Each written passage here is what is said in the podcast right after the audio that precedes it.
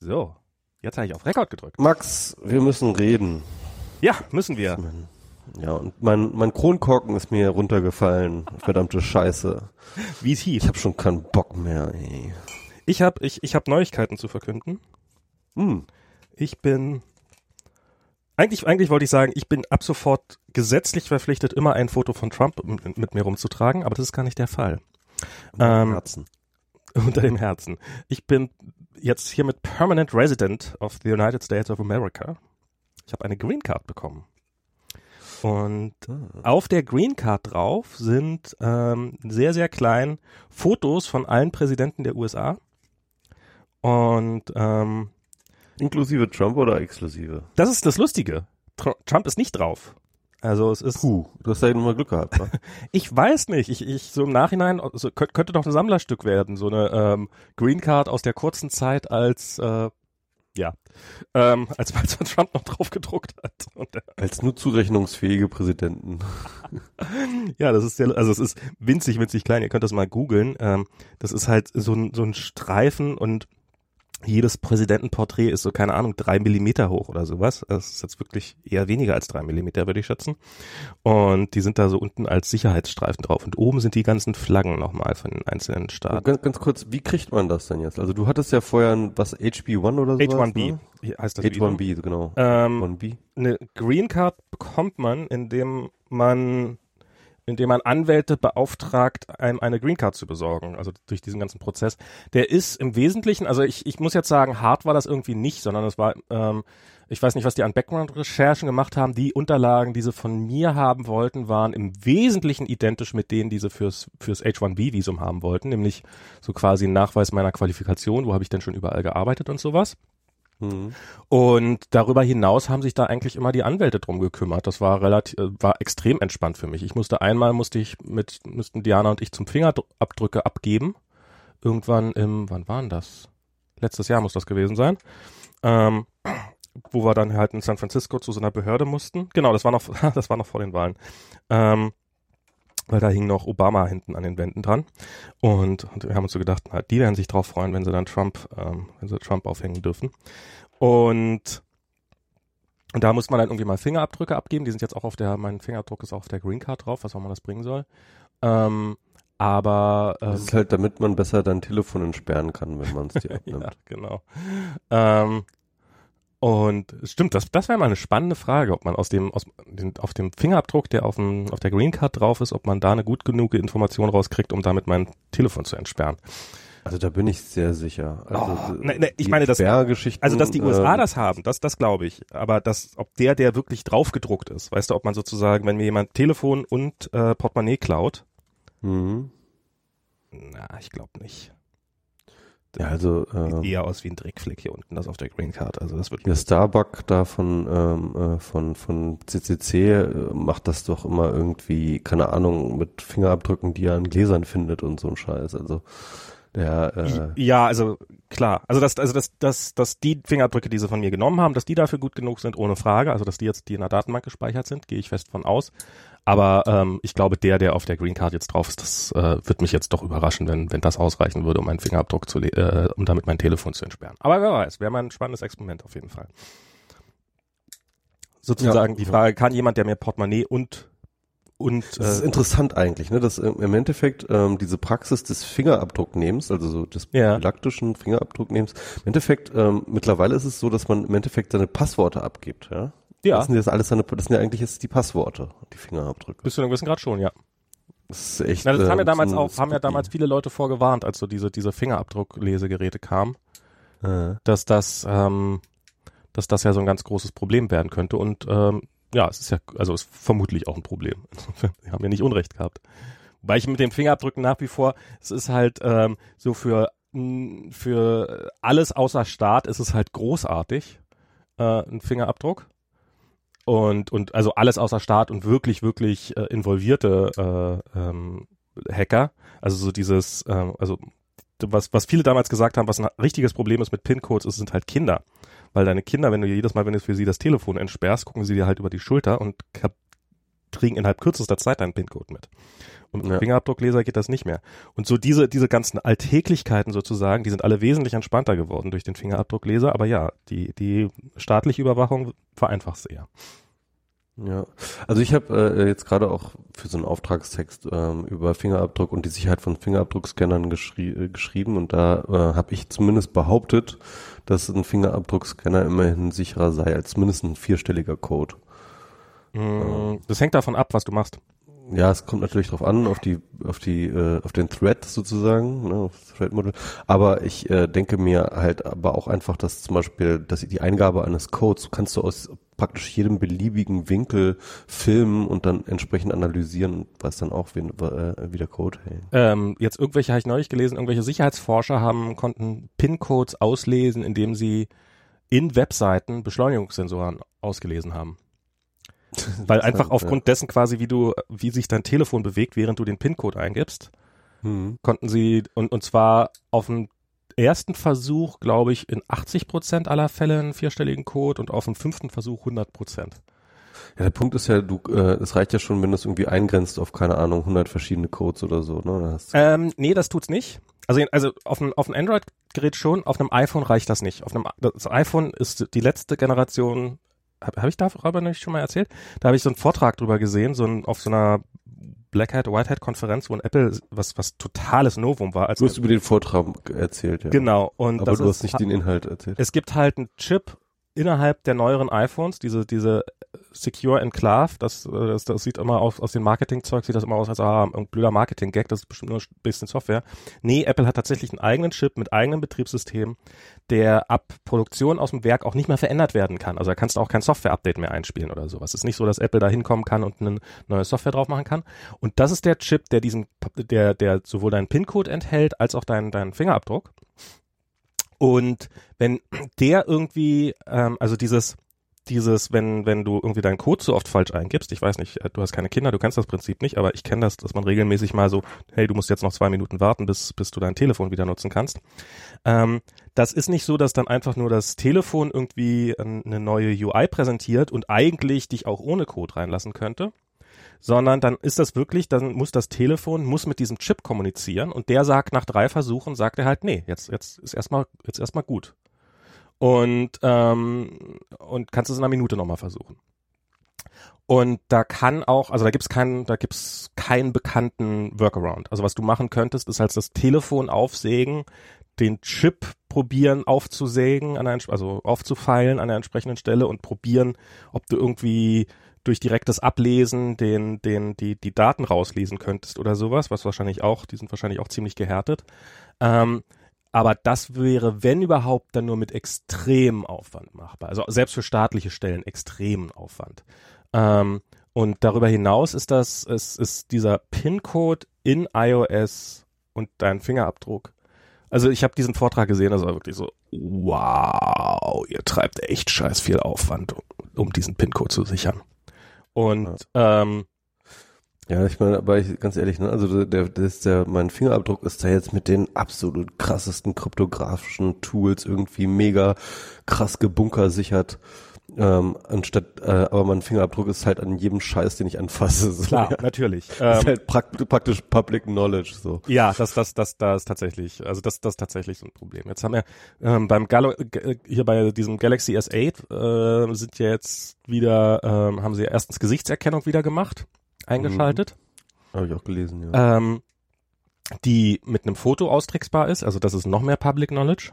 Also das sollte man, wenn, einem die Sicherheit, also das ist, das, das hilft, das ist so, das hilft gegen niemanden. Das hilft nicht gegen staatliche Einrichtungen. Das geht auch mit äh, Fotos, haben sie es ausgetrickst. Ja, ja, eben mit Fotos. Und äh, also mit einem Fotos auf einem anderen Handy. Das heißt, deine Freunde können dein Telefon entlocken. Also wenn du irgendwie, du bist, bist in der Kneipe, gehst auf Klo, in der Zeit können deine Freunde problemlos dein Telefon aus Spaß entlocken, weil äh, wir haben halt ein Foto von dir und das können sie mal kurz vorhalten und das reicht. Und sie haben irgendwie einen Iris-Scan drinne in diesem S8. Ähm, mhm. Ich weiß aber nicht, was der taugt. Also das da habe ich noch nicht zugehört. Ja. Ähm. Ich meine, es muss halt schon wieder, es muss auf jeden Fall in Richtung Multifaktor gehen, ne? Also so irgendwie, keine Ahnung, ähm, Gesicht und Fingerabdruck oder sowas. Und dann hast man halt irgendwie eine bessere Sicherheit. Ähm, na, was, was du noch machen könntest, na, Gesicht und Fingerabdruck ist. Ist eigentlich auch nicht so ein große, großer Fortschritt, stimmt. Ähm, ist halt, ist, ist relativ, also ich meine, es erhöht natürlich, aber erhöht auch den Aufwand, den du jedes Mal beim Ent, Entsichern hast. Also eine der großen, also ich finde ja den, den Fingerabdrucksensor da vorne, das, der, Samsung hat den ja jetzt nach hinten gelegt. Ich finde das ja ziemlich scheiße, weil zum Beispiel beim Autofahren, wenn ich, ähm, ähm, wenn ich irgendwie das, das in der Halterung habe, das Telefon, dann möchte ich nicht jedes Mal hinter das Telefon greifen müssen. Und dann ist es natürlich schon ganz praktisch, ähm, wenn das hinter dem Telefon ist. Aber ähm, ähm, das ist schon, ähm, ja, ähm, und, und da ist natürlich dann so eine Gesichtserkennung theoretisch ganz gut, weil die kann dich auch während der Fahrt erkennen sozusagen, ohne dass du irgendwie mit der, mit der Hand rumwedeln musst. Aber es sind halt alles so Bequemlichkeitssachen, die dann äh, die Sicherheit kosten. Aber jetzt sind wir schon mitten in diesem Technikthema. Lass uns doch mal bei der Technik dann bleiben, oder? Okay, ähm, mal bei der Technik. Genau, ah. ähm, weil ja. ähm, ich mir definitiv einen Mac kaufen möchte. Okay. Oder nicht, ich, ich muss mir einen neuen Computer kaufen. Ne? Ich wollte also gerade sagen, aber ich auch schon mal, wir haben doch schon mal irgendwie äh, drüber gesprochen, mein Rechner wird jetzt sieben Jahre alt im mhm. Dezember und äh, es ist halt schon ein MacBook Air gewesen. Das heißt, es ist schon eher schwach auf der Brust gewesen, als ich gekauft habe. Jedenfalls es ist mittlerweile, es geht nicht mehr. Und ich habe jetzt das erste Mal seit Ewigkeiten wieder in diesem Jahr ein bisschen Geld und dann dachte ich mir, ich muss mir auf jeden Fall was kaufen. Und jetzt bin ich aber, es gab es halt äh, endlich diesen neuen, ähm, das neue MacBook Pro Update äh, letzten Herbst und mhm. ganz ehrlich, es hat mich so ein bisschen unbeeindruckt ja. hinterlassen, äh, wie so viele, glaube ich.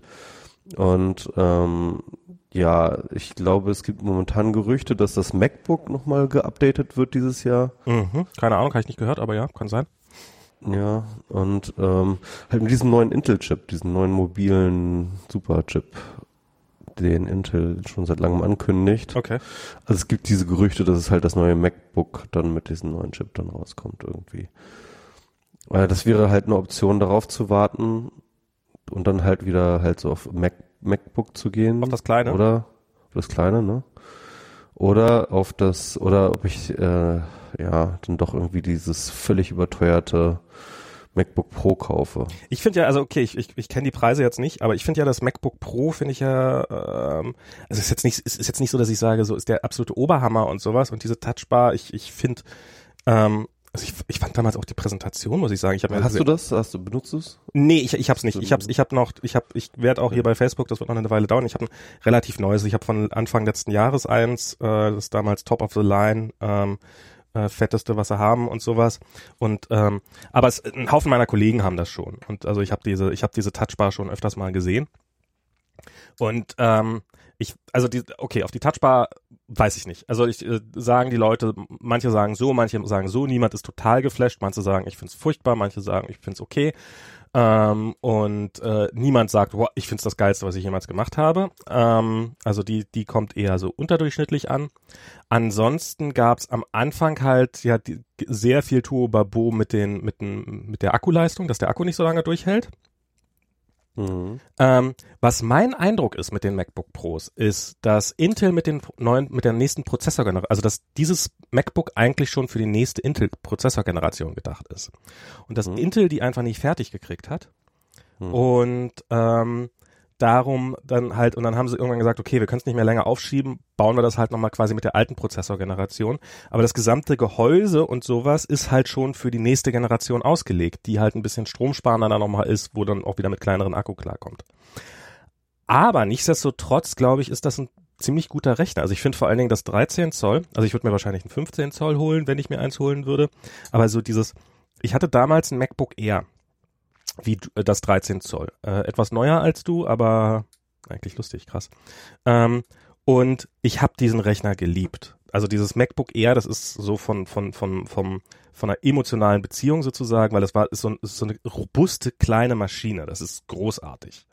Ja, ich lieb's auch, mein MacBook Air. Und ähm, und was ich mir, aber die, die Rechenleistung hat halt für mich schon sehr, sehr früh nicht ausgereicht wegen Softwareentwicklung. Und was ich mir halt immer gewünscht habe, waren ein, MacBook Pro mit dem Gewicht eines MacBook Airs. Also ein Retina-Gerät mit, ähm, mit, mit, mit mehr Leistung und dem Gewicht eines MacBook Airs. Und das ist das neue MacBook Pro, das 13 Zoll. Das wiegt so viel wie dein 13 Zoll MacBook Air, ist aber eine ziemlich, ist aber eine ziemlich gute Maschine. Also ist jetzt, ähm, ja, hat nur 16 Gigabyte RAM und sowas, also all diese Begrenzungen, die wir kennen und sowas, wo, über die sich jetzt alle hinreichend aufgeregt haben. Aber es ist halt trotzdem, ist eine ziemlich fette Maschine und ähm, äh, Ganz kurz, für das äh, Gewicht. Der, so. der, der, der Intel-Prozessor, der angekündigt ist, schon seit langem und ähm, jetzt endlich irgendwie rauskommen soll, heißt Lake, äh, KB Lake. KB Lake, der ja. KB Lake Prozessor. Ich glaube, davor war Skylake, das, das, das, das hat Apple jetzt ausgesessen, wenn ich mich nicht alles täuscht. Aber ich, ich kenne mich mit diesem ganzen äh, Prozessorzeug, kenne ich mich auch tatsächlich gar nicht aus. Ich weiß nur, dass irgendwie Intel hatte vorher irgendeine neue Prozessorgeneration, die hat aber gar nicht so viel gebracht und hatte irgendwelchen. Ach so, kann das sein, dass das von Kaby Lake genau, dass das gab es viele Gerüchte von, weil es gab die Desktop-Konfiguration von Kaby Lake gab es schon, aber die die Mobilkonfiguration davon gab es noch nicht. Genau, die mobile, genau. Und es gab halt Hersteller, die haben den, den die Desktop-Variante in äh, Mobilrechner eingebaut, ähm, was, was theoretisch natürlich super klingt, aber äh, einfach den Akku innerhalb von Sekunden leer saugt quasi. Und ähm, ähm, ja, und hm, das, also das heißt also ähm, auf KB Lake warten würdest du sagen? Ich weiß, also äh, ich hängt immer von der Situation ab. Wenn man gerade einen Rechner braucht, dann braucht man einen Rechner. Dann ist, ähm, aber also irgendwann wird ja, immer was Es ist nicht Neues so, dass kommen. mein Rechner jetzt irgendwie äh, äh, gar nicht mehr, ja. damit gar nichts mehr machen könnte auf einen Schlag oder so, aber es ist einfach der, der nervt mich seit zwei Jahren ja, ja. mindestens in Sachen, also eigentlich seit drei Jahren oder so, dass er zu langsam ist und ähm, ja. Also ich glaube, dass man auch mit einem, also das, das, das neue MacBook, die, die Pros, die sind halt, die sind halt deutlich leichter als die alten. Ähm, die, die Helligkeit finde ich ganz spannend. Also ist halt, ist halt nichts, ist halt nichts monumental Neues. Ist halt nicht irgendwie, uh, 3D-Bildschirm oder sowas, sondern ist halt eine klare Evolution von dem alten Retina MacBook. Und, ähm, und, und diese Touchbar, diese uns da, dieses riesen Trackpad, das ist, äh, das, ich finde immer, wenn ich das sehe, das sieht geradezu obszön groß aus. Ich weiß nicht, irgendwie, irgendwie, äh, ähm, also es ist wirklich riesig, muss man sagen. Und riesig. Und aber darüber hinaus ist es halt und und halt du wirst du wirst um die Dongle-Situation wirst du im, im, Augenblick nicht rumkommen. Das das wird halt auch ein mhm. bisschen schmerzhaft sein. Ja, das USB-C-Kram, ne? Das ja, wird. Wobei, ich meine, ich bin jetzt nicht so der Mega-Nutzer, ähm, was so USB-Geschichten äh, angeht. Ich habe zum Beispiel keine externe Tastatur, ja. Kram oder sowas. Das habe ich alles nicht. Ähm, ich habe ein paar USB-Anwendungen, also jetzt gerade natürlich irgendwie das äh, externe Soundkarte und die ähm, und das externe ähm, da, und das USB ähm, ähm, ähm, Netzwerkkabel. Mhm. Und was habe ich noch? Ich habe ein paar andere Sachen. Natürlich irgendwie äh, iPhone-Ladegeschichten, andere Ladegeschichten. Also einen USB-Adapter äh, werde ich mir natürlich auf jeden Klar, Fall holen. Aber ist jetzt kein. Aber ansonsten kann ich mir, glaube ich, auch einen Großteil der Sachen kann ich mir direkt neue Kabel kaufen. Also, ja. Weil so viel habe ich halt nicht. Ne? Ja, also das ist, da, ich finde dieses USB-C, das ist im Augenblick halt garantiert noch sehr, sehr schmerzhaft, aber das äh, so diese, also im Augenblick, ich, ich habe meinen Rechner hier, also mein kleines Setup ist, ich habe so ein kleines Büro hier, ich habe ähm, ähm, hab das MacBook auf dem Ständer stehen, also auf so, so einem, damit es ein bisschen erhöht ist. Ich habe da ein billiges Dell-Display außen dran ähm, und habe eine Bluetooth-Tastatur und das Trackpad dran und es gehen drei Kabel im Augenblick zu meinem MacBook. Das Stromkabel, das DisplayPort-Kabel und ein USB-Kabel. Und die könnten theoretisch, also am, am im Büro, da habe ich ein Thunderbolt-Display, da sind es nur zwei Kabel, das ist einmal Thunderbolt-Kabel und halt Strom. Und in Zukunft könnte das halt ein Kabel werden. Das ist, das, das finde ich ziemlich cool. Ähm, dieses nur ein Kabel und darüber gehen, geht alles. Strom, Daten, alle Daten und so. Das, das, das ist schon cool. Und, ähm, und das ist sowas, was mit USB-C geht. Und ich glaube, so USB-C wird auch insofern eine ziemlich gute Zukunft werden, dass im Flugzeug wird es einfach USB-C-Anschlüsse geben, wo du deinen Rechner laden kannst und sowas. Also so an Stellen, wo man es gar nicht erwartet, braucht man einfach nur ein USB-C-Kabel mitbringen und kann Telefon, Rechner, Tablet alles laden. Das wird, das wird gut werden. Ein Freund von, äh, ein Kollege von mir, der hat äh, sehr, sehr dringend auf das äh, USB-C MacBook gewartet, weil er jetzt mit einem Netzteil alle seine Geräte laden kann. Hm. Führt übrigens zu lustigen Situationen, äh, wenn man, sagen wir mal, zwei Telefone per USB-C zusammenschaltet. Was lädt dann was? Stimmt. Und äh, wenn man eine Nintendo Switch an ein MacBook Pro hängt per USB-C, dann lädt die Switch das MacBook Pro. Interessant. Das ist cool. Das sind, das sind dann, also äh, Android fragt einen wohl, was es machen soll. So, wer, wer soll jetzt wen laden? Äh, und Apple macht das natürlich nicht erst, zumindest erstmal nicht. Und ähm, ich lade hier mal gar nichts. Ach, hier sagt jetzt jemand, dass er äh, dich im Stereo hätte und Max kommt nur von rechts. Wer sagt das? Bei Twitter Im Chat, oder was? Im Chat. Im Chat. Ja. Ähm, Interessant, vielleicht- im vielleicht Chat sagt hier gar keiner was bei mir. Was, warum ist das denn hier Hä? eigentlich? Ich, hab, ich reloade mal den Chat. Ah ja, jetzt hier. Ah, das ist ja, das ist ja, das ist ja nicht so. Interessant. Na gut.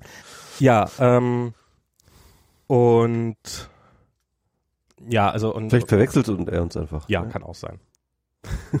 das kann natürlich auch sein.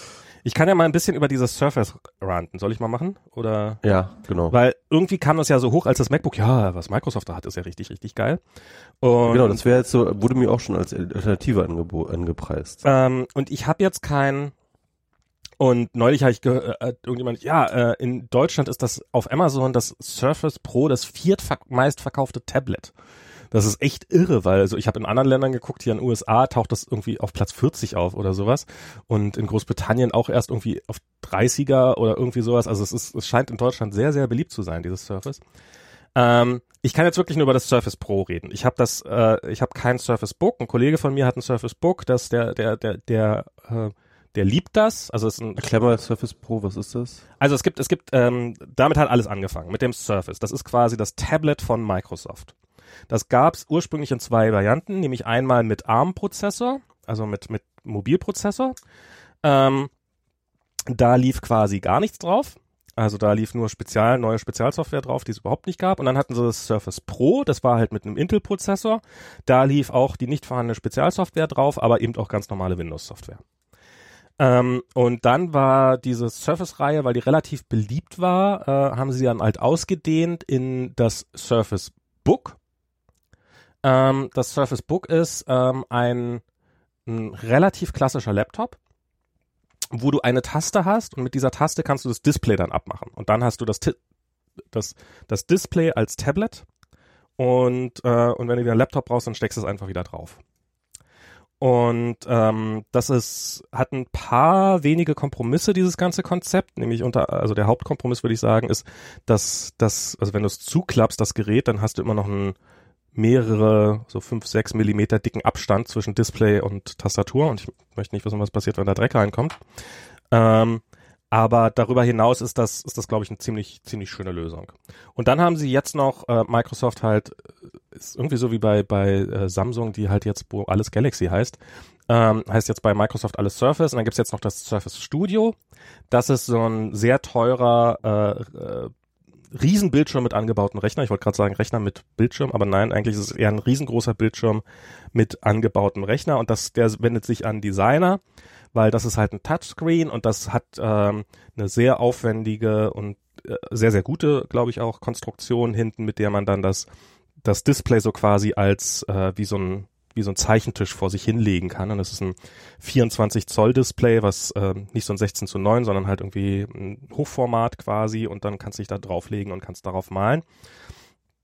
Ähm, darüber hinaus ist das aber, also für, für, für Designer oder Grafiker oder Zeichner ist das, könnte das der Traumrechner sein. Ich glaube, für den Rest der Welt ist es eher so ein äh, Naja-Gerät. Äh, weil es ist sehr, sehr teuer und es ist nicht sonderlich leistungsfähig für, für, für, für das, was man dafür zahlt. Ähm, und ja, und ich habe halt im Büro, habe ich so ein Surface Pro, also das, die Tablet-Variante. Und ähm, weil ich, ja, egal. Und und also ich habe ich hab noch ein MacBook, keine Sorge. Für Testzwecke. Für Testzwecke, genau. Und äh, und das ist im Wesentlichen ist das mal bei mir hängen geblieben. Also es ist, ich brauchte das irgendwie dreimal und ja, kannst du ruhig behalten. Ähm, und jetzt jetzt habe ich das da halt und installiere und Wollte keiner haben. wollte keiner mehr haben. Drück da halt hin und wieder so ein bisschen drauf rum. Und am Anfang hatte ich wirklich das Surface, also das Surface ist halt ein Tablet, ist halt so gedacht wie so, so ein iPad oder sowas. Und es gibt dann als, es gibt ein Tastaturcover dazu. Das ist relativ clever. Du hast halt so ein, äh, wie, wie du halt beim iPad auch hast, da gibt's ja auch diese Covers. Ähm, und mittlerweile gibt's ja auch das Tastaturcover von Apple. Ähm, du hast halt in diesem Cover hast du halt eine Tastatur drinne. und ähm, und bei Microsoft dann auch noch ein Trackpad. Das heißt, du kannst dieses Surface Pro, wenn du dieses Cover dran hast, kannst du es auf einen Tisch stellen und so so ein bisschen lapprig dranhängen und dann hast du so ein sieht es quasi so ein bisschen aus wie so ein Laptop. Ähm, und das das hatte ich am Anfang nicht, dieses Tastaturcover, sondern hatte ich wirklich nur so, wie man es im Laden kauft, hast du das Surface und du hast einen Stift dabei, der Stift, der ist ganz nett.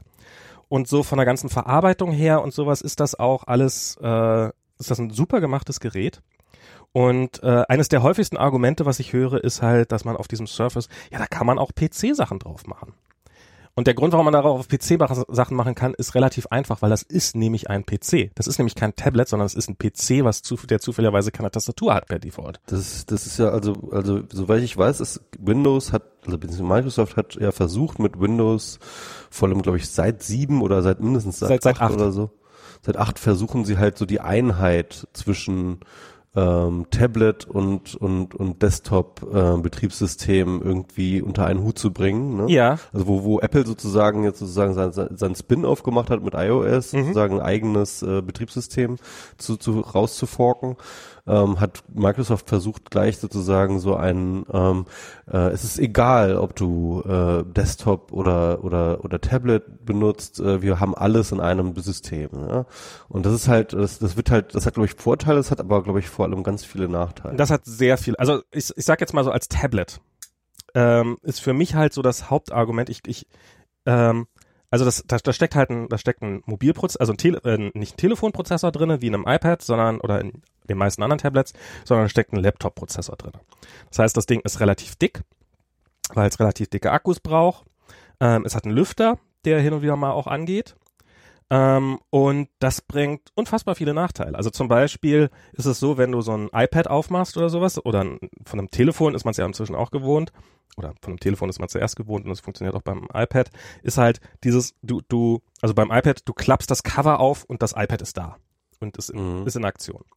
Und beim, äh, bei einem Surface ist das halt so, das hat oben so einen Power-Button und wenn das halt zu lange irgendwie einfach nur rumsteht, dann musst du diesen Power-Button drücken und dann rödelst ein paar Sekunden und vergehen so irgendwie zehn Sekunden oder sowas und erst dann ist dein Rechner einsatzfähig.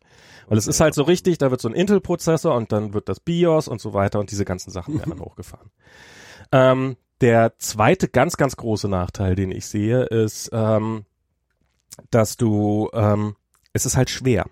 Und das äh, ist bei einem Tablet, also ich habe ich hab ein iPad Air 2 und ähm, das wahrscheinlich leichteste große iPad, was es jemals gab.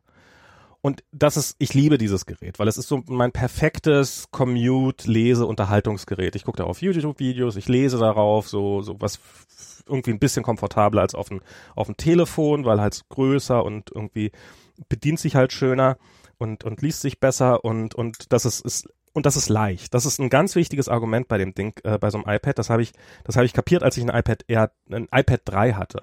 Das iPad 3 war das schlechteste iPad, was es jemals gab von Apple.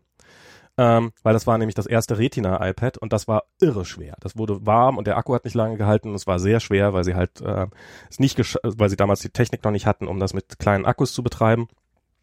Und darum hat man, habe ich das deutlich weniger genutzt und ich habe lange Zeit überhaupt nicht kapiert, warum ich das so selten nutze, bis ich irgendwann mal so, es ist einfach zu schwer. Und, und das ist bei diesem Surface, das kannst du nicht mit einer Hand halten. Und wenn du es nicht mit einer Hand halten kannst, dann kannst, hast du nicht die andere Hand frei, um damit das Surface zu bedienen. Hm, und ja, damit hast du den, den, den Zweck eines Tablets, sondern du hast das, du hältst das halt dann immer so merkwürdig mit zwei Händen und probierst dann mit dem Daumen so halbwegs aufs Display drauf zu kommen. Oder du stellst es halt irgendwo ab, du legst es auf den Tisch vor dir oder nimmst es auf den Schoß oder sowas. Das, ähm, aber so, so dieses komplett frei agierende, das geht halt, äh, funktioniert halt quasi, das funktioniert gar nicht. Und, und es ist auch dadurch, dass es so ein relativ großes 16 zu 9 Gerät ist, wenn man es im Hochformat hat, dann durch einen Hebeleffekt wirkt es dann nochmal schwerer, als es eigentlich ist. Also das ist, ähm, ich finde das, ja, so. Und da nochmal zur Software, dann obendrauf sozusagen, ist es, ähm, ach so, genau, und wenn man es dann, wenn man dann dieses, dann habe ich halt irgendwann dieses Cover bekommen, dieses Tastaturcover, weil ich damit was testen musste. Und das äh, war dann, und das, das schließe ich seitdem an. Und wenn du das dann in Desktop-Modus benutzt, dann kannst du es aber auch gar nicht auf den Schoß nehmen. Also du kannst dieses Mac, dieses Surface nicht auf den Schoß benutzen, also würde mir jedenfalls sehr schwer vorstellbar sein, weil es halt sehr fisselig ist mit diesem, mit dieser, mit dieser Tastatur und dem Display und das Display hat dann hinten so ein, so ein Scharnier dran, was man, wo man so quasi so einen Tischständer, so einen Kickstand rausdrehen kann und sowas. Das ist alles super verarbeitet und super, ne, ne, aber ich glaube nicht, dass du das sinnvoll auf, auf, auf dem Schoß balancieren kannst. Also du brauchst zwingend einen Tisch, um es im Desktop-Modus oder im, Laptop-Modus zu verwenden. Was ich total scheiße finde. Und äh, also was 90 Prozent der äh, Zeiten, weil meistens, wenn ich meinen Laptop im Laptop-Modus verwende, dann, dann mache ich das entweder im Bus auf dem Weg zur Arbeit oder zu Hause auf der Couch. Auf jeden Fall nicht an einem Schreibtisch. An einem Schreibtisch schließe ich eine externe Tastatur an und einen externen Bildschirm und ähm, dann, dann, dann brauche ich das auch nicht. Dann brauche ich auch diesen Tablet-Modus nicht oder diesen Surface-Modus nicht. Und das macht dieses ganze Gerät für mich zu einem sehr, sehr schlechten Kompromiss. Und das ist, da sind wir noch nicht mal bei der Software, sondern es ist jetzt eine rein, reine, reine Hardware-Dinger, die sie nicht mit Software fixen können. Und die Software, oh. Also es ist halt, ja, sie haben diesen Tablet-Modus und sie haben diesen Desktop-Modus. Und da hast einen Button, wo du dann hin und her schalten kannst zwischen den beiden Modi. Und ähm, das fängt und unfassbar viel Software ist nicht im Tablet-Modus verfügbar. Nicht nur, nicht nur Third-Party-Software, diese sowieso nicht, aber selbst sowas wie zum Beispiel der, der Explorer, also der, der Datei-Explorer, nicht der Internet-Explorer, den gibt's ja nicht mehr, sondern der, der File-Explorer.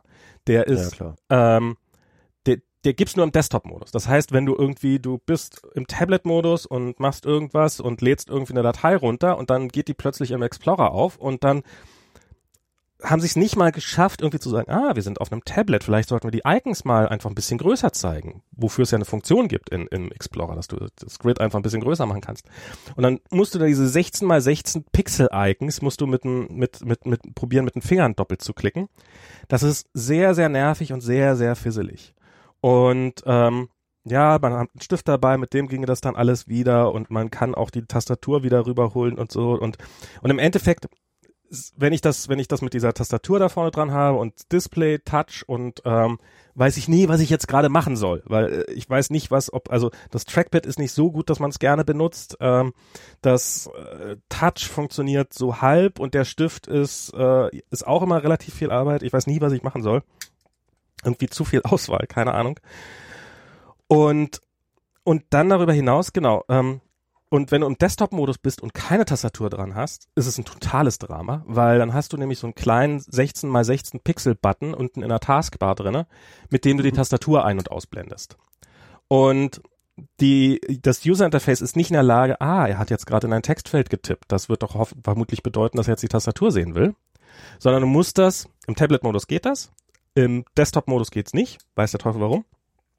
Sondern du musst jedes Mal, wenn du in irgendein Textfeld klickst, musst du explizit noch sagen, so jetzt möchte ich die Tastatur wieder sehen, jetzt tippe ich was. Und und dann, weil die Tastatur so riesig ist, weil das dann halt in dem Modus, im Desktop-Modus, das sind auch noch zwei verschiedene Tastaturen, die hat dann auch Control-Tasten und so ein Scheiß und alles mögliche, ähm, ist, legt, nimmt dir dann so viel Bildschirmplatz weg, dass du die wieder explizit schließen musst und dann, wenn du weiter tippen musst oder wenn du zwischen Apps hin und ist, ist es ist wirklich, wirklich ein sehr, sehr schmerzhafter Prozess. Ähm, der, der, der, der sehr, sehr unangenehm ist und überhaupt keinen Spaß macht. Also ohne diese externe Tastatur ist das Ding eigentlich nicht zu gebrauchen. Äh, weil auch im Tablet-Modus funktioniert die Tastatur nicht so hundertprozentig, wie man sich das wünschen würde. Und dann hast du halt diese hunderte Kleinigkeiten. Also zum Beispiel ist es ja so, dass im Desktop-Modus unter Windows ist das, hast du ja unten diese Taskbar, wo du dann für jedes Fenster, was offen ist, hast du, hast du einen Button. Und äh, was ja, was ja ganz praktisch ist, um schnell zwischen Programmen hin und her zu wechseln, wenn man nicht gerade Alt-Tab nimmt. So, meistens nimmt man mhm. Alt-Tab, braucht man diese Leiste gar nicht. Wenn man aber in den Tablet-Modus wechselt, dann bleibt diese Leiste da, aber die Buttons verschwinden. Also du hast unten eine schwarze Leiste, in der nie was drin ist, in der, wo, wo dir denkst, so, eben gerade waren doch da noch Buttons, wo sind denn diese scheiß Buttons jetzt hin? Und und da, wo du es mal wirklich gebrauchen könntest, dass du schnell zwischen Programmen hin und her wechseln könntest, äh, mit diesen, mit diesen Buttons, ähm, da werden sie dir plötzlich weggenommen. Stattdessen kriegst du einen anderen, sehr kleinen Button. Wenn du den drückst, dann kriegst du so ein Übersichtsfenster, wo du, wo jedes, äh, wo jede App dann quasi so ein Screenshot hast, wo du dann wieder zwischen den einzelnen Apps hin und her wechseln kannst. Ich verstehe es nicht. Also es ist, warum nehmt ihr mir dieses Feature weg, doch, was doch eigentlich ganz gut ist? Und das ist, das ist so ständig. Du hast subtile Unterschiede zwischen Tablet-Modus und Desktop-Modus. Das, manche Icons sind nur da, da, manche Icons sind da nicht da. Das Startmenü sieht komplett anders aus.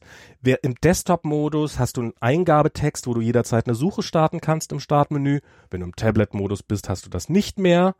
Und, und, und, und was halt für mich als Gelegenheitsnutzer so ist, dass es wirklich so, Moment mal, spinne ich jetzt? Das war eben gerade noch da. Wo ist das denn jetzt plötzlich hin?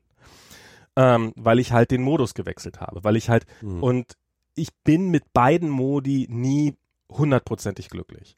Und ähm, ich sage nicht, dass man das nicht hinkriegen kann, die Softwareseite. Also, und mhm. ich glaube sogar, Microsoft ist da auf einem relativ guten Weg.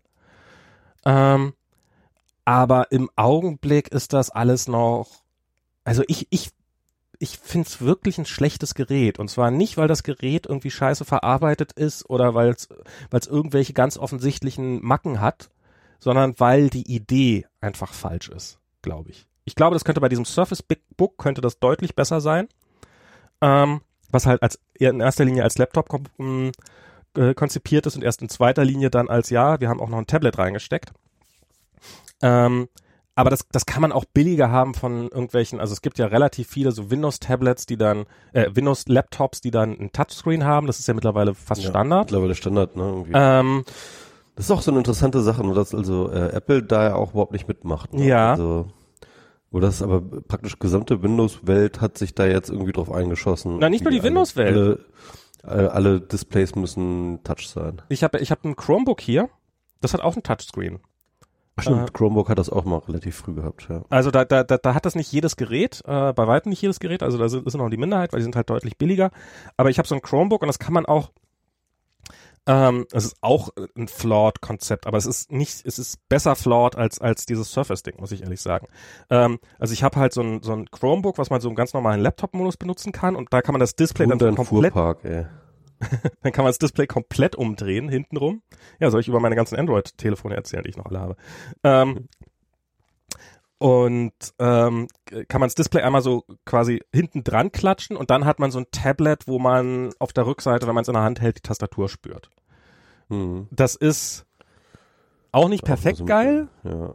aber aber hey, eigentlich wollte ich nur einen Laptop kaufen und hin und wieder kann ich es auch mal als Tablet einsetzen. Naja, muss ich halt einen Kompromiss eingehen. Finde ich, finde ich okay. Finde ich, finde ich, finde ich, mhm. kann man, kann ich mit umgehen, vor allen Dingen, weil die Dinge also halt so billig sind. Das hört sich so an, als ob ähm, das Konzept der Verheiratung von Rechner und Tablet nur dann funktioniert, wenn ähm, sozusagen der Main Course das ähm, der Rechner ist und äh, das Tablet mehr so ein, äh, sag ich mal, ähm, stiefmütterliches Zusatzfeature ist, so dass man ab und zu Gimmick. mal benutzt. Genau. Also so ein Gimmick ist, genau. Also ich habe mal, ich habe mal Leute gefragt auf äh, Twitter, so wer nimmt, wer nimmt denn, wer ist denn mit seinem Surface glücklich?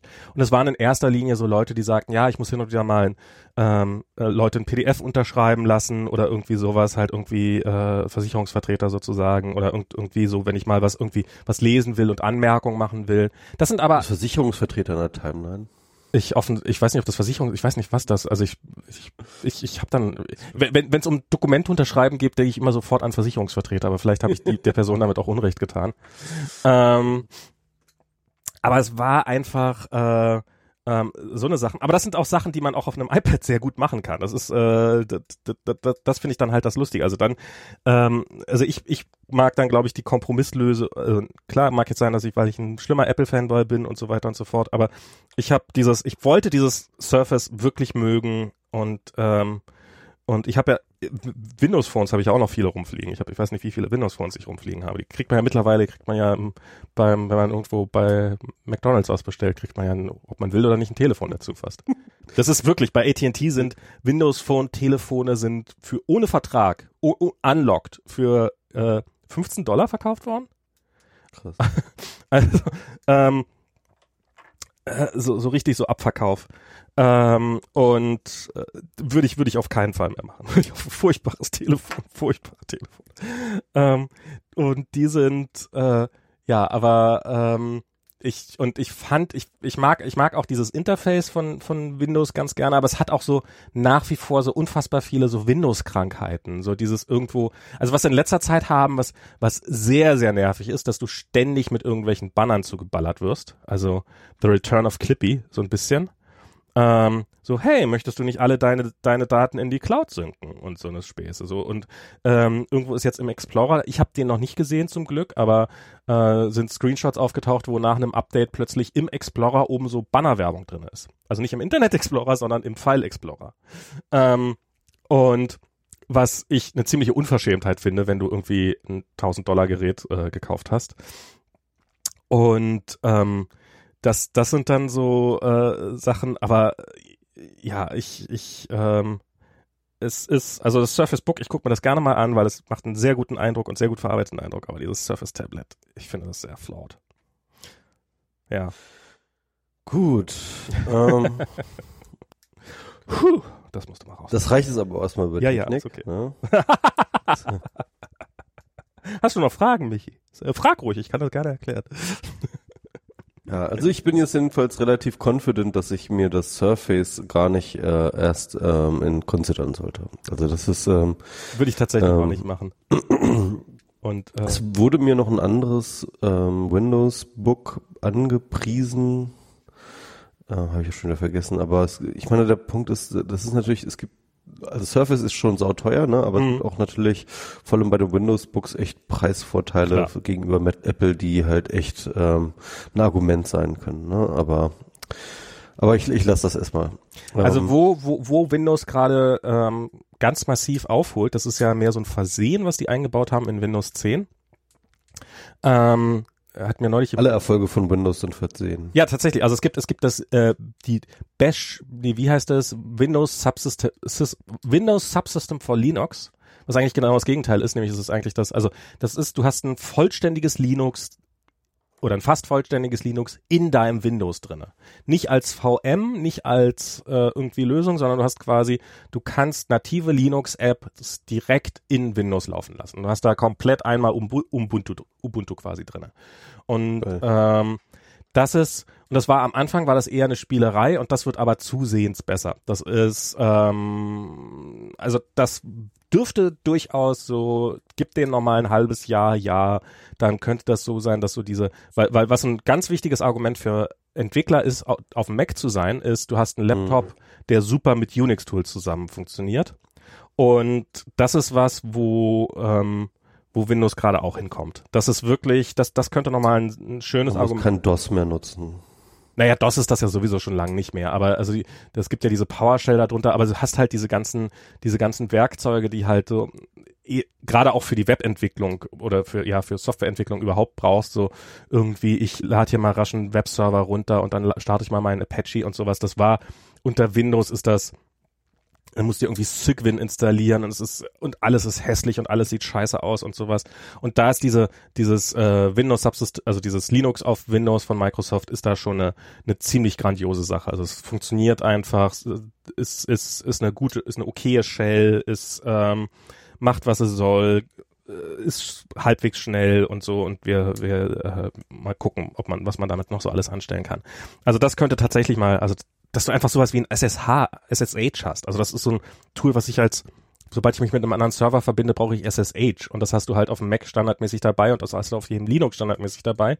Und auf Windows musst du dir irgendwie Putty runterladen, was ein unfassbar hässliches Programm ist, was dann irgendwie ein Fenster aufmacht und dann hast du eine SSH-Verbindung. Ich kenne das, ja. Ähm, und, und so, und jetzt gibt es mit diesem Linux Subsystem for Windows oder Windows Subsystem for, äh, egal, gibt es jetzt auch ein kannst du einfach das Linux SSH installieren über apt-get install SSH und dann hast du es halt. Und kannst das voll nutzen und funktioniert genauso wie auf deinem, auf jedem anderen System auch. Das, das, das ist ganz cool. Das ist übrigens so entstanden, dass das war, ursprünglich sollte das nicht das Windows Subsystem für Linux werden, sondern es sollte mal das Windows Subsystem für Android werden. Das war nämlich die Runtime, mit der sie Android-Apps auf Windows Phone ausführen wollten dass du halt das in eigenen App Store, also weil, weil sie halt keine eigenen Apps hatten, dass sie halt äh, dass halt Windows-Apps dann, äh, äh, dass da halt Android-Apps auf deinem Telefon laufen kannst. Und das Projekt ist dann irgendwann beerdigt worden und dann hat, wurde das halt so gerettet, dass er dann gesagt, ah, wir können es auf dem Desktop, dann machen wir Linux draus. Und äh, ja, darum existiert es jetzt weiter. Also tatsächlich. Gut, Max. Ja. Let's talk politics. Na Gott sei Dank. Genau, also ich muss mal ganz ehrlich sagen, dass wir die, uns dieses, dieses, diesen Luxus rausnehmen, über nicht über Politik zu reden, sondern über ähm, IT ja. ja und, und so Krams, hat glaube ich schon damit zu tun, dass sich die also ich, ich will nicht sagen, dass sich das entspannt hat. Nein, eigentlich nicht, ne? Es hat sich nicht entspannt. Aber ähm, Politik ist gerade so verwirrend geworden. Ich, ich weiß nicht.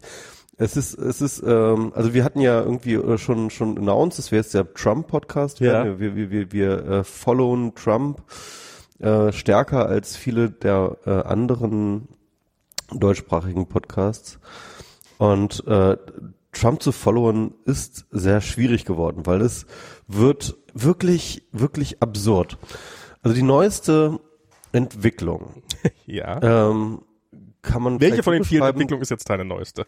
ja, also, also fangen, fangen wir mal einfach beim allerneuesten an, weil jetzt gerade gehen die Meldungen rum über Bannon mal wieder. Ja.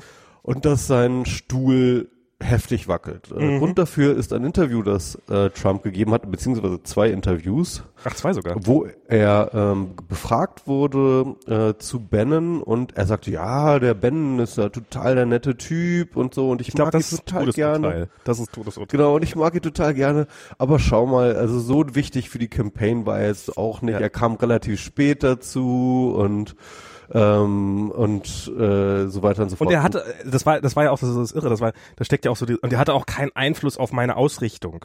So dieses, genau. nein, es Und ich bin ja mein eigener Strategie. Genau. Ja, genau. also irgendwie äh, hat er dann noch irgendwie gesagt so.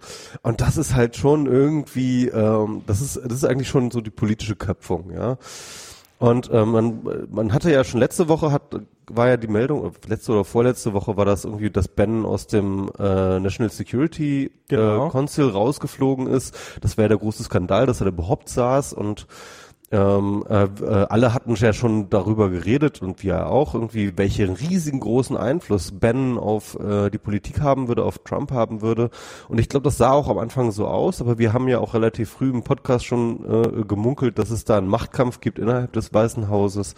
Und ganz offensichtlich den hat Ben ganz offensichtlich verloren, den mhm. Machtkampf. Ne? Und äh, damit beziehungsweise die ganze Ben-Clique, wir hatten das ja so ein bisschen ausdifferenziert, also diese ganzen Mercer-Leute von Kelly and Conway über Ben und äh, andere Sachen, ähm, äh, die scheinen da gerade im Weißen Haus sozusagen extrem auf dem absteigenden Ast zu sein. Stattdessen auf dem aufsteigenden Ast ist Jared Kushner, der ähm, ähm, der äh, Schwiegersohn von Trump, ähm, was auch daran äh, festmachen kann, dass jetzt äh, Ivanka, also seine Tochter, und, und die Frau von Jared ähm, dann halt äh, ein eigenes Büro bezogen hat innerhalb des Weißen Hauses, mit immer die beiden immer mehr außenpolitische Dinge ähm, aufgetragen bekommen. Also Jared Kushner soll jetzt halt äh, den Nahostkonflikt lösen. Er fliegt irgendwie in der Welt herum und ist jetzt irgendwie so ein bisschen statt Tillerson ist er jetzt irgendwie so der eigentliche Secretary äh, of State und ähm, und auch Ivanka äh, hat jetzt irgendwie außenpolitische Termine, unter anderem kommt sie jetzt nach Deutschland und wird dann irgendwas mit äh, Merkel hier machen und so. Also irgendwie ähm, Man möchte dazu sagen, das ist illegal. seine, ja, also seine, ben, seiner äh, Verwandtschaft also, Posten zu verschaffen, ist illegal. Trump baut das Ganze zu einem Familienunternehmen um. Das ist das muss man einfach mal so sagen. Ja? Also baut die USA gerade zu einem Familienunternehmen um. Ähm, und das ist äh, äh auf eine Art finde ich das aber auch beruhigend, weil ganz ehrlich, ähm, ich habe weniger Angst vor Kushner als vor äh, Ben. Und ähm, also Ben wird gerade ganz massiv gesidelined, so. Ja. Und äh, damit auch sozusagen äh, der ganze Einfluss der Alt-Right. Uh, und ich glaube, eines der ganz, ganz wesentlichen Ergebnisse dieses Sidelinings ist die Reaktion von Trump auf den Giftgas ein Griff in Syrien, mhm. nämlich tatsächlich äh, da Military Action zu nehmen, womit er allem so diametral widerspricht von dem, was er in der Kampagne angekündigt hat, ja. Äh, also er macht jetzt das, er macht jetzt so krass Intervention, wie es halt Obama selber nicht äh, wollte, ja. Mhm. Also wo es Obama zu weit ging, ja. Ähm, und, äh, und, und geht in die Vollen und bombardiert jetzt äh, äh, äh, syrische Basen aufgrund äh, dieses Giftgas. Eine, eine bisher, oder? Also, oder? Eine, genau. Äh, eine, äh, eine syrische Basis äh, und geht damit halt tatsächlich und verändert damit den Konflikt, zumindest die Konfliktkonstellation, in der sich die USA mit äh, dem Syrien-Konflikt befindet, komplett und radikal, weil die Linie der USA war halt bisher nur zu sagen, wir bekämpfen ISIS, alles andere interessiert uns nicht, ja. Mhm. Und, ähm, und auf einmal haben wir hier tatsächlich einen Konflikt zwischen äh, dem Assad-Regime und einen offenen Konflikt zwischen Assad-Regime und ähm, und USA und damit potenziell auch einen offenen Konflikt zwischen Putin und den USA. Ja. Was, was, ich, so, was, ich, was, ist jetzt, äh, was ich irre finde, weil zum einen äh, hat ist jetzt quasi ähm, betreibt betreibt ähm, Trump jetzt die Politik, die er seinem Vorgänger vorgeworfen hat, die der aber nie betrieben hat. Ja. Also er hat ja die ganze Zeit, das ist ja lustig, wie jetzt gerade die Tweets alle ausgegraben werden, dass er, ja, ja. ja, jetzt wird er ja Syrien bombardieren, um seine schlechten Umfragewerte Obama, geh nicht nach Syrien, genau. das wird alles ein Riesendesaster. Also es, ist, es gibt ja wirklich selten mal ein Thema, zu dem er so glasklar sich aus und Trump neigt ja zum Glasklaren. Ähm, und ähm, das, das, das ist das eine, was ich lustig finde. Das zweite ist, dass die Alt-Right, die, die Trump-Wähler, ähm, sich plötzlich mit der Situation konfrontiert zu sehen, dass sie äh, mit Obama, was das Thema Syrien angeht, wahrscheinlich eine größere Schnittmenge haben als mit dem, zumindest mit der Politik des aktuellen Präsidenten. Ähm, die sind, die sind gerade richtig pisst, ne? Das die sind richtig, die sind richtig ja. sauer auf, auf, auf äh, äh Donald Trump. Ähm, ich glaube, Breitbart hält sich noch einigermaßen zurück, aber ich meine, die merken natürlich auch gerade, dass ihm, dass, dass der Ben der Arsch weggezogen wird. Das ist, das ist alles so krass. Also äh, vor allem, wie schnell das ging. Ja. Trump hat im Endeffekt in den ersten, keine Ahnung, paar 90 Tagen, die er jetzt irgendwie regiert, hat er das komplette Gegenteil von allem gemacht, was er irgendwie in seiner Kampagne angekündigt hat. Ja, also er hat alle seine Wahlversprechen nicht durchziehen können. Ähm, ist an allem gescheitert und macht äh, außenpolitisch genau das Gegenteil dessen, was er angekündigt hat. Es ist so krass. Es ist, es ist, ich glaube, er hat jetzt alle angepisst, die ihn jemals unterstützt haben mittlerweile. Ja, also und zwar so tief angepisst, dass gar nicht mehr geht. Also diese diese Einschläge in Syrien, ähm, die haben, ich, ich habe das hier so halb live mitverfolgen können. Ähm, und die haben in seiner, in seiner Anhängerschaft äh, weitaus mehr Schaden angerichtet als auf dieser Airbase. Das ist, ähm, das, das, das war wirklich, also so auch hier Infoworld, wie heißt der dieser äh, Infowar. Hm? In, äh, äh, Alex Jones, Infowars. Ja, nee, ich meine nicht den Alex Jones, sondern einer seiner Redakteure da, der relativ ja, äh, populär ja, ist, ja. der auf Twitter so relativ weit verbreitet ist, der, der wirklich bisher alles verteidigt hat, was, äh, was Trump gemacht hat, der, der direkt gesagt hat, okay, I'm off the Trump train und mhm. Breitbart-Redakteure, die auch ähm, so irgendwie, äh, wo, wo irgendjemand auf Twitter so, na, ich weiß ja nicht, ob der und der jetzt nicht äh, vielleicht ein bisschen enttäuscht ist und äh, die Antwort war enttäuscht, ich bin I'm furious. Ähm, also es ist wirklich, wirklich, er hat, ähm, also diese ganze Alt-Right-Schiene hat er, ähm, ja, wahrscheinlich, sie fühlt sich ich würde sagen, ihr Gefühl ist wahrscheinlich mit sich verraten fühlen am besten beschrieben und ich glaube auch nicht ganz zu Unrecht. Ähm, also das ist äh, klar, klareren Schlag kann man eigentlich kaum in die Fresse kriegen.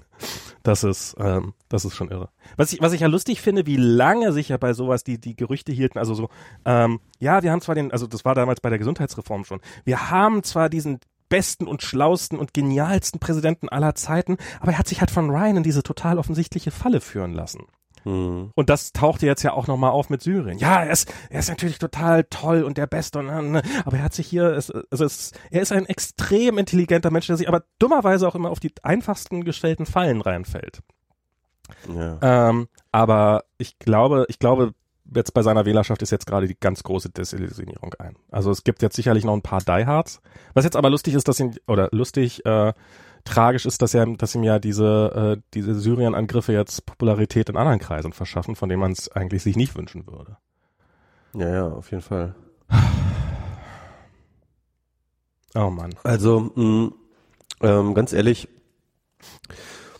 Also ähm, mal zu, zu der äh, Bewertung des, des Syrien-Angriffs. Ne? Mhm. Also ähm, ich war eigentlich in dieser Sache schon im Wahlkampf immer eher auf äh, Hillary Clintons Seite, die gesagt hat, wir müssen da schon ein ähm, massiveres Vorgehen gegen das Assad-Regime machen, Flugverbotszone und so weiter und so fort, fand ich eigentlich eine ganz gute Haltung, ähm, weil ganz offensichtlich für mich also rein zahlenmäßig ist einfach Assad der wesentlich größere Schlechter in der Region, das, das wesentlich größere Problem als äh, ISIS. ISIS mhm. ist ein Problem, das wir Europäer und äh, so haben wir ein bisschen stärker, weil äh, die halt bei uns auch operieren und deswegen ähm, sind sie unser größtes Feindbild, aber hä?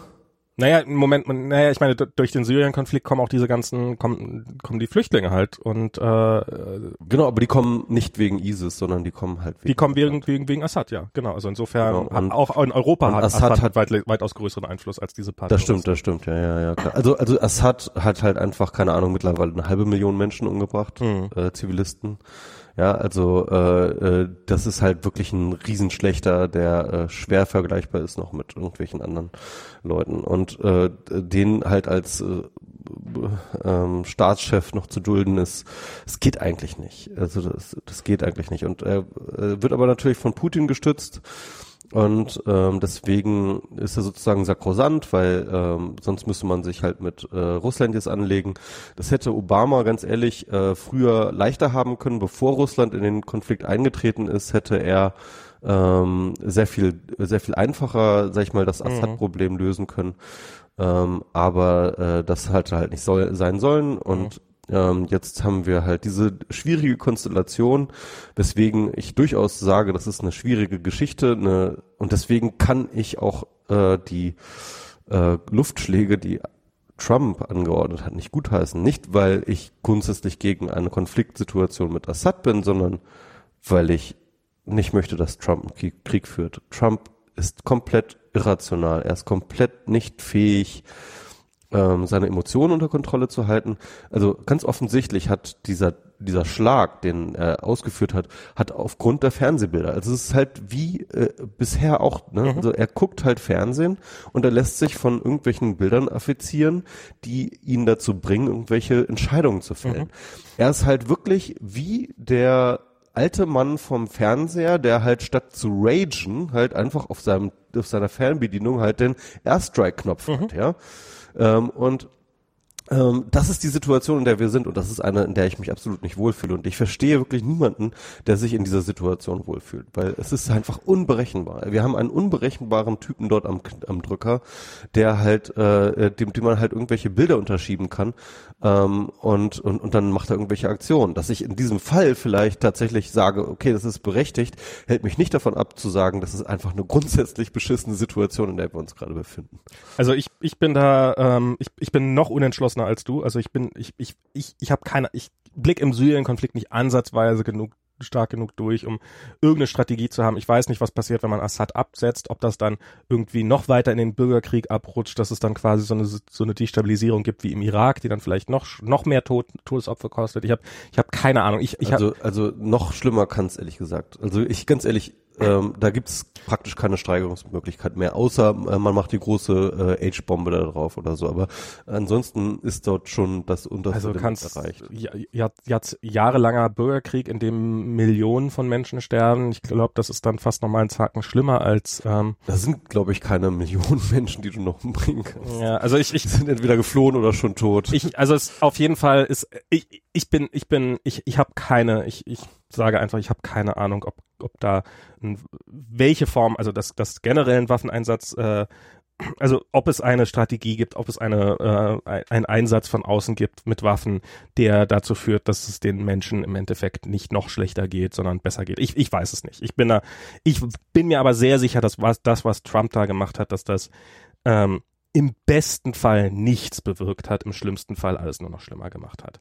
Ähm, ich meine, diese, dieses die, das war diese wirklich diese totale Unentschlossenheit, dieses, das war ja auch in der Rede, die er gegeben hat, so my fellow Americans, er hat ja nicht, ja nicht gesagt, so dieses Assad-Regime und es muss gestoppt werden und wenn das und das passiert, dann hören wir auf oder wenn das und das passiert, dann machen wir weiter. Keine Strategie. Das war null Strategie, Strategie, sondern es war einfach, da waren beautiful babies und darum haben wir das jetzt gebombt. Da habe ich jetzt drauf gepisst, genau. Und, es und so, oh. dass die am nächsten und, und dass die als reine Provokation am nächsten Tag von exakt der Airbase wieder starten, hat eigentlich Trumps Position eher geschwächt. Er wollte eine Position der Stärke aufzeigen, nämlich guck mal, wir sind bereit hier reinzugehen.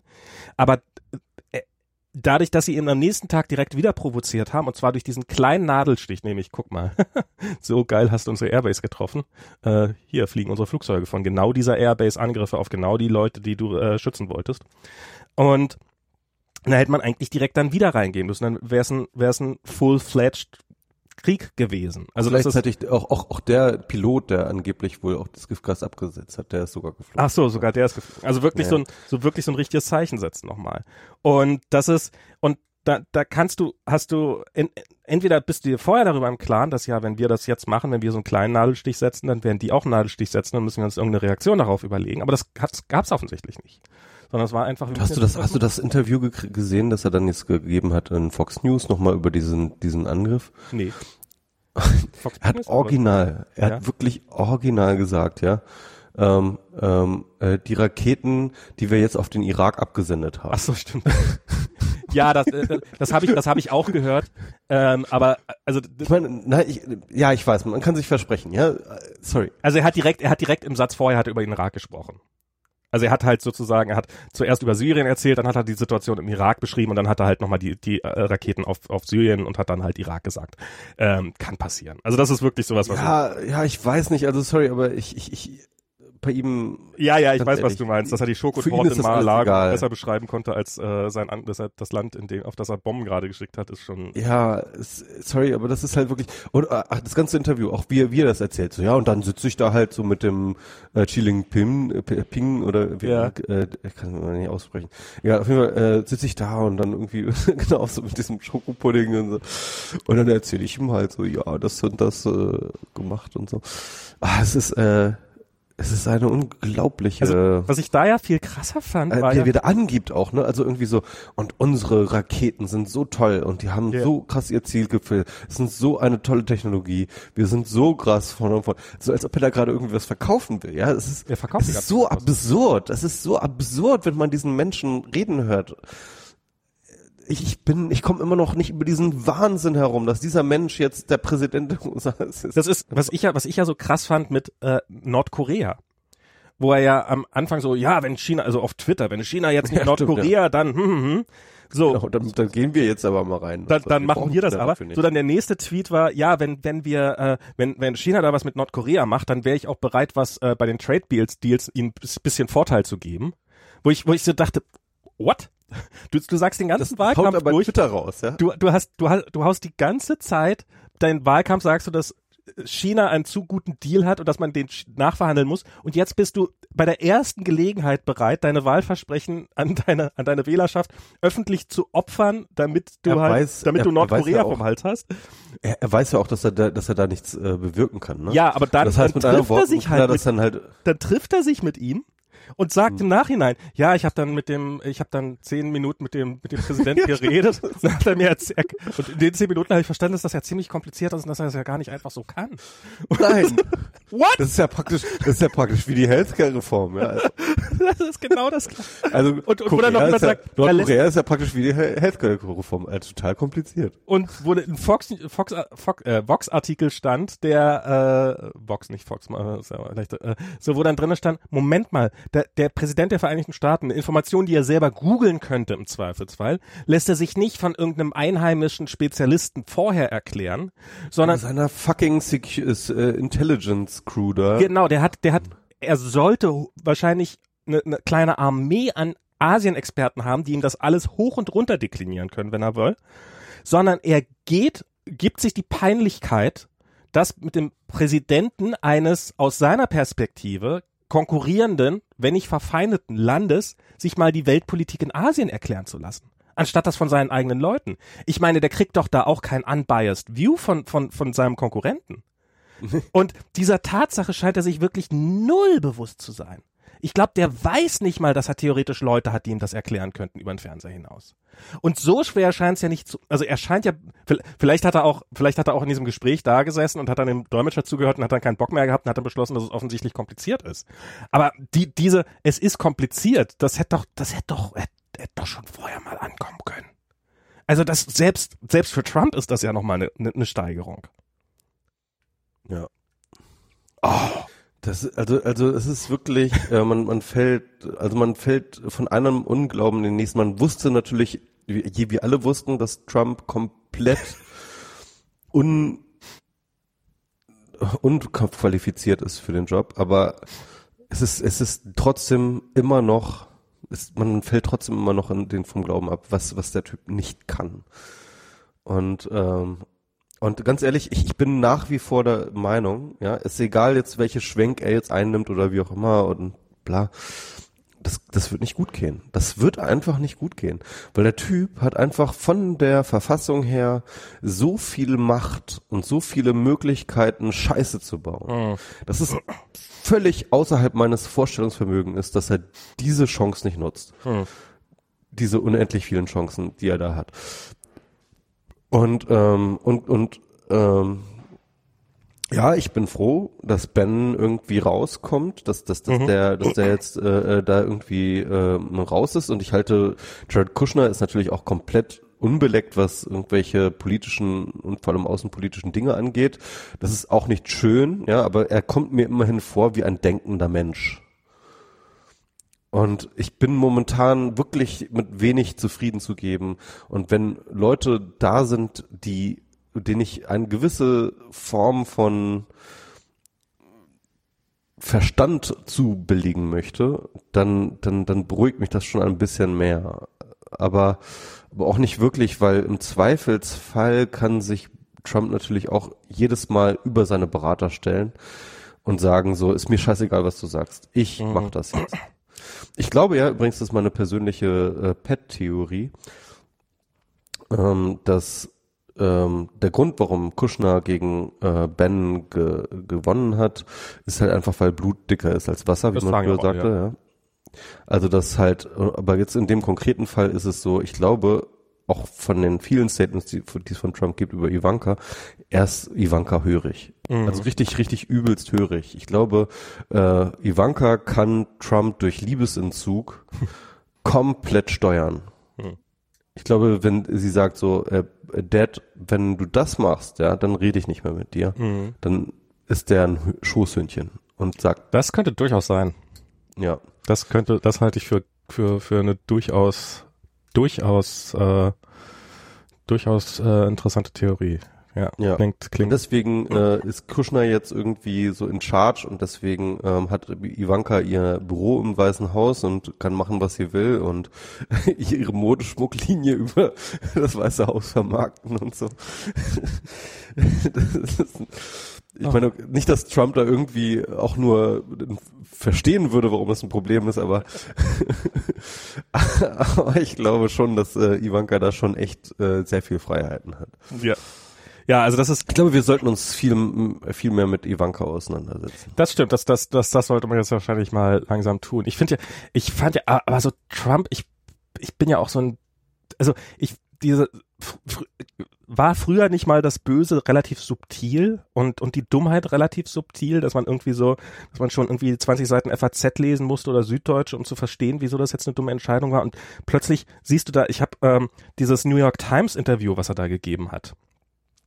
Ähm, ich weiß nicht, ob, ob du das mitgekriegt hast, ähm, wo er sich ja, also hier ist ja, hier ist ja gerade so ein ganz Skandal. Ist schon ein bisschen her, ne? Letzte Woche war das. Nee. Ähm, okay. Letzte Woche hat er der New York Times ein Interview gegeben.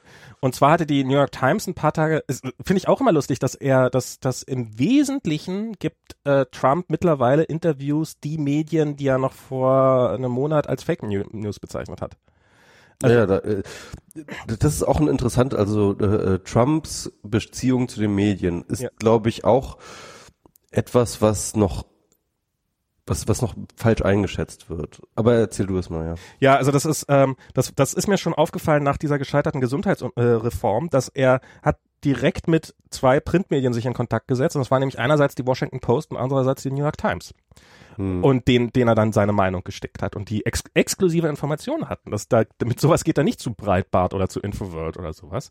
Ähm, sondern das wird direkt, ähm, das, das finde ich ganz spannend. Er hat der New York Times ein Interview gegeben und die New York Times hat ja gerade äh, äh sehr aufwendig recherchiert, dass ähm, Bill O'Reilly, O'Reilly, hier dieser ähm, dieser ähm, Fox, der, der das Fox News Aushängeschild, der der äh, ein erfolgreichste Fox News äh, Moderator, ähm, ein ähm, 13 Millionen gezahlt hat, damit äh, damit Frauen, die ihn wegen sexu sexueller Belästigung verklagen wollten, doch bitte schön die Klappe halten und das nicht an die Öffentlichkeit bringen. Mhm. Ähm, ja. Was stimmt ja, das habe ich das habe ich mitgekriegt den, den den Absatz ja. Genau und und ähm, in diese ganze Situation rein, wo gerade, also wo hochgezählt worden sind, wie viel Prozent der äh, der der ähm, Sponsoren von hier dem O'Reilly Factor äh, dieser seiner Sendung abgesprungen sind und sowas und wo sozusagen eigentlich noch ein Countdown war, wie lange wird es noch dauern, bis Bill O'Reilly äh, rausgeschmissen wird. In dieser Situation ohne Not kettet sich Trump an Bill O'Reilly und sagt, der ist super, der hätte nicht setteln sollen, ich weiß, dass er ein guter Mann ist, der hat nichts getan. Ja, ja. Ähm, und ich, ich habe, das, das war nämlich letzte Woche bei hier The Daily, diesem New York Times Podcast, da haben sie nämlich diesen Ausschnitt auch gebracht. Das ist nicht so, dass die, hey, was ist denn ihre Position zu Bill O'Reilly und, und. Ja, so, dann hat sie aufgedrängt, ja. Das war das, das war der Einstieg ins Gespräch. Aber er denkt überhaupt das nicht. Das war der Einstieg ins Gespräch. Sie setzen sich hin und er sagt, Bumm, Bill O'Reilly, nichts falsch gemacht. So genau. Habe hab ich, hab ich äh, schon schon von, von meiner Position aus gesehen. Ah, der Typ, ja, das ist echt krass. So, und das ist so, was denkt, im, im von ihm gerade eingeführten Sexual Harassment Awareness Month. Ähm, das ist unglaublich. Wie, und, und das Irre ist ja auch noch, dass Bill O'Reilly gerade einer der Gründe, warum er dieses, warum er nicht diese Klagen ja überhaupt nicht gebrauchen kann, ist, weil er gerade eine Buchtour machen wollte für sein Buch, wo es darum geht, ähm, um Manieren und wie doch früher und Leute wie er doch sowieso die Besten sind und äh, moralisch die die geilsten. Hm, ja, ja. Also das meine ich, mit, war nicht früher mal das Böse ein bisschen subtiler? War das, war das nicht früher mal so, dass da irgendwie, dass da irgendwie so ein bisschen um Ecken, nee, jetzt ist es so, äh, der Typ, der dir die ganze Zeit erzählt, dass du, dass jeder, der lange Haare hat, ähm, ähm, ähm, äh, kein, kein wirklicher Mensch ist, ist der, der äh, massenhaft Frauen äh, äh, naja, also äh, Hannah Arendts Buch über äh, Eichmann hieß ja die Banalität des Bösen. Ne? Ja. Also, ähm, sie hat da schon irgendwie immer gesagt, dass äh, das Böse eben nicht subtil und, äh, und, und, und überhaupt auch gar nicht interessant ist eigentlich. Ja, das ist klar. Banal. Ja, es ist banal. Also, also ähm, wobei Eichmann, glaube ich, noch ein bisschen komplett andere Charaktere ist als Trump. Ähm, ja, aber äh, hier so Bill O'Reilly, der ist ja wirklich, der ist ja wirklich, äh, der ist ja wirklich schlechter, schlechter Actionfilm bös, bösartig. Also ja, ja. Und äh, also Trump ja auch. Also Trump, Trump ist auch, ja, ideale. Also das ist ja, das ist ja die Karikatur eines Trump äh, eines James Bond Bösewichts. Ja, ne? du könntest das, du könntest das und und also wirklich, also also das, also jemanden wie Trump, äh, das würde sich äh, kein James Bond Autor würde sich sowas trauen, sowas zu bauen, weil das zu plump wäre. Auf der anderen Seite aber, hast du eben jemanden wie Assad, der halt Unmensch ist und Menschen vergast, aber ein ganz ruhiger, netter, äh, eher unauffälliger, nicht medienpräsenter. Übrigens auch ein Computer-Nerd, ne? Ja. Auch ganz spannend. Ja. Egal. Auf jeden Fall, äh, was ich sagen wollte eigentlich nochmal zu den Medien. Mhm. Was ich interessant fand, ich weiß nicht mehr, wo ich das gelesen habe, aber ich fand ähm, äh, das so als These ganz interessant. Dieses ganze Ragen gegen die Medien, ne? Mhm. Ähm, das wurde halt immer irgendwie so, ah, Trump ist gegen die Medien und er ist irgendwie ähm, er hasst die Medien, er will die Medien und, und, wir müssen jetzt über die über die Pressefreiheit ähm, Angst haben, weil ähm, Trump jetzt ganz offensichtlich so eine neue Politik gegen die Medien führt. Ähm, aber das Interessante ist, ähm, wenn man das genauer analysiert, was dort passiert, auch vor allem in, äh, äh, sozusagen auf der Medienseite gegenüber Trump, dass es eigentlich ein Win-Win-Situation ist zwischen Trump und me den Medien. Ja? Also Trump arbeitet sich halt die ganze Zeit an den Medien ab, nennt sie Fake News und so weiter und so fort und gewinnt dadurch halt irgendwie an sein, äh, von, seinen, von seiner Basis halt mal yeah, yeah, yeah, Lügenpresse und so weiter. Und ähm, und die Medien aber wiederum äh, können, ähm, äh, ich meine, das sieht man ja auch irgendwie New York Times, äh, Washington Post, die, die, die, die haben momentan äh, Subscriber-Zahlen, Zahlen, äh, äh, von denen sie vor ein paar Jahren noch geträumt haben. Mhm. Ähm, die halt äh, dann sozusagen äh, die, das neue Motto der der der äh, der Washington Post, der ist irgendwie keine Ahnung, wie, wie hieß es irgendwie Democracy ähm, in Darkness. Genau, Democracy Dies in Darkness, ja, also halt so die, die totale, mega, ähm, äh, mega pathetische Formel, jetzt hier irgendwie jetzt erst recht, wie ist denn hier das letzte Sturm, wie, wie man früher sagte, ne, mit ja. dem Spiegel, der Sturmgeschütz der Demokratie, ja.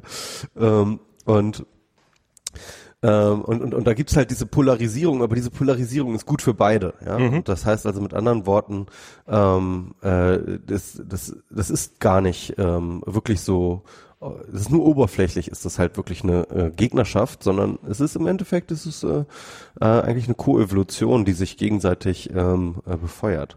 Ne, Was aber trotzdem natürlich nicht gut ist, also gesellschaftlich, weil es natürlich eine weitere Polarisierung äh, nach. Es ist, ist halt nicht, nicht nur nicht gesellschaftlich gut, sondern ich habe mich ja auch so ein bisschen gefragt, also vorherige Präsidenten oder der Grund, warum das, warum vorher es eine relativ gute Zusammenarbeit zwischen Presse und äh, Regierungen gab, ist ja nicht so sehr, weil die Regierungen die Presse mögen und, und unbedingt die Meinungsfreiheit hochhalten wollen, sondern weil das eine Beziehung war, eine Symbiose war, die für sie auch ganz gut funktioniert haben. Wenn du halt mit den, wenn du die Medien nicht großartig in Frage stellst und gute Beziehungen hast, dann kannst du denen auch mal was durchstecken und die Medien dazu bringen, was zu schreiben, was du gerne hättest.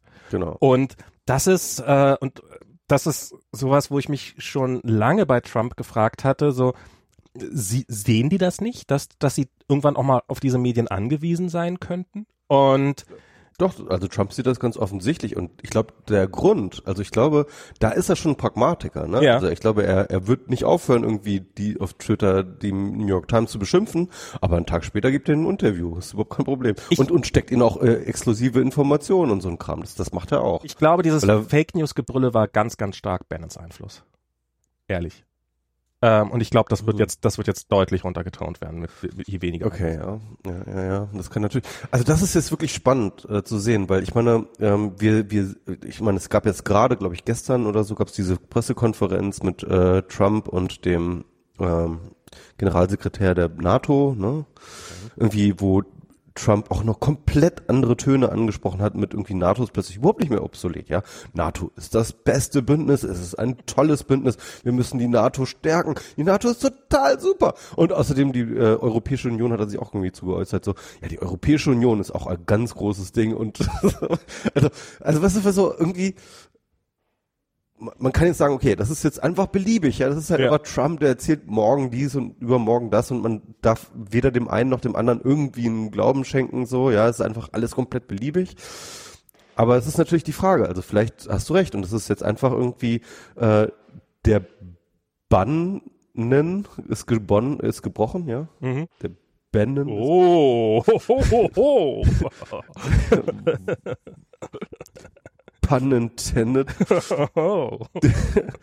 und ähm, also der Bann ist, ge Bannon ist gebrochen ähm, und ähm, und und jetzt und jetzt äh, keine Ahnung äh, findet Trump jetzt zu einer ganz anderen Position in allen möglichen Bereichen plötzlich äh, hin und wird jetzt irgendwie normaler, vielleicht, vielleicht sogar normaler Präsident, das kann ich mir nicht vorstellen, aber ähm, ich, ich weiß es nicht. Also ich da muss man, glaube ich, noch weiter beobachten. Aber es, es kann natürlich sein, dass jetzt irgendwie wirklich durch das aber ich meine, Trump hat aber auch schon vor Bannon, ne? also bevor Bannon die Kampagne übernommen hat, hat er schon Müll natürlich in seiner Kampagne. Natürlich ne? wird er weiterhin und, Müll reden, um Himmels Willen. Ja, ja, das, ist, ja, ja, klar. das wird nicht auch. Aber ich jetzt, ähm, ich frage mich jetzt, jetzt hat er halt andere Berater. Ich weiß halt nicht zum Beispiel, ich habe keine Ahnung, wie weit äh, Ivanka zum Beispiel vorher in seinen Wahlkampf involviert war. Ich kann mir vorstellen, dass die ganze Zeit dachte, oh mein Gott, was macht also der Typ Kushner da? war sehr, sehr in seinen Wahlkampf ja? involviert. Okay, ja, ja, Kushner war sehr, sehr tief in den Wahlkampf. Er hat praktisch den gesamten Online-Kram gemacht. Ne? Okay. Ne? Also ähm, er hat das alles koordiniert. Also ähm. Kushner war schon, schon bei der Kampagne war da schon ziemlich tief drin. Ivanka weiß ich nicht so genau. Ähm, Ivanka, ne? Ich, ich, man muss ja bedenken, die ist echt gut befreundet mit Chelsea Clinton, Klar. Ähm, der, der, der, der, äh, äh, der Tochter von. Das Hillary. ist diese Washington Elite, die, die Trump immer angegriffen hat. genau. Er, kann, er wusste, dass es sie gibt. Er kannte sie aus dem Schlafzimmer seiner Tochter. ja, krass. Du, ich muss aber trotzdem mal kurz aufs Klo. Okay, geh mal kurz aufs Klo. Ähm, kannst du mal ein neues Thema ausdenken oder so? Ah, oh, kann ich mal ein neues Thema? Ach, das ist immer so gemein. Das ist immer. So, ähm, was haben wir denn noch mal für Themen hier? Ähm, irgendwas wollte ich, irgendwas, irgendeine kleine Lappalie über Trump wollte ich noch erzählen. Also es, ich, ja, ich finde das so, so, ähm, also dieses, dieses Randketten an, an, an, an äh, O'Reilly, dieses, die, dieses ist wirklich so so offensichtlich unbedarft. Das das ist sowas, was ich was ich glaube, was jetzt auch langsam zu seiner zu seiner Wählerschaft. Also ich ich bin jetzt im Augenblick gerade relativ entspannt, muss ich sagen. Also ich ich äh, ich sehe das auch wie also ich halte ich halte Trump nach wie vor für äh, relativ unkalkulierbar und ich glaube, wenn er jetzt ein und das das sagen ja auch viele so, hm, ihr lobt ihn jetzt, weil er äh, Bomben, ihr, ihr lobt einen Typen, der äh, der für nichts anderes lebt als fürs Lob, äh, weil er Bomben auf ein Land geworfen hat. Da hoffentlich geht das nicht nach hinten los. Ähm, also die, die, diese Angst habe ich natürlich durchaus auch. Ich habe aber das Gefühl, dass äh, sein Imperium, also ich, ich, ich rieche Morgenluft. Ich glaube, dass ich weiß nicht, ob man, ob Trump abgesägt werden wird. Das äh, sehe ich noch nicht kommen. Ähm, wobei, das geht ja im Zweifelsfall auch schneller, als man denkt. Also es gab jetzt gerade in Kansas, gab es jetzt so ein, so ein Kongressabgeordneter, ist da neu gewählt worden. Und ähm, diese Wahl hat der republikanische Kandidat knapp gewonnen. Und, ähm, und die Demokraten haben trotzdem total gejubelt, weil der Grund dafür ist, weil äh, sie noch vor ähm, noch vor, als bei der bei der Trump-Wahl haben sie diesen haben sie diesen District mit irgendwie 30 Prozent Abstand verloren oder sowas. Und dass dass diese Wahl knapp war überhaupt, ähm, bezeichnen jetzt viele so als krasses Alarmsignal für, für, für, für die Republikaner. Und ich glaube, da werden jetzt einige sehen, dass sie, ähm, dass sie, dass wenn sie ihre Posten nicht verlieren wollen bei den nächsten Wahlen, dass sie, dass, dass sie echt was in die Wege leiten müssen. Und ich bin jetzt gerade über den Kongress oder was? Genau, äh, gestern war ja in Kansas eine kleine Wahl. Also mhm. eine, eine Kongressabgeordnete ist dann gewählt worden. Und äh, knapp hat der republikanische Kandidat gewonnen, was in Kansas unheard of ist. Also das ist, äh, dass da irgendwie ein, Republi äh, ein demokratischer Kandidat sowas wie eine Chance hat. Es liegt natürlich auch daran, dass die Demokraten vorher ähm, einfach gesagt haben, äh, ja, wir können ja eh nicht gewinnen und haben dann halt irgendwelche Luschen in den Wahlkampf gestellt und sowas. Also es ist auch durchaus ähm, und jetzt hat halt ein, ein quasi ein Bernie Bernie Anhänger ähm, hat da fast fast den einen Sieg eingefahren. Also das ist ähm, das das die die nächsten die nächsten größeren Wahlen, das wird sicherlich spannend werden. Das ist ich glaube aber wirklich auch, dass das jetzt gerade ähm, das noch nicht ganz offensichtlich ist, aber das noch offensichtlich wird, wie krass das die Republikaner gerade kaputt macht. Man hat das jetzt bei der Gesundheitsreform gemerkt, mhm. dass äh, sie nur und ausschließlich stark waren, solange sie einen gemeinsamen Feind hatten mit Obama und seiner Politik. Aber sobald es irgendwie auf ein Terrain geht, wo es konkret werden soll, was für eine Politik jetzt eigentlich gefahren werden soll, ja, dass sich dort, dass das Republikanerlager so krass massiv gespalten ist, ähm, wie eigentlich die Gesellschaft selber. Also äh, wo du halt von den ähm, du, du, du hast da praktisch ähm, diesen Freedom Carcass, der praktisch überhaupt nicht mehr ähm, kompromissbereit mit irgendeiner Linie ist, das der halt nur noch eine Radik nie, nie. Hm, nie, nie, seine nie. Radikallinie fährt und, und, und, und, und, und alles blockiert, was ihm nicht irgendwie in den Kram passt. Du hast dann irgendwie die Moderaten und die, die Neocons und das, das passt alles hinten und vorne nicht mehr zusammen. Und das merken die jetzt gerade erst, jetzt mhm. wo sie sozusagen das erste Mal wieder richtig kon äh, konkret konstruktiv Gesetze erlassen sollen, ja, dass da praktisch nichts mehr zusammenpasst, ja. Und, äh, und, und Trump ist da in gewisser Hinsicht auch sozusagen ein Symptom dieser, äh, dieser, dieser ähm, ähm, sag ich mal, Leidlosigkeit der, äh, der Republikaner. Und ich glaube, die Republikaner sind fast doch in einer größeren Krise als die Demokraten. Ähm, sie wissen es nur noch nicht ganz. Also, aber es wird jetzt so langsam sichtbar, glaube ich. Ja, sie glauben noch an der Macht zu sein. Das macht, das macht ihre. Ja, das ist, also das ist. Genau. Und sie versuchen jetzt irgendwie so noch ein bisschen disziplinar, äh, disziplinmäßig jetzt irgendwie ähm, halt äh, dem Präsidenten zuzuarbeiten, aber der ist ja auch so, der, der, der, der weiß ja auch nicht, was er will. Und ähm, ja, also ich glaube, die Republikaner, die wissen noch gar nicht, wie krass im Arsch sie eigentlich sind. Das war ja auch das erste Mal, als so ähm, Trump direkt quasi seine Basis angegriffen hat, als er nach dem nach dieser nach diesem Scheitern ja äh, diesen Freedom Caucus massiv angegriffen hat und ähm, äh, auch auf Twitter ja und mhm. gesagt hat, dass die abgewählt werden müssen, dass die der Feind sind. Das ist ja auch so ein bisschen die Bannon-Heimat, ne? Das muss man sehen. Das ist halt so dieses Tea Party-Zeug, ne? Da ist ja genau. Ben, da kommt der Bannon her eigentlich. Und die halt auch wirklich ja massiv, also das, das, die er wirklich direkt angegriffen hat. Und da dachte ich am Anfang, ähm, so weil du so meintest, dass, dass er jetzt vielleicht von oben herab sozusagen die, die, die Einfluss auf die, die Wahlen nimmt und auf die Kandidaten, was übrigens, was sie übrigens auch gesetzlich nicht dürfen, ähm, aber natürlich trotzdem offensichtlich machen.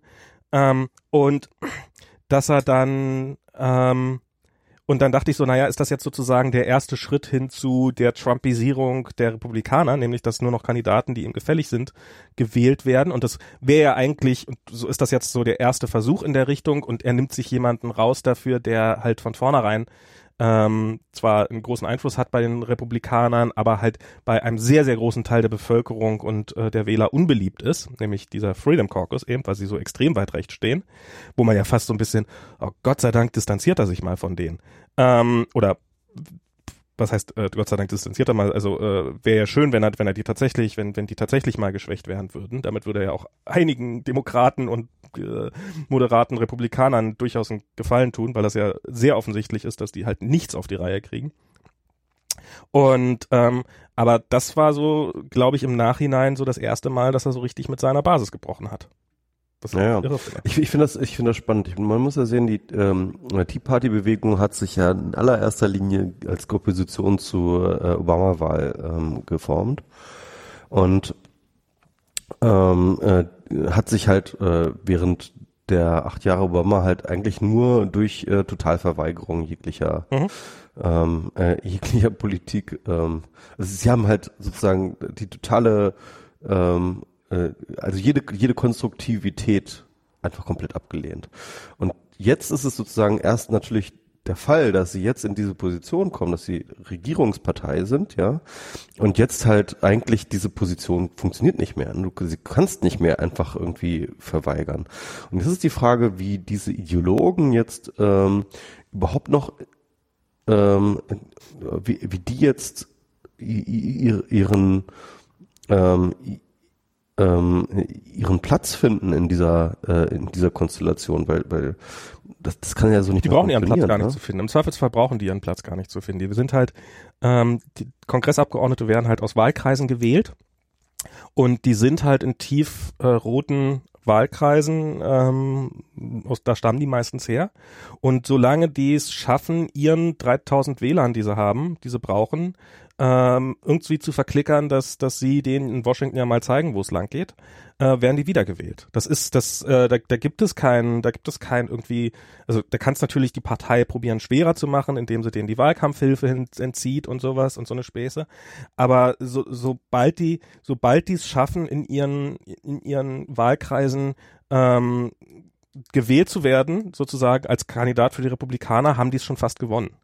Das ist, ähm, das, die, die können sich weit nach hinten lehnen, das ist, das können die als lebenslangen Job machen, dieses Nein sagen. Das ist, ähm, ich glaube nicht, weil der Punkt ist, als in der Opposition funktioniert das ganz gut, wenn du sagst, okay, äh, Obamacare ist der Teufel ja. und das muss weg, weg, weg, weg. Klar, natürlich. Aber wenn du dann irgendwie in der Regierungspartei bist, ja, und die Chance bekommst, das wegzubekommen, aber es dann nicht tust, weil du, äh, äh, weil du halt kompromissunfähig aber bist. Aber sie sind ja? nicht, sie sind nicht dieser Partei verpflichtet der Punkt ist aber, wenn du halt die ganze Zeit gegen Obamacare hetzt ja. und deine, deine Wähler dich wählen, weil du sagst irgendwie, du willst Obamacare abschaffen. Ja. Und das dann aber nicht hinkriegst, weil du halt nicht in der Lage bist, äh, politisch Kompromisse zu machen, dann erweist du dich äh, in deinen Wahlversprechen als ineffektiv. Naja, aber solange Und sie weiterhin egal, sagen, welcher Partei wir bekämpfen das Establishment und dass wir bekämpfen das Washington Establishment, indem wir zu allem Nein sagen. Und solange ihre Wähler das gutieren, äh, sind, bleiben die da. Und das sind halt Ja, aber ich glaube nicht, dass die, dass die Wähler das äh, gutieren, weil Wir die wollen sehen. irgendwann auch Ergebnisse sehen. Wir werden die wollen auch irgendwann Ergebnisse sehen. Das sind, meine, gibt, die wollen sehr bizarre Staat, äh, in diesem Land. Das ist, äh, ich, ich, ich, ich glaube nämlich, dass das, das ist, sind einfach solche Pockets, wo die sind halt nicht, also die, die, die, die die sich darüber definieren, das ist ja, das war ja auch ein, ein Stück weit Trumps Wahlkampf, dass er gegen beide Parteien ist. ja, ja. Und, und äh, das kannst du, das, dann kann, dann können die halt sagen, ja, Trump ist von der Linie abgefallen, der ist, aber wir bleiben standhaft. Ja, ihr bleibt standhaft, darum wählen wir euch. Ähm, ich, also, wir können gucken, aber das, das kann, das kann beliebig lange weiter funktionieren, theoretisch. Hm. Du kannst in diesem Land, kannst du professioneller Politiker mit hohem Einkommen sein, indem du einfach zu allem immer Nein sagst.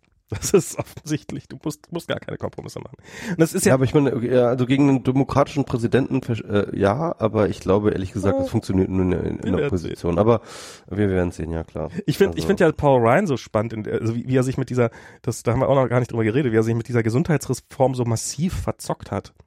Und ähm, wie, wie das denn passieren konnte eigentlich. Also das, äh, wo man sich ja denkt, das ist doch, also er hat sich, hat Er hatte jetzt sieben fucking Jahre Zeit.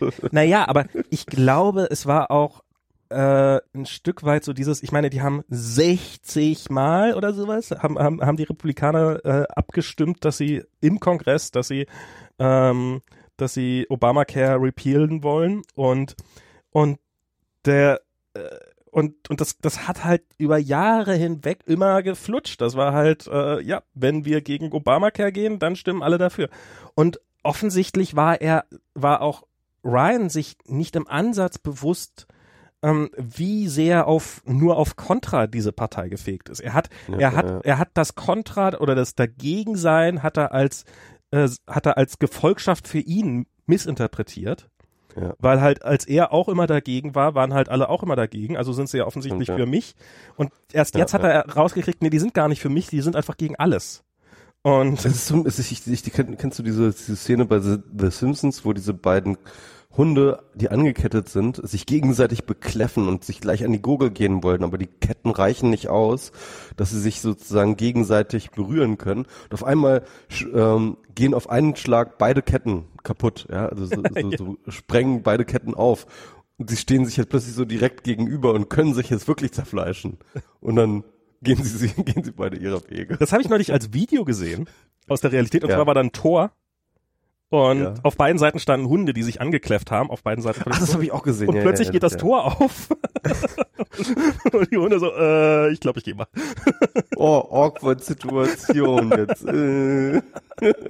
Ja. Ja. ja Das, das, ist halt so ein bisschen so das, das, das äh, äh, Repeal and Replace. Äh, Das ist ja dieser berühmte- irgendwie dieses berühmte- Die, die, oh, jetzt können wir. Oh, dann doch nicht. was passiert, wenn der Hund es schafft, ein Auto zu fangen? Ähm, Ja, genau. Und das, das ist diese ganze, das ist, das ist echt irre, ja. Das ist, äh, ich finde, ich, ich kann ja auch noch mal kurz ein bisschen über diese ganze, äh, ich weiß nicht, ob man das in Deutschland so mitgekriegt hat. Hier sind ja gerade, werden ja gerade ein Haufen, äh, man hat ja Trump mit viel Tamtam einen Haufen Umweltgesetze von Obama wieder gekippt, in der Hoffnung, damit Mhm. den, dem Kohlebergbau zu helfen. Ja. Und ähm, was ich mich ja schon immer gefragt habe, wie viele Leute, so, so, hä, wie kann das denn sein? Wie viele Leute in den USA arbeiten denn im Kohlebereich? Das muss ja ein irre großer Bereich sein, wenn der so wichtig ist. Ähm, dann haben sich offensichtlich mehr Leute die Frage gestellt, weil da sind ein paar Zahlen gekommen auch. Und die Zahlen, die ich so habe, liegen zwischen 50 und 65.000 Leute, Wow. die insgesamt in der Kohle arbeiten. Ähm, äh, in, in, in, Im Marihuana-Handel, den die Regierung abschaffen will, arbeiten wohl um die 150.000 Leute. Hm. Also fast dreimal so viele wie, oder mindestens doppelt so viele wie, wie im Kohlebergbau arbeiten. Dieser Kohlebergbau ist, also das ist, das, das ist echt irre. Es ist halt zum einen winzig. Also ein winziger Prozentsatz der Bevölkerung in diesem Land ist halt tatsächlich in diesem Kohlebergbau. Und ähm, die, ähm, das, das, das eine. Ähm, dann, was ich sehr lustig fand, ist dieses, dieses Gesetz, was, was, was Trump jetzt angeschafft hat, weil es äh, die ganzen Arbeitsplätze von Kohlebergbauern ähm, äh, zer, äh, zerstört hat, gefährdet, gefährdet äh, ja, nee, zerstört hat. Das ist noch gar nicht in Kraft. Ja, habe ich auch gelesen. Das ist, äh, das hat Obama hat das per äh, per äh, hier per Directive Order, äh, wie heißt das? Executive Order. Executive, genau. Per Executive Order erlassen. Das ist ein umstrittenes Mittel, das gilt nur sehr eingeschränkt. Äh, die Kohlelobby hat dagegen geklagt. Ähm, und darum ist dieses Gesetz nicht in Kraft, was ich echt irre finde, weil weil sowohl Demokraten als auch Republikaner so tun, als ob dieses, also je nachdem, ähm, dieses, also die Republikaner, dieses Gesetz hat unsere äh, Kohle, Kohleförderung zerstört und Arbeitsplätze gekostet und gegen Demokraten so tun, als ob äh, vorher, als ob das Wasser seitdem plötzlich genießbarer wäre und dann stellt es irgendwann mal raus, das Gesetz ist noch gar nicht in Kraft. Das ist einfach, das wird noch gar nicht umgesetzt. Also bisher ist noch nicht ein Arbeitsplatz deswegen wegen dieses Gesetzes kaputt gegangen, weil es ist schlicht und ergreifend noch nicht in Kraft, kann man natürlich sagen. So, das nächste Problem ist, dass, äh, dass Trumps Änderung, dieses Aufheben der, der, der Executive Order, muss genau diesen gleichen Prozess machen. Also gerade wird, also demnächst verhandelt irgendwie ein Gericht darüber, ob dieses Obama-Gesetz, äh, Executive Order umgesetzt werden kann. Das heißt aber nicht, dass die dann direkt wieder aufgehoben wird von Trumps Executive Order, weil dagegen wird natürlich auch wieder geklagt werden. Das heißt, die wird auch erst wieder in Kraft gesetzt werden, wenn das dann irgendwann alles mal durch die Gerichte ist. Das heißt, wir sind im Augenblick in der lustigen Situation, dass sowohl die Exe eine Executive Order als auch die Executive Order, die die ursprüngliche Executive Order aufheben soll, gerade so durch die Gerichts, durch die, durch die Just, Justiz durchbabbeln. Ähm, das nächste Ding ist der Grund, warum so wenig, warum, warum es den, warum Kohle abgeschafft wird oder warum es weniger, äh, warum es weniger Arbeitsplätze im Kohlebereich gibt, ist A, weil die halt wie in allen Bereichen mehr automatisieren. Also die Arbeitsplätze, die abgebaut worden sind, es wird mehr Kohle produziert. Also die, die, Produktion an Kohle nimmt nach wie vor zu in diesem Land. Es ist nicht so, dass irgendwie weniger Kohle produziert werden würde, sondern es wird mehr Kohle produziert, aber halt mit weniger Leuten, weil sie halt so viel automatisieren. Das heißt, Mr. Trump hervorragend am Problem vorbeigearbeitet. Ähm, und das größte Problem, was die Kohle im Augenblick hat, ist nicht so sehr, dass sie nicht produzieren kann, sondern dass niemand ihre scheiß Kohle will. Die produzieren mehr als Bedarf besteht, was halt dazu führt, dass die Preise verfallen und dass sie ihren, weil sie ihren Scheiß nicht loswerden. Und darum gehen die pleite. Das heißt, Trump hat jetzt gerade ein Gesetz erlassen, was äh, eine veraltete Technologie, die niemand mehr will, ähm, wieder erleichtert, wo niemand so richtig nachgefragt hat. Das ist Weißt du, da zeigt sich einfach mal wieder, was für ein total neoliberaler Globalist du bist. What? Dass du das, dass du die, dass du die äh, emotionale Seite dieser ganzen Geschichte einfach nicht wirklich, die, die, die, die verstehst du einfach nicht, ja. Das sind echte doch, doch, Arbeiter. Ich, ich das, ist, das, ist, das ist echtes Arbeiter. Kulturgut, was du da zerstörst. Ich meine, wir haben das in Deutschland ja im Endeffekt in der Hinsicht, ja, ganz ehrlich, ne, ist äh, Trump nicht an, nichts anderes als Oscar Lafontaine. Lafontaine hat sich auch in die ja. Äh, zu den zu den Kohlekumpels gestellt und hat gesagt, wir retten eure ähm, äh, wir, wir retten eure ähm, äh, eure Tagebaue und damit ihr weiterarbeiten könnt. Wir haben zum Schluss irgendwie ähm, jeden Bergarbeiter irgendwie mit, keine Ahnung, 90 Prozent seines Gehalts äh, sozusagen subventioniert, damit wir, ähm, äh, ich, ich, ich finde durchaus, das kann man auch rechtfertigen, ne, im Sinne von, äh, es gab einen Strukturwandel und diesen Strukturwandel wollte, der sollte abgefedert werden. Ja. Ne? Also der sollte halt, sag ich mal, wenn es nach Marktprinzipien gegangen wäre, wären halt in 0, nix irgendwie Zehntausende von Leute irgendwie zack auf, auf der Straße gestanden ja. und so, ne? Und das hat man halt ähm, aufgehalten und das hat man, ähm, äh, äh, glaube ich, schon auch durchaus zu Recht mhm. äh, einfacher gemacht. Aber ganz ehrlich, der Strukturwandel ist in den USA halt längst passiert. Ähm, der Strukturwandel ist dort ungebremst passiert und das kann man durchaus kritisieren. Klar. Ne?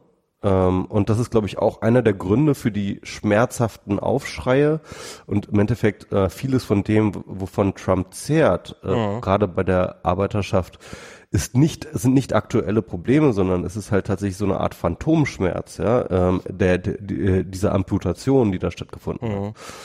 ähm, die halt immer noch nachwirkt, emotional, ja, zu sagen so, ja, also früher, wo wir noch irgendwie die Kumpels waren, ähm, ne, und so.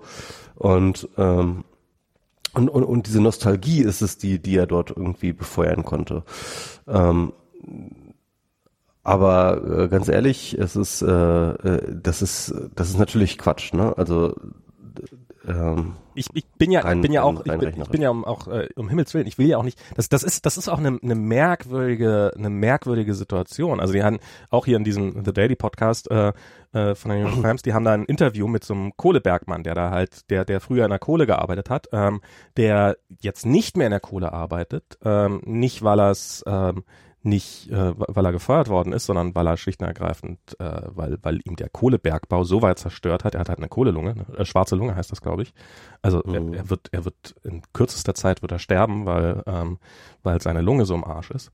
Und also die, die und, und dieser Mann, der offensichtlich jetzt äh, nicht der Allerschlauste war, aber halt äh, jetzt egal. Äh, ich, am liebsten würde ich diesen Satz jetzt äh, löschen, weil es wirft jetzt ein blödes Bild auf den und äh, auch auf mich, aber ähm, was ich sagen wollte ist, ähm, und dieser Mann, also das, das ist ja dieser Widerspruch, der hat ja in diesem Interview, hat er ja gesagt, ja, ich möchte meine Arbeit wieder haben und wir wollen ja gar keine Almosen, wir wollen nicht vom, vom Staat äh, Almosen, sondern wir wollen nur unseren Job machen können. Und ähm, das, das, das finde ich so irre, weil offensichtlich weil, weil so dieses, dieses Bild, dass man selber arbeitet und dass das, äh, wir wollen nur arbeiten und selbst wenn es mich das Leben kostet, was es ihnen kosten wird, ähm, ist bei ihm so stark und offensichtlich ist da gar ke keinerlei Einsicht dafür, dass wenn man, wenn man sagen würde, wenn wir diese 60.000 nehmen, diese, diese Leute und ihn einfach ähm, bis zum Ende ihres Lebens, wenn wir sie, selbst wenn wir, selbst wenn wir jetzt einfach einstellen und ihn einfach dafür, dass sie nichts machen, bis zum Ende des Lebens weiterhin das Gehalt zahlen, was sie jetzt gerade haben, kommt das die Gesellschaft hunderttausendmal billiger, als wenn wir so tun, als ob diese, als ob diese Industrie noch äh, konkurrenzfähig wäre und, und zeitgemäß wäre. Das, äh. da, das ist überhaupt, das ist in Deutschland schon schwer, aber hier ist halt so dieses. Im Endeffekt fordert er, äh, wir sollen eine Illusion aufrechterhalten. Genau, und die wir Gesellschaft die Illusion soll dafür bezahlen, dass seine Illusion weiterhin funktioniert. Das ist eine Illusion davon, dass er sozusagen noch äh, äh, eine produktiv sinnvolle Kraft in der Gesellschaft spielt. Genau, und dass er sagen kann, die Gesellschaft hat mir nie was geschenkt. Dafür sollen wir weiter sorgen. Dieses Geschenk sollen wir ihm als Gesellschaft machen. Wir sollen ihm, genau, wir sollen ihm eigentlich ein Geschenk machen, das ihm nicht als Geschenk vorkommt. Exakt. Ja. Und es ist absurd, ne? Es ist aber, aber es ist im Endeffekt äh, vieles von dem, was so in der Politik passiert, ja. ähm, äh, spielt darauf. Also unter anderem, äh, ich finde das interessant, das ist ähnlich wie beim Leistungsschutzrecht. Ja? Das Leistungsschutzrecht ist im Endeffekt ähm, der Versuch, den Staat ähm, dafür zu benutzen, dass ähm, eine Marktsituation aufrechterhalten wird, die halt schon lange nicht mehr existiert.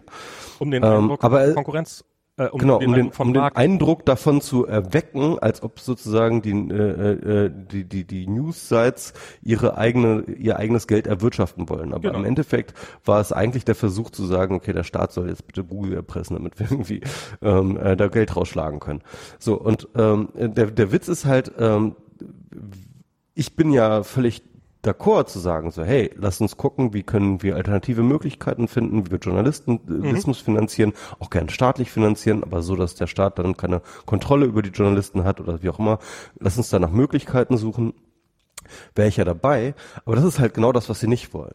Weil das sähe dann halt eben genau danach aus, als ob sie sozusagen nach staatlichen Geldern äh, äh, Hilfe bräuchten, aber nein, sie wollen die Illusion eines freien Marktes ähm, ähm, äh, äh, aufrechterhalten und nehmen dafür im Endeffekt die gesamte publizistische Landschaft im Geiselhaft, ja, damit sie halt irgendwie ihre Illusionen aufrechterhalten. Genau, na, wir wollen den Status quo aufrechterhalten, weil alles andere würde ja auch ihre Machtposition gefährden. Ja, den, den, den, den vermeintlichen, also die eigentlich eine Simulation des Status quo, Klar. also nicht mehr. Ne? Naja, in der Zustand, der, der, den man glaubt, der vor zehn Jahren existiert hätte, den will der man. Der gerecht ist, verdammt nochmal. Ja, war ja schon immer so.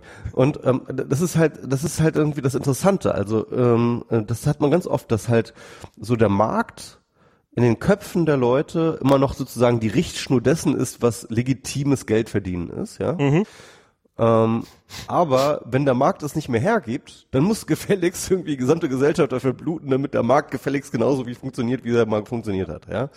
Und das ist halt irgendwie, das ist so, so, so absurd. Also das ist, ähm, ähm, also es ist so eine, ähm, ich, ich weiß nicht, also eine Kombination von Marktgläubigkeit, aber auf der anderen Seite gleichzeitig, ich weiß nicht, also ah, das ist so, ich, ich weiß gar nicht, wie, wie man das so, wie man das so nennen sollte. Das ist irgendwie so eine, ähm, so eine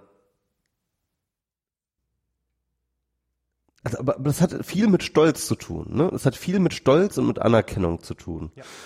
Also der, der Markt ist nicht nur ein ähm, System der Preisfindung und äh, der Regul äh, und, und, und, und, und Angebot-Nachfrage-Regulation und und, ähm, und und und Akkumulation und und, und und und und und so weiter und so fort von Gütern und Ressourcen oder sowas, sondern der Markt ist ganz offensichtlich in der Psychologie der meisten Leute auch ein Anerkennungssystem. Ja, wenn das, was ich tue, wenn meine Produkte, die ich produziere, nicht mehr nachgefragt werden, dann, dann, dann hat das nicht nur sozusagen eine wirtschaftliche ähm, äh, einen, einen wirtschaftlichen Eindruck, sondern auch vor allem einen moralischen. Also äh, der, der Markt rechtfertigt äh, mein, meine Existenz, der Markt rechtfertigt das, was ich tue. Und wenn der Markt nicht mehr rechtfertigt, was ich tue, dann habe ich ein existenzielles ähm, psychologisches Problem. Das, und das führt ja auch dazu, dass das ist ja auch eine sehr kapitalistische Aussage, so dieses wenn ja äh, alles was was was was bezahlt werden kann, also alles was sich selbst finanziert ist gut und alles was sich nicht finanziert ist schlecht und das ist ja auch zumindest eine extra Rechtfertigung. Ne? Genau und ähm, so dieses ja ähm, so das ist auch gerade in Amerika ist das noch viel stärker verbreitet. So ja, dieses, ja. Sie sind reich, du verdienst gut mit deinem Job, dann muss dann muss es ja ein wertvoll wertvoll für die Gesellschaft sein.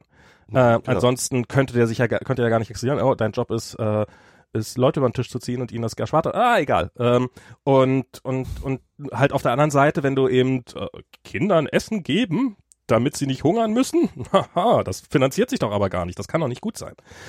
ist ja jetzt, ist, ist ja eine Argumentation, die tatsächlich jetzt nicht an den Haaren herbeigezogen ist, sondern die ja tatsächlich gebracht wird, gerade bei, bei, bei ja. äh, mit dem Budget von Trump. Und was auch so ein Tritt seiner äh, gegen seine Wähler war, aber das, scheinen sie nicht zu kapieren. Und ähm, und aber das das steckt hier halt noch extrem. Ich glaube, das steckt hier noch tiefer drinne als als als in Deutschland. So dieser dieser Stolz, dass man selber was macht und dass man diese Illusion gerne aufrechterhalten möchte und das wird, ich glaube, das wird so so Sachen wie bedingungsloses Grundeinkommen und sowas, die die gesellschaftliche Entwicklung, die kommt, dass wir glaube ich, dass wir da von der Arbeit wegkommen werden, dass wir, dass es nicht also wir, wir sind schon an dem Punkt, wo es nicht mehr genug Leute, Arbeit für alle Leute gibt. Das sieht man hier in Amerika noch deutlich stärker als in, in Deutschland, weil halt hier kein Sozialsystem existiert und dementsprechend ähm, es einfach einen Haufen schwachsinniger Jobs gibt, die es äh, die, die, die es nie geben könnte, wenn tatsächlich sowas wie Vollbeschäftigung herrschen würde. Also ähm, und Arbeitet nicht David Graeber gerade an einem Buch über Bullshit-Jobs oder so? Ja. Wer?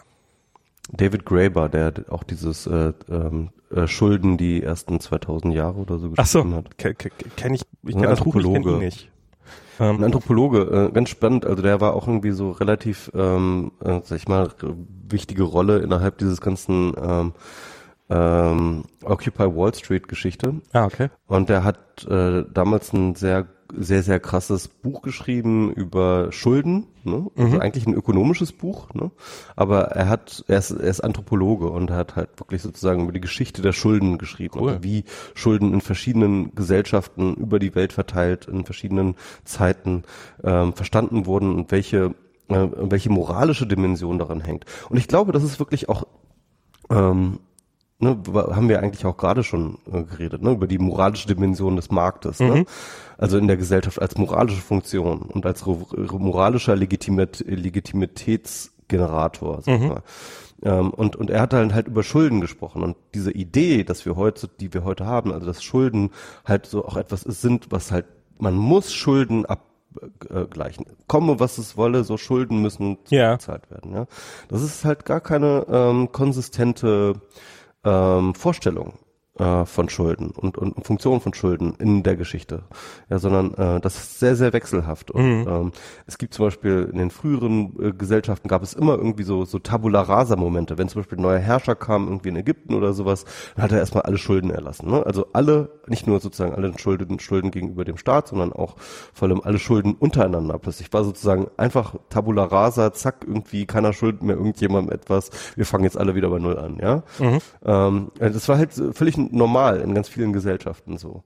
Und ähm, und ja, also dann halt irgendwie, ähm, wer schuldet wem was und und, und was, was bedeutet das für die Beziehung zwischen zwei Leuten, ja, in, in verschiedenen Gesellschaften. Super spannendes Buch, kann man sich gerne mal ähm, durchlesen. Das finde ich auf jeden Fall ähm, spannend.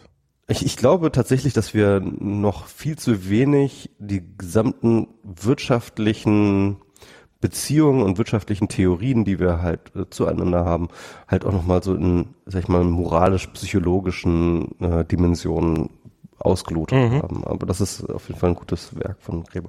Und Gräber macht jetzt gerade halt ähm, ähm, sammelt der Bullshit-Jobs. Also er äh, hat jetzt gerade ein Buch rausgebracht über Bürokratie, mhm. äh, die Geschichte der Bürokratie.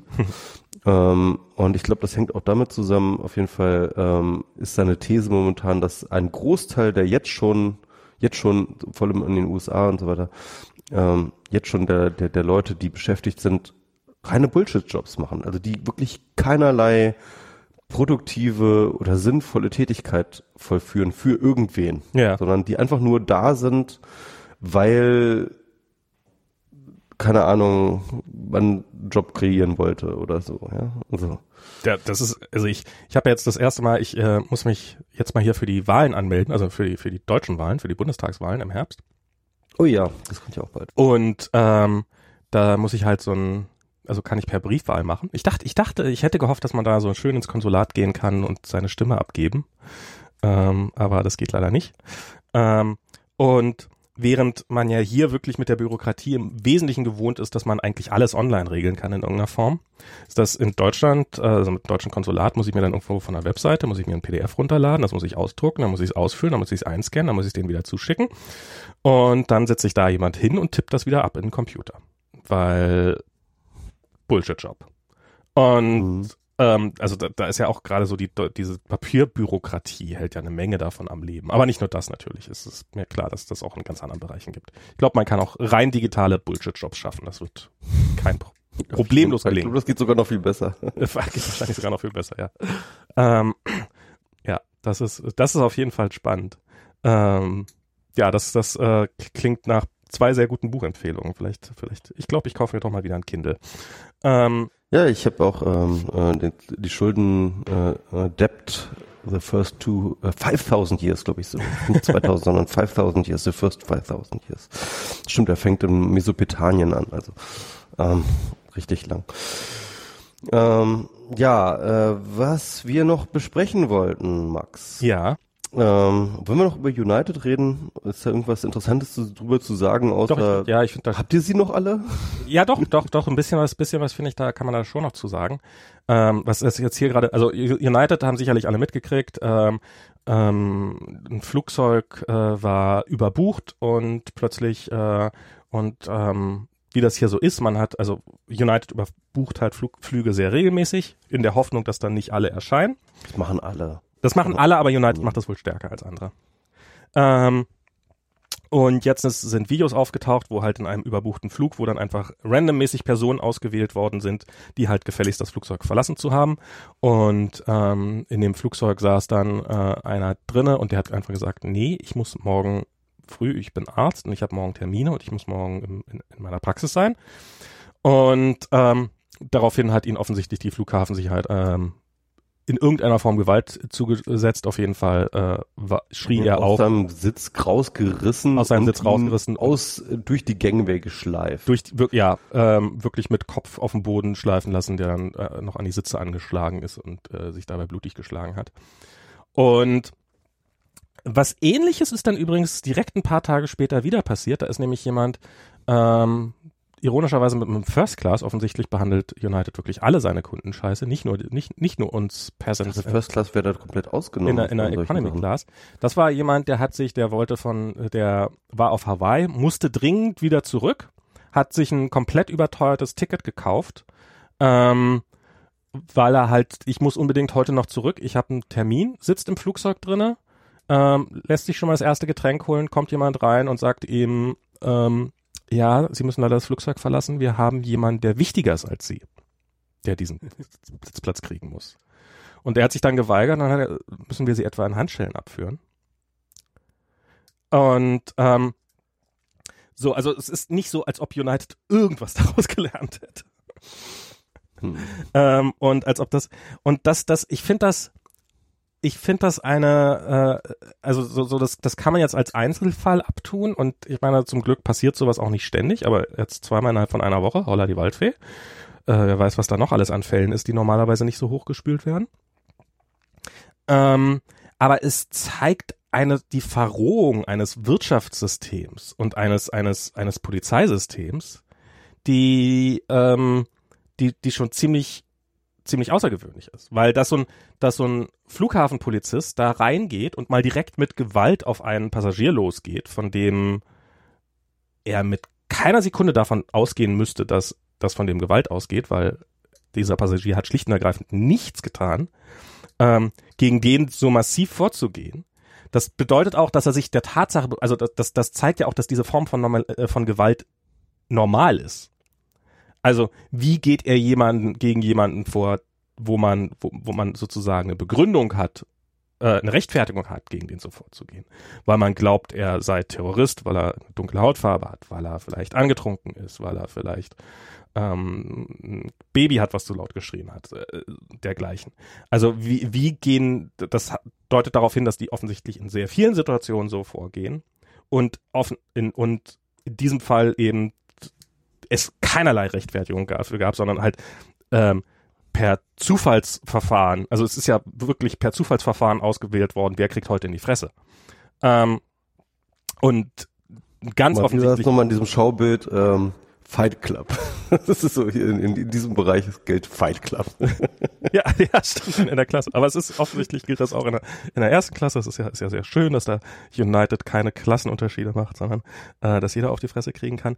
Und dass halt auch dieses dieses dieses Flughafensystem, was ja ähm, was ja auch ähm, so diese ganzen Sicherheitsbestimmungen, die wir da in den letzten Erla äh, Jahren erlassen worden haben, die, die ja auch den Airlines unfassbar große Freiräume lassen, so im Namen der Sicherheit dürfen die, also du bist ja an Bord eines, ich, ich, ich hatte das, ich hatte das persönlich, als wir aus Hawaii wiedergekommen sind und ich halt an Bord eines Flugzeuges war und, ähm, und und ähm, mit Kolja durch die Gänge gegangen bin und mich die die die Stewardess blöd angemacht hat deswegen ähm, und wo ich normalerweise, glaube ich, wesentlich mehr, also nicht, also einfach, einfach Widerstand geleistet hätte im, im Sinne von Widerwort oder sowas. Und ich das dann nicht gemacht habe, weil so dieser Hintergedanke war so, du bist ja in einem Flugzeug und die Gesetze sind, also dass ein Flugzeug irgendwo zwischenlandet, weil sich irgendein, irgendein Passagier nicht hundertprozentig verhalten hat und ich äh, im Zweifelsfall außer Landes geworfen werde oder in Knast komme oder sowas, ist halt, ist halt eine reale Gefahr. Und die du im normalen Leben hoffentlich nicht erlebst.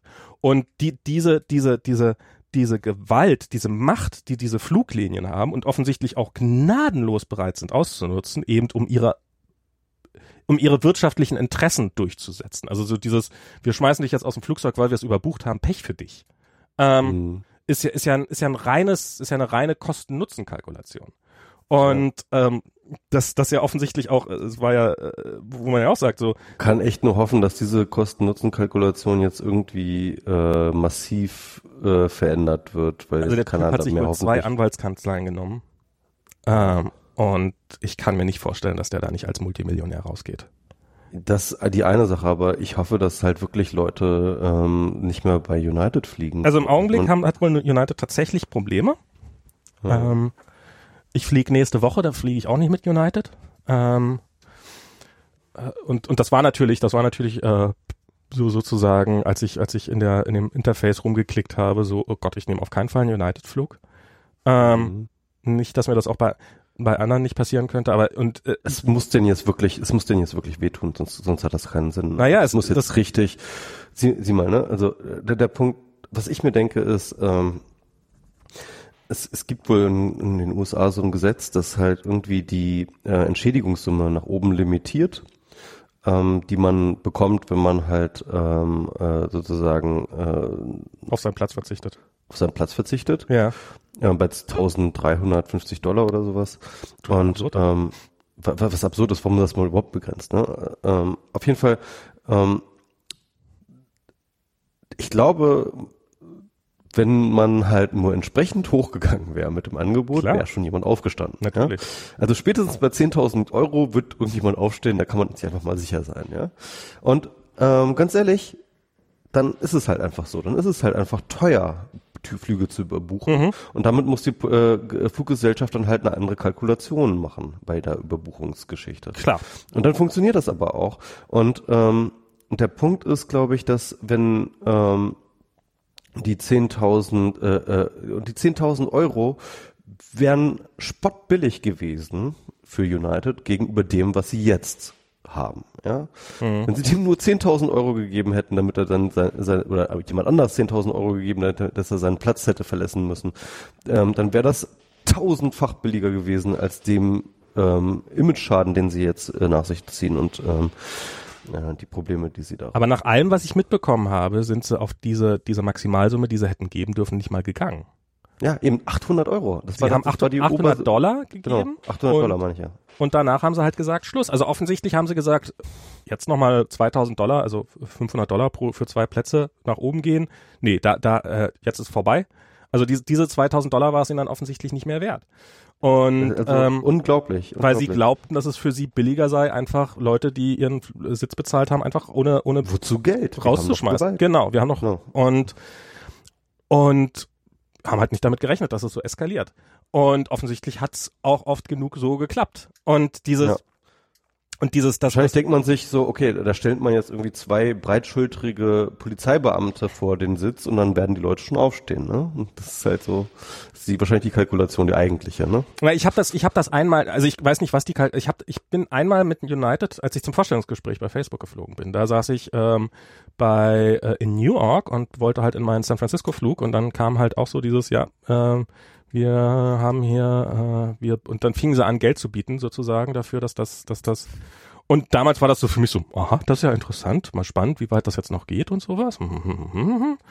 Und äh, was ich nicht ahnte, dass, ähm, dass sozusagen, wenn das schief geht, dass dann, naja, wir haben niemanden gefunden, darum ähm, hätte ja auch nicht treffen können. Ist ja, ist ja, ja. durchaus nicht so hoch. Also ich weiß nicht, die hatten auch vier, fünf Plätze. Diese, das, wenn, wenn im Flug so Platz 100 Plätze oder 150 Plätze drin sind, ist ja durchaus die Wahrscheinlichkeit gegeben, dass man, dass man Pech dabei ist. Ich hatte mein Vorstellungsgespräch am nächsten Tag verpasst.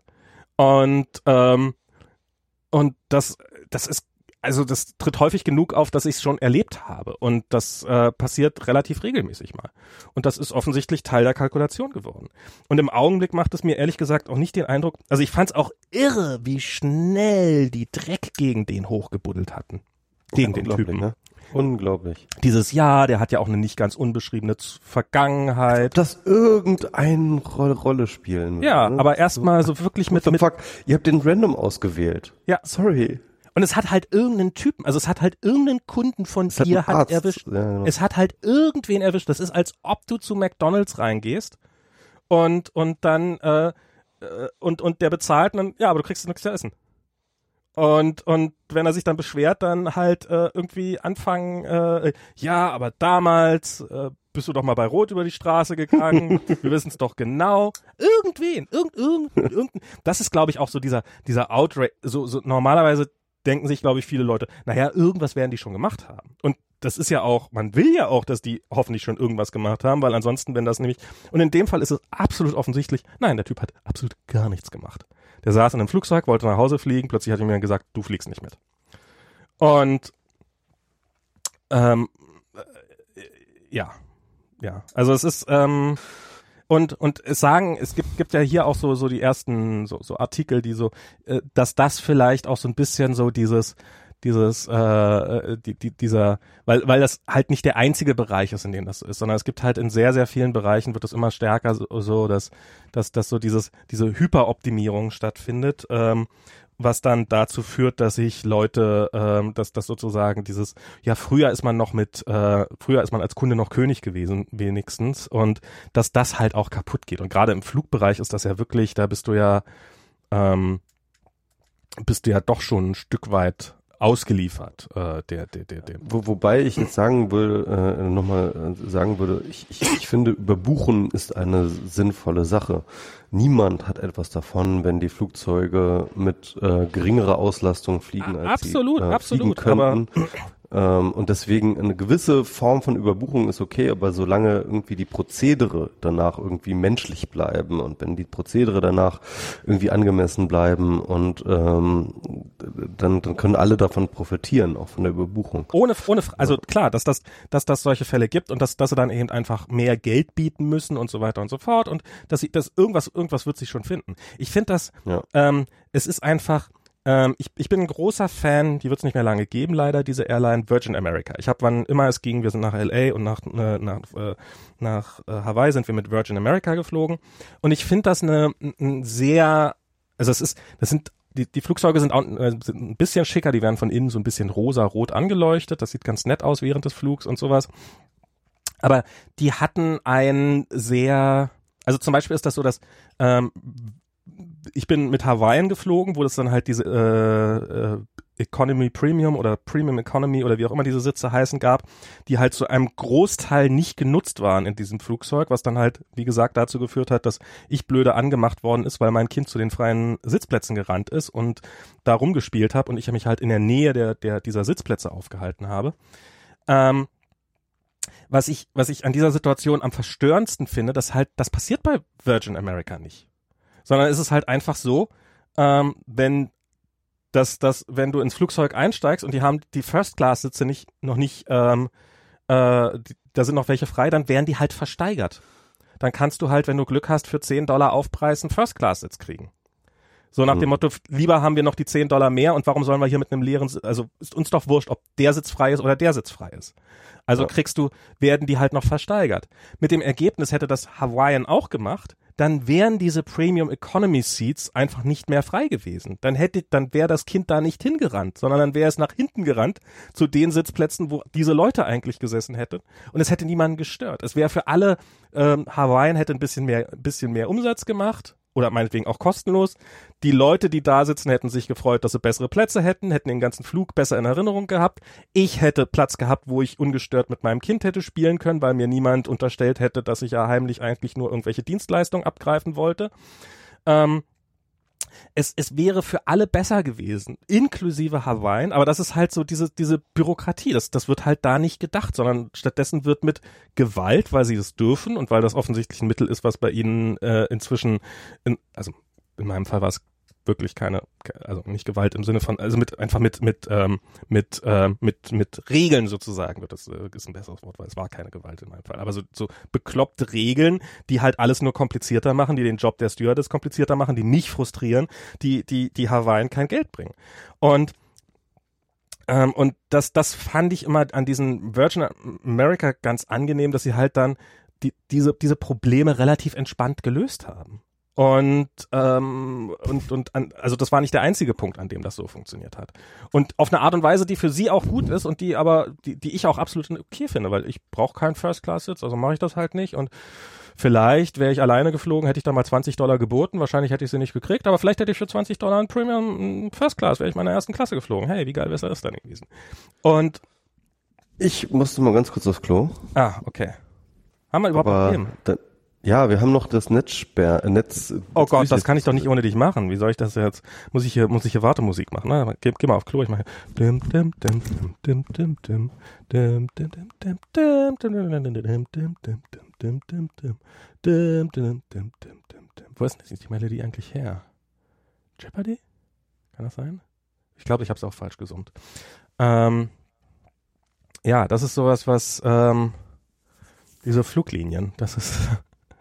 aber es ist irgendwie passt es gerade zu in diese diese ganze allgemeine Situation rein. Ähm, Und ach, John Spicer, über den äh, John, äh, John, John Spicer können wir noch drüber reden, über, über ich fand das, ich, ich, diese, war das gestern die Pressekonferenz, äh, wo nicht mal Hitler hat chemische Waffen eingesetzt? Ähm, wo ich ja, wo ich ja wirklich, ich habe also ich glaube nicht, also es gab ja so ein paar so, die diese gesagt haben, ja, das ist ja durchaus bewusst gewesen, das ist halt, zeigt halt, wie, wie ähm, äh, anti, anti, äh, ähm, anti-jüdisch. Jetzt komme ich nicht aufs Wort. Ähm, wie, wie, wie sehr gegen Juden, wie judenfeindlich diese, diese Regierung ist und so weiter. Ich glaube, ich glaube, das war echte Dummheit. Und ähm, ganz großartige Dumm, also großartig im Sinne von unterhaltsame Dummheit, wie, wie, wie, wie, wie er da, wie man sieht. Also es lohnt sich, dieses Video im Zweifelsfall nochmal anzugucken unter diesem Gesichtspunkt, nämlich wie man mitkriegt, äh, den Moment, in dem Spicer kapiert, wie sehr er sich gerade um Kopf und Kragen geredet hat. Und die Geschichte. Und, und so dieses, dieses, dieses, wie er anfängt, so rumzustammeln und und äh, äh, äh, thank you for clarifying this. I, I appreciate it. I appreciate it. Das, das, so danke, dass ihr nicht direkt geschrieben habt, äh, Spicer leugnet Holocaust, sondern äh, hier mir nochmal die Chance gibt, das nochmal richtig zu stellen und sich bei dieser Richtigstellung, die er da bekommt, nochmal so richtig in die Scheiße reinzulegen. Also es ist so, als ob jemand, ja, es ist jemand so, als ob jemand feststellt, dass oh Scheiße, ich stehe in einem Feld von Bananenschalen und alles ist dumm und ich habe mich und ich bin total mit oder ich stehe in einem Feld mit Kuhscheiße und ich sehe gerade, ich bin schon voller Kuhscheiße und sich in dem Moment nochmal so richtig in die Kuhscheiße legt. Das war so großartig, das zu sehen. Man, er könnte einem fast leid tun. Hast, hast du nochmal die, die schriftliche Apology mitgekriegt, die er dann noch rausgehauen hat? Äh, wie, hat er da nochmal gesagt, Heil Hitler am Ende oder wie hat er die nochmal gesteigert? Oder, oder hat er I want to make it clear that when I said Hitler, I didn't, uh, didn't use chemical weapons. I was referring to Peter Hitler, a greengrocer in Lübeck. he didn't use any uh, chemical weapons and certainly not on his own people, Hilda, his wife and his daughter Lena. I also want to make cl clear that when I said the difference between Assad and Hitler is Hitler uh, didn't use chemical weapons on his own people. I meant his own is as in Assad's own, as in Syria's people. I didn't think, I think we can all agree that Hitler didn't use chemical weapons on the Syrian people. In 2017, that's what I meant to say. Hitler didn't use chemical weapons on the Syrian people in 2017. And I know there were German Jews, disabled people and gay people who were Hitler's own people. Jews are people and should be treated like everyone else except Muslims. We need to ban them. And I know that all people were rounded up and put Hitler in what uh, what's known as Holocaust centers, which are like hotels but run by United Airlines. I know this, but I'm not an idiot. Just I just sound like one. Das, das, das kann, äh, ich glaube nicht, dass das ein echtes Spicer-Zitat ist. Er hat sich wesentlich wenig, er hätte sich viel mehr selber in die Scheiße reingeritten, nochmal mit dem Statement. PS, Jews are good. It doesn't matter what we, what, uh, that we didn't condemn anti-Semitic bomb threats and didn't mention Jews on Holocaust Remembrance Day. We like Jews. we like Jews. One is our new president. Ähm, das, ja, das ist, es war, es war unfassbar, oder? Das zu sehen, diese, diese, diese. Ja, unglaublich, unfassbar. Dieser Typ. Ich, ich glaube, der ist aber auch, ich, ich glaube, der ist aber auch erledigt. Ich meine, das ist auch der nächste, ja, der ist doch wirklich der nächste auf der Liste, der, der, ähm, der muss auch gehen. Ich glaube, der einzige, also ich frage mich, entweder, entweder hat er wirklich äh, Kompromat gegen Trump in den Händen, ähm, äh, ich habe der Kompromat an den Händen. Und bei Trump möchte ich das wirklich nicht wissen, was das ist. Ähm, oder es ist einfach so, dass also jemand meinte auf Twitter, na, sie haben wahrscheinlich niemand anderen, ähm, was sicherlich auch stimmen wird. Und ich glaube, sie können sich einen noch größeren Shake-up können sie sich auch nicht erlauben gerade. Also wenn Bannon gerade dabei, also wer soll denn sagen, dass Ben nicht mehr in der Regierung ist, wenn Spicer nicht mehr in der Regierung ist? Ähm, also langsam, langsam wäre ja niemand mehr da, der die, der den Abgang von Spicer erklären könnte, wenn, äh, wenn, wenn er weg wäre. Das ist, ist ja, Ja. Aber das ist, das ist echt, das ist echt. Das ist, und das sind, das sind alles so, das sind so selbst zugeführte Wunden durch die Bank weg. Das ist das Geile daran. Das ist völlig unnötig, ja. Das ist, er hätte, hätte er Hitler nicht erwähnt, wäre alles okay gewesen. Aber offensichtlich hat er sich vorher keinen Kopf gemacht, was er da gefragt werden würde. Hätte, ja. ähm, das, was, was ist, wenn wirklich mal, wenn, wenn wirklich mal eine Krise ist? Was ist, wenn, wenn, wenn wirklich mal was Schlimmes passiert? Und das wird passieren. Es wird passieren. Das ist passiert immer. Es passiert immer irgendwas. Irgendwas passiert immer. Und ähm, das ist, ich habe jetzt in der New York Times war ein Artikel drinne über das äh, traditionelle Weiße Haus Osterfest. Es gibt halt an Ostern, am Ostersonntag oder ja, ich wahrscheinlich am Ostersonntag, gibt es äh, im Weißen Haus ein, wird halt Ostern gefeiert und es werden Ostereier, werden am Süd, im Süd, am, am South Lawn, den den, den Berg runtergerollt oder ich, ich habe keine Ahnung, was da passiert. Und es sind unfassbar viele Leute, die eingeladen werden. Und äh, laut dieses New York Times Artikels ist das eines der, der kompliziertesten Feste ähm, äh, der ganzen, der, der, der ganzen sozusagen, die, die, die stattfinden. Also es ist, äh, sie haben da halt mit einer, die das unter, unter äh, Obama gemacht hat, äh, mit einer der Organisatoren gesprochen, sie meinten, man glaubt nicht, was für ein Biest das ist, bis man drinnen steckt, weil es halt so viele Seiteneffekte und so weiter und so fort. Ähm, und ganz viele religiöse Gefühle, auf die man Rücksicht nehmen muss. Ne, oh Gott, nicht, nicht mal nur das, sondern auch, das sind halt, du, du musst halt auch die richtigen, weil das ist auch so ein Prestigeding, wer wird da eingeladen und du darfst und du willst halt, darfst es dir nicht mit den Gruppen verscherzen und sowas und und das ist äh, traditionell Aufgabe der First Lady, das zu organisieren. Und das ist halt eines der kompliziertesten Feste, die wohl stattfindet. Aber die First Lady sitzt doch gerade noch schmollend im Trump Tower, oder? Die war noch, die weiß noch nicht mal, dass das Weiße Haus ein Süd, äh, äh, ein South Lawn hat. Und tatsächlich ist es wohl die Trump-Administration, das Weiße Haus, das erste Mal darauf aufmerksam geworden, was sie da vor sich haben, als Ende Februar irgendwie ein, ein Tweet an Potos gesendet worden ist. Äh, so, Sag mal, die Bestellzeit für die Eier ist bald abgelaufen. Wir bräuchten nochmal eure Vorbestellung, falls ihr da was machen wollt. Gut, das macht man jetzt alles per Twitter, weil anders erreicht man den Typen ja gar nicht. Und ähm, weil, weil sonst wird die Zeit zu knapp, sonst kriegen wir und die müssen dann nämlich irgendwie 40.000 Holzeier produzieren. Ich habe mal irgendwie so ein Video gesehen über diese Holzeier, wo wo äh, ähm, hier ähm, wo wo Gott, wie heißt jetzt die Frau von Obama gleich? Michelle. Michelle, wo Michelle Obama so ein kleines Video macht mit diesen Eiern und einen totalen Aufstand um diese Eier macht. Und ich wusste nicht, dass davon, ich dachte, naja, gibt's da halt fünf Eier, was weiß ich denn. Aber dass es da halt irgendwie 40.000 von gibt oder sowas. Weil die halt dann, das ist natürlich ein Geschenk, was dann an die Kinder und so weiter und die Leute sammeln das und sowas. Und sie haben jetzt äh, dieses Jahr nur 20.000 Eier bestellt, weil äh, aus irgendwelchen Gründen, die keiner genau weiß, war, war einfach nicht mehr genügend sparen. Zeit. Irgendwo muss man ja sparen. Nee, war, war ein äh, tatsächlich offizielles White House Statement. Es gab einfach die zeitlich, es gab, war nicht mehr genügend Zeit, um genug Eier zu produzieren. Also sie haben wirklich die Bestellung verhauen. Ähm, und die ganzen, und es reisen natürlich zu dieser Veranstaltung auch ähm, Leute aus, aus, aus dem ganzen Land an. Das heißt, die müssen auch rechtzeitig vorher informiert sein, die dann halt anfingen, so, sag mal, sind wir dieses Jahr nicht eingeladen.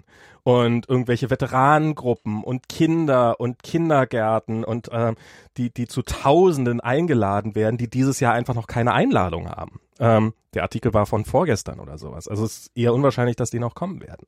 Also wir können uns schon mal darauf einstellen, dass wenn Spicer Dienstag oder Montag noch im Amt ist, dass er ähm, dass er Fotobeweise präsentieren wird, dass natürlich viel mehr Leute beim Osterfest waren als bei jedem Obama-Osterfest. Und viel mehr Ostereier. Und viel oh. mehr Ostereier. Und, und all das ist, wäre mir total scheißegal, wenn es nicht so super in das Bild von diesem Trump White House passen würde. In dieses, also, das ist ein weiteres Symptom seiner unfassbaren Inkompetenz.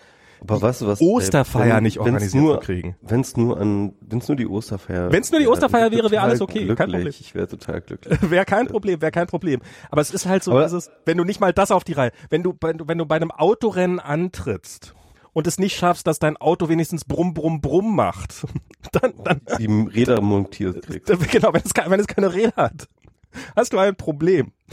Wenn, wenn du, wenn du trotzdem, wenn du trotzdem der Schnellste bist, okay, dann ist, ist das vergessen. Aber wenn du dann danach ohne Räder auch nicht vom Start kommst. Das Problem ist, glaube ich, aber das, dass ich die Räder sind dran, aber die Bremsen funktionieren nicht. Nee, egal. ähm. Oh, das ist, das ist, ich kann, ich kann's, ich kann's wirklich nicht mehr ernst nehmen. Ich kann, ähm, ich kann es, ich, ich glaube, dass ein weißes Haus, was es nicht schafft, ein Osterfest organisiert, wie wollen die es auf die Reihe kriegen, die Weltherrschaft zu über? Also ja, Trump kann aus Kurzschlussreaktion mal eben Bomben über Moskau abwerfen oder weiß der Teufel was. Das ist eine reale Gefahr. Also so dieses, diese, diese, diese, äh, dieses, was man halt mit einer SMS oder einem Tweet absetzen, diese, diese Zerstörungswut. Aber Zerstörung, die, die, die irgendeine Form von Arbeit oder Hingabe äh, bedarf, dazu ist, sind die einfach alle nicht in der Lage. Also ich sehe es wirklich nicht. Und ja, sie werden sehr, sehr viel zerstören. Du kannst sehr, sehr viel, sehr, sehr einfach zerstören.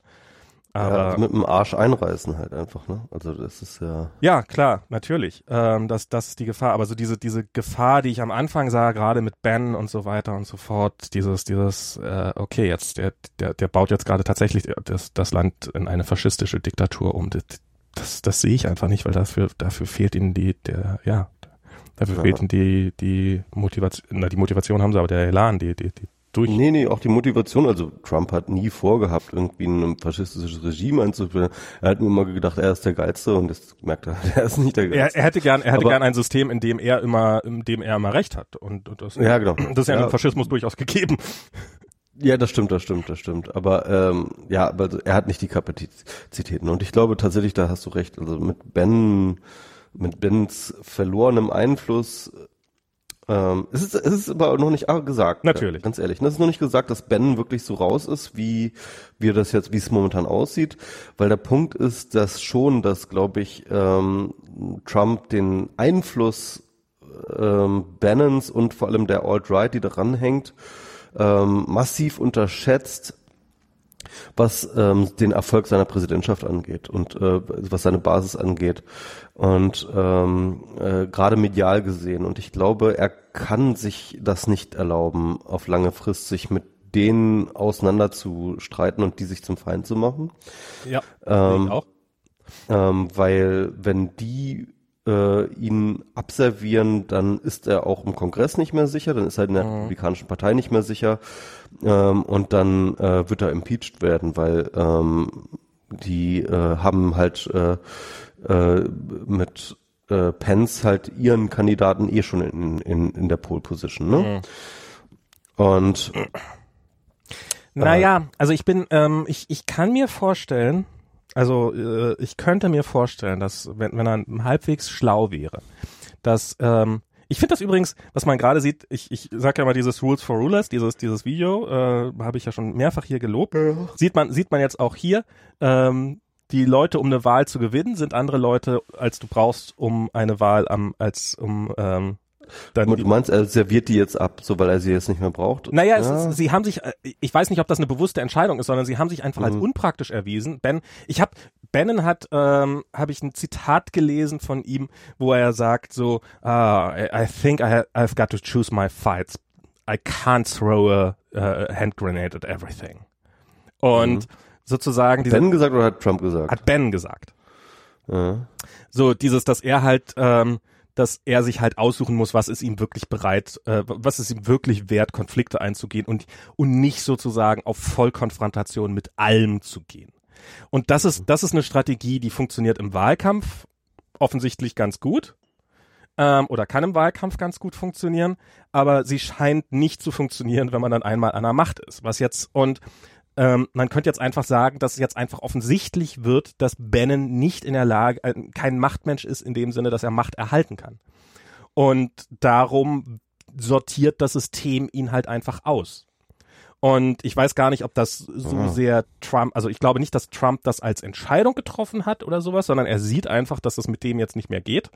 Und darum wird er jetzt halt, äh, äh wird er halt geopfert. Er ist halt kein Winner. Er ist kein Winner. hm. Also nur ein Winner im Wahlwinner, aber halt nicht im Langstreckenlauf-Winner.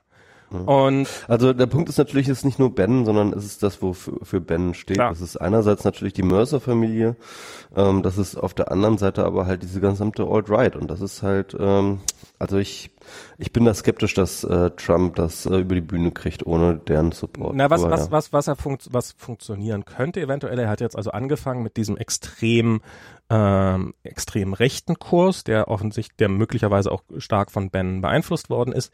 Er könnte, da er ja ideologisch null festgelegt ist, könnte er jetzt äh, seine Präsidentschaft, glaube ich, durchaus noch retten, indem er sich eine, indem er die, die Rechten einfach links liegen lässt, rechts liegen lässt, ähm, und probiert mit Teilen der Demokraten und den mo und moderaten Republikanern so eine gewisse Koalition aufzustellen was, mhm. was ja, also sich sozusagen ja. seine Mehrheiten in der Mitte zu suchen. Und ja. wenn er, ich glaube, wenn er, wenn er bereit wäre, das zu tun, ich glaube, die politische Legitimation hätte er bis zu einem gewissen Grad dafür, dass seine Wähler ihn auch dafür ja, ist schwer zu sagen, aber da, da, hat er eh drauf geschissen.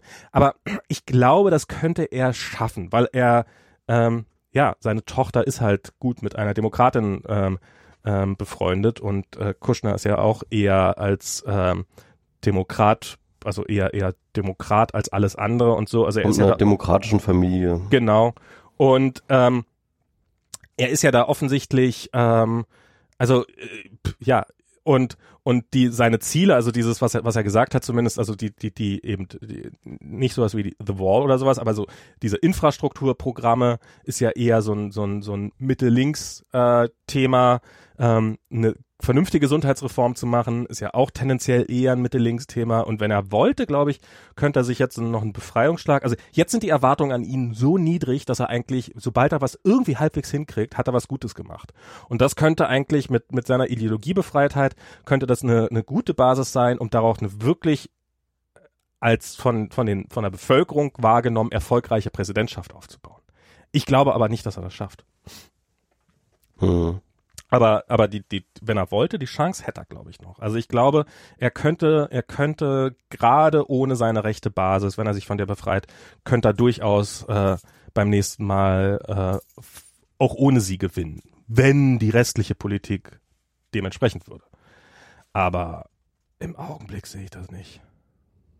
Hm. Ganz und gar ja. nicht. Ja, also äh, das bleibt spannend auf jeden Fall. ja. Aber lass uns doch noch mal einmal nach Deutschland gucken. Ja. Denn auch hier ähm, gibt es Gesetze, glaube ich. Genau, auch hier gibt es bekloppte Politiker und Polit. Also dieser dieser komische Heiko Maas, ne? Ich finde den ja echt. Ich glaube, der ist auch komplett inkompetent, ganz ehrlich. Mittlerweile glaube glaub ich das auch. Er ist wirklich, wirklich, wirklich tief inkompetent und hat den Laden überhaupt nicht im Griff. Und das ist nicht das erste Mal, dass man das sieht, sondern das hat man an verschiedenen Stellen gesehen. Ähm, er sagt Hü und macht Hot und ähm, er kommt manchmal wirklich wie ein kompetenter und intelligenter Mensch rüber und macht dann wieder etwas komplett Dummes. Mhm. Und also äh, ja, und äh, ich glaube, das ist momentan aber gerade seine Krönung, das Netzwerkdurchsetzungsgesetz. Was ist das eigentlich genau? Also, das Netzwerkdurchsetzungsgesetz, also Heiko Maas hat ähm, über eine lange Zeit äh, Facebook kritisiert hatte, mhm. irgendwie vor einem Jahr oder vor zwei Jahren irgendwie einen offenen Brief an Mark Zuckerberg oder sowas geschrieben mit irgendwie, ja, ähm, ging halt um Hate Speech, ging halt um ähm, äh, verschiedene andere Probleme. Und ich finde zu Recht. Also ich muss mhm. ganz ehrlich sagen, ich war da immer auf Heiko Maas Seite und habe gesagt, ja, das ist ein Problem. Und ich finde es richtig, dass die Politik das adressiert. Ähm, es ist ein bisschen hilflos, ne, zu mhm. sagen, irgendwie als Justizminister zu sagen, okay, ich äh, wende mich jetzt an äh, Facebook äh, in einem offenen Brief, ja, irgendwie. Aber ganz ehrlich, ähm, diese Face, äh, äh, diese diese Hilflosigkeit ist strukturell einfach gegeben. Mhm. Und ähm, deswegen halte ich es für nicht falsch, das zu tun. Und jetzt hat ähm, Heiko Maas beschlossen, es reicht, ich mache jetzt ein Gesetz, ähm, das das Ganze regelt, und das ist das Netzwerkdurchsetzungsgesetz. Und das Gesetz ist so unfassbar beknackt, dass man sich äh, eigentlich von vorne bis hinten nur äh, facepalmen möchte. Ähm, also, ähm, ich, ich fange mal mit den offensichtlichen Fehlern ich versuche ich mal kurz durchzugehen, äh, die auch offensichtlich. Was, was, was ist denn das Ziel werden? dieses Gesetzes? Also was, was, was soll es denn erreichen? Was, was, ist, was soll es denn erreichen? Facebook soll schöner werden. Ach so. Nein, ähm, Sehr gut, bin ich auch, mache ich auch den ganzen Tag über. ja. Nein, ähm, äh, also ähm, es soll Hate Speech und Fake News bekämpfen. Mhm. Ja? Das ist so, so die Intention. Und ähm, äh, und dafür wird ähm, Facebook angehalten, sogenannte rechtswidrige Inhalte mhm. äh, innerhalb von 24 Stunden, also nie offensichtlich rechtswidrige Inhalte innerhalb von 24 Stunden zu löschen. Mhm. Ähm, und äh, es wird außerdem, es ist, ist ein ganzes Gesetzespaket, muss man dazu sagen. Mhm. Ähm, ich habe da auch nicht einen totalen Überblick drüber. So, ähm, ähm, da müsste man mal im Detail rübergehen, aber ähm, das ist einer der, der, der wesentlichen Dinge und die äh, Strafen sind horrende. Ja? Mhm. Das ist richtig, richtig, geht in die Millionen irgendwie sofort. Und ähm, ja, Netzwerke werden definiert. Also mit anderen Worten, jedes, jedes kleine, also ich meine, für Facebook wäre das, wäre das schmerzhaft, für jedes kleine Start-up ja. wäre das von vornherein tödlich. tödlich. Also ein, ein ja, falscher ja. Kommentar könnte tödlich enden. Genau, also, also die Definition ist auch schon mal ganz interessant. Also als Netzwerk wird dort in, äh, äh wird dort äh, äh, definiert als äh, ein, keine Ahnung, ähm, Interaktionsgemeinschaft, die irgendwie zwei Millionen Leute über, umfasst. Okay. Also, also zwei Millionen ist die Grenze. Also das äh, wird die ganz kleinen Sachen nicht betreffen, die die, die frischen Startups, aber mhm. im Endeffekt schon eine ganze Riege von verschiedensten ähm, äh, Anbietern. Ähm, also Großteil der Anbieter, die man so kennt natürlich. Ne, die haben alle mehr als zwei Millionen. Also ziemlich alles, von dem man schon mal einen Namen gehört hat, äh, ist davon betroffen, kann man eigentlich von ausgehen. Ähm, Gut, also das heißt, äh, das ist schon mal eine ziemlich schwammige Definition. Ne? Ähm, dann kommt hinzu, also es geht nicht um strafbare Inhalte interessanterweise, sondern um rechtswidrige. Ne? Das ist ein Unterschied. Da muss man okay. den, den, der, das ist ein wesentlicher juristischer Unterschied. Rechtswidrig ähm, kann zum Beispiel auch ähm, ah, Urheberrechtsverstöße sind das schon, ne? Genau, es können über Urheberrechtsverstöße sein, können ähm, äh, keine Ahnung, ähm, nicht strafbewährte äh, Beleidigungen, so, so sowas, ne? alles, okay. alles, was irgendwie illegal ist, ja, alles, was irgendwie, ähm, was zumindest illegal sein könnte, weil das, der Punkt, die Formulierung ist ja offensichtlich, ja, mhm. das heißt beim ersten Anschein, ja, ähm, also beim, beim flüchtigen drüber gucken, so von 100 Meter Abstand mit einem schiefen Blick, ja, äh, wenn es irgendwie illegal aussieht, äh, hat Facebook es innerhalb von 24 Stunden zu löschen. Ähm, und äh, die Kritik ist dazu recht, finde ich, ähm, dass das natürlich Facebook dazu bringt, als einen marktwirtschaftlich arbeitenden Player ähm, zum Overblocking. Das heißt also zu ja, geradezu zwingend ähm, fast. Ja, zwingend. Ne? Also äh, was machst du dann? Dann dann wirst du halt einfach im Zweifel alles, alles löschen, was irgendwie mhm. komisch aussieht. Und äh, das Ganze wird ähm, zu einer massiven Einschränkung der Meinungsfreiheit führen. Ähm, ähm, aber vor allem natürlich auch zur Qualität ähm, der Benutzung von äh, sozialen Netzwerken im Allgemeinen führen. Mhm. Also zu einem äh, beträchtlichen Sinken dieser Qualität. Und ähm, ja, das ist äh, die offensichtliche Kritik. Es gibt dann noch, das ist ganz interessant, es gibt dann noch ähm, äh, Hate Speech, das ist ja ein ähm, dezidiert unwissend, äh, ein un, unjuristischer Begriff. Mhm. Äh, den gibt es im deutschen Strafrecht jedenfalls überhaupt nicht. Aber da haben sie dann halt ganze, äh, eine ganze Menge Straftatsbestände zusammengesetzt, die aber relativ willkürlich wirken, ähm, die man dann sozusagen als Hate Speech definiert. Das ist irgendwie, ähm, das ist natürlich irgendwie, ähm, irgendwie Drohung und das sind ähm, ähm, solche Sachen wie äh, ja, Hakenkreuze malen, ne? also Verwendung verfassungsfeindlicher Organisationen, also Symbole verfassungsfeindlicher mhm. Organisationen, äh, Volksverhetzung natürlich, irgendwie solche, solche, solche Sachen, die halt strafbar sind.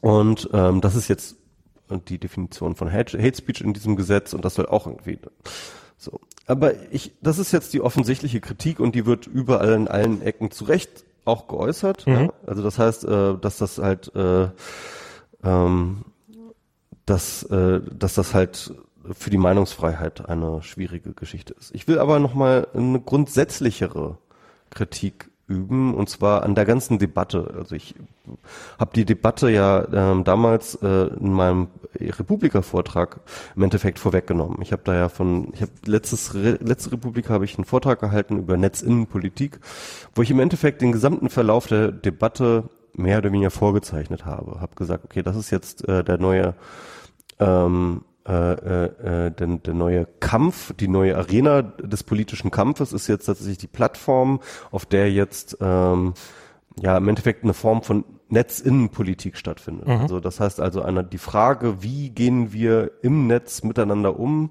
welche Regeln sollten da gelten und wie setzen wir diese Regeln durch. Das ist im Endeffekt, das ist das Thema der Innenpolitik und jetzt haben wir das halt fürs Netz und dieses und der natürliche Adressat dieser Politik ist eben nicht der Staat, sondern das sind die Plattformen. Es hat sich alles mehr oder weniger so bewahrheitet, aber was halt, ähm, was ich nicht vorhergesehen habe, ist, wie dumm äh, die, diese, diese Debatte vollzogen würde, obwohl das eigentlich klar war, dass sie komplett dumm vollzogen würde.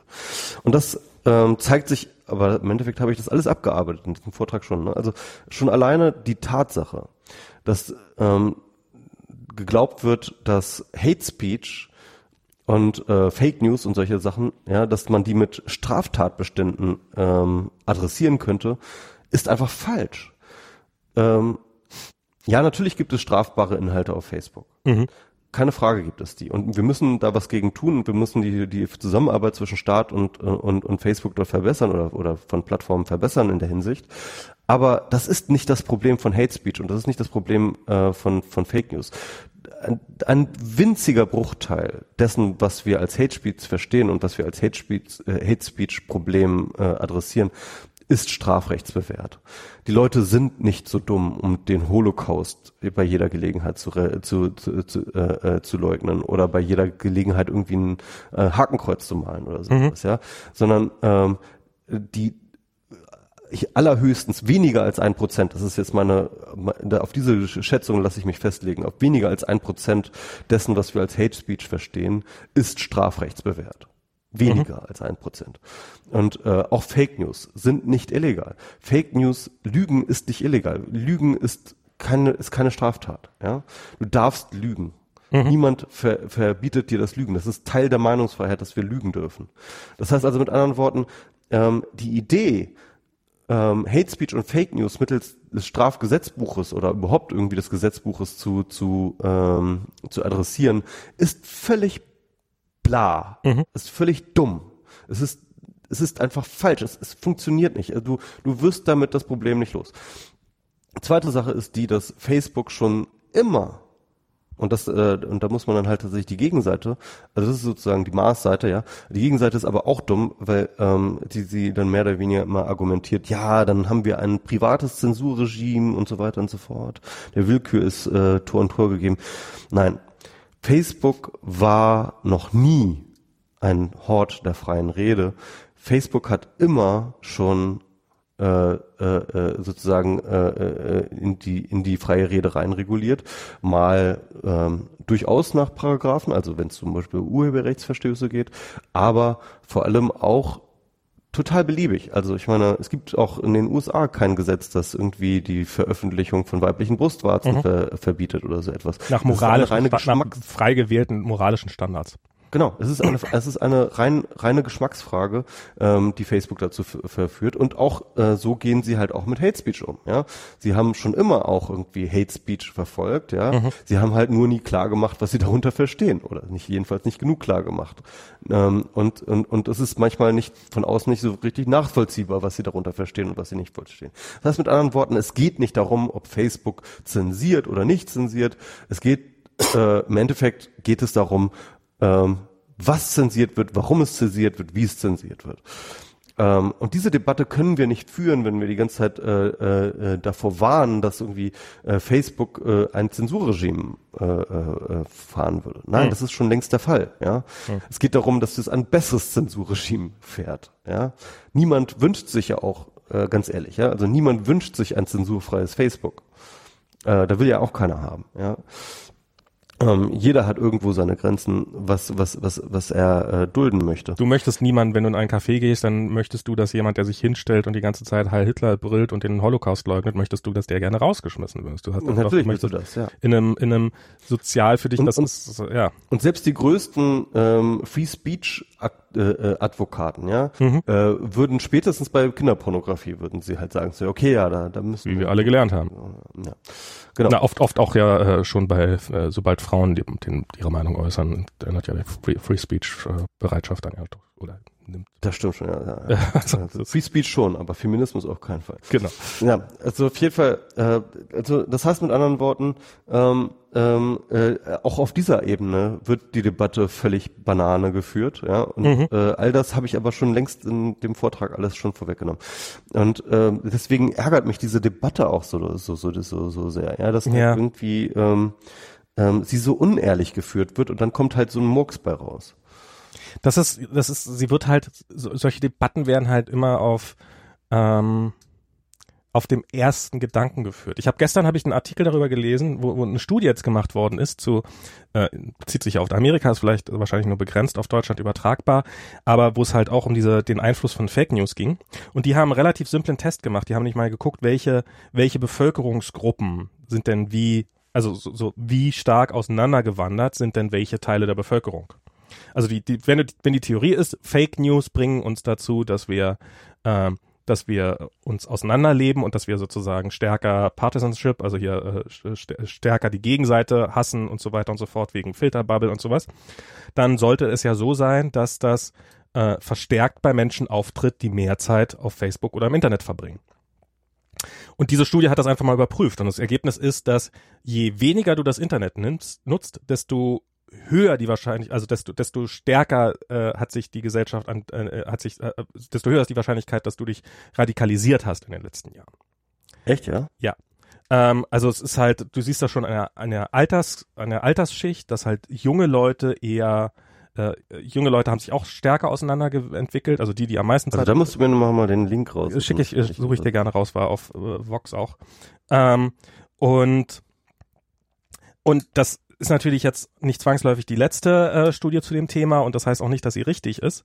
Aber ich frage mich wirklich immer mehr, inwiefern ist Trump auf Fake News zurückzuführen. Und ich halte das für, ähm, also ich glaube nicht, dass, also die, er hat den Leuten, er hat die Leute, ja, er hat die Leute angelogen, aber es ist nicht so, dass irgendwelche Nachrichtenseiten ihn für ihn äh, die Leute für ihn angelogen hat, sondern er hat ihn direkt ins Gesicht. Also äh, in dem Moment, in dem du ein Zitat von Trump verbreitest, die Wahrscheinlichkeit, dass du Fake News verbreitest, sehr, sehr hoch. Ähm, und und das ist, das ist nicht, das ist, ja, die Medien, also man kann die Medien an sehr, sehr vielen Stellen kritisieren und ja, ich finde diese, diese äh, frei erfundenen Nachrichten äh, News-Seiten und so weiter. Ich finde die ein Problem und ich finde die katastrophales Problem. Man könnte, man könnte sie relativ leicht an einem ganz anderen Punkt äh, äh, gefährden, indem man ihnen die, die, den Werbegeldhahn abdreht. Ähm, das wäre wesentlich leichter, sie da zu kriegen, als ähm, glaube ich, also das Problem von ganz allein, also die, die, die Ursache zu bekämpfen. Ähm, aber äh, aber ich glaube, ähm, dass die Welt, also ja, Trump ist durch das Internet da, wo er ist. Also er hat ja selber mal gesagt, dass er glaubt, dass er ohne Twitter, dass er nicht weiß, ob er dann jetzt Präsident wäre. Und ich halte das für durchaus, äh, ich halte das für eine durchaus korrekte Idee, dass er das nicht wäre, wenn, aber, aber ich glaube nicht, dass jetzt irgendwie Fake News jetzt extrem viel dazu beigetragen haben. Also ähm, im Endeffekt ist das ja ähm, das Thema des Essays, das, den ich ja seit einiger Zeit ja. schreibe, der leider jetzt ähm, so ein bisschen pausieren musste. Ich hatte jetzt ganz viele andere Projekte, die ich, die jetzt dazwischen gekommen sind und ich ganz ehrlich hatte jetzt bei dem letzten Teil auch so ein bisschen so eine Schreibkrise. Ich habe da irgendwie, den habe ich jetzt schon in drei verschiedenen Versionen, hatte ich mal kurz vor der Fertigstellung und habe es dann immer wieder ähm, über den Haufen geworfen und ich, aber er kommt noch. Also ich, ich schreibe an dem Ding noch weiter und da geht's ja im Endeffekt genau um diese Frage, also inwiefern jetzt Trumps Erfolg, Trumps Basis, Fake News, Post-Truths und wie, wie das halt zusammenhängt, ja, also diesen, diesen ganzen Komplex aufzudröseln. Mhm.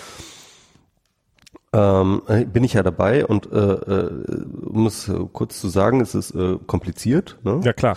ähm, die Interaktionen sind äh, sehr, sehr ähm, äh, sind, sind sehr, sehr komplex und vielfältig. Aber äh, der Zusammenhang ist definitiv nicht leugbar. Also ich glaube, äh, es ist relativ offensichtlich, dass sich in der Medienlandschaft ein Prozess, vor allem in, in der amerikanischen Medienlandschaft, ein Prozess entwickelt hat, der zu dieser Polarisierung geführt hat, der halt auch zu diesem äh, Fake News Problem es zumindest mit befeuert hat. Ja. Klar. Ähm, und, äh, und dass das Internet da eine ganz, ganz wesentliche Rolle spielt. Mhm. Aber eben so einfach, wie du, das, das ist, glaube ich, richtig zu sagen, so einfach zu sagen, so, okay, ja, das Internet, guckst du Internet, ne, bist du Trump oder so, ja, ja, irgendwie, ja. oder bist du, guckst du Internet, bist du polarisiert. Äh, so einfach ist es halt definitiv nicht. Ähm, aber äh, aber äh, ja, es gibt da schon schon schon komplizierteren Zusammenhang. Es gab da so eine schöne Harvard-Studie, ähm, die hat äh, sich angeschaut, wie ähm, erfolgreich äh, die Kommunikation über die Social Networks funktioniert. Äh, einerseits bei den Trump-Anhängern, andererseits bei den Clinton-Anhängern und mhm. halt geguckt, wo sind die meisten Retweets ähm, äh, bei der jeweiligen Seite, äh, wer wird am meisten geteilt. Ja? Mhm. Und dann haben sie halt äh, da geguckt, was sind die großen Hubs innerhalb dieses Feldes oder innerhalb dieser Felder, also so von links und von rechts. Und ähm, interessanterweise hat sich herausgestellt, dass ähm, auf dem Clinton-Lager die großen Hubs wirklich alle normalen Massenmedien waren. Also CNN, äh, New York Times, Washington Post, äh, alle großen Medienmarken mhm. waren dort auch sozusagen die größten Hubs innerhalb dieses Feldes. Ähm, also deren News und deren Twitter-Accounts und so weiter und so fort waren die meist retweeteten von dem Clinton-Lager. Okay. Ähm, und äh, bei der Trump allerdings ähm, äh, praktisch kein einziger etablierter Medienkanal. Und der größte, und zwar mit Abstand größte Knoten innerhalb der Trump-Blase war Breitbart News. Mhm. Und ähm, daneben Fox News und äh, die ganzen anderen fringigen Sachen. Und die interessante äh, Erkenntnis war, dass sich im Endeffekt alle die Medienangebote, ähm, die auf der rechten Seite geteilt waren, war fast keins dabei, das älter als 20 Jahre war. Hm. Und die erfolgreichsten waren selten, selten älter als 10 Jahre. Krass.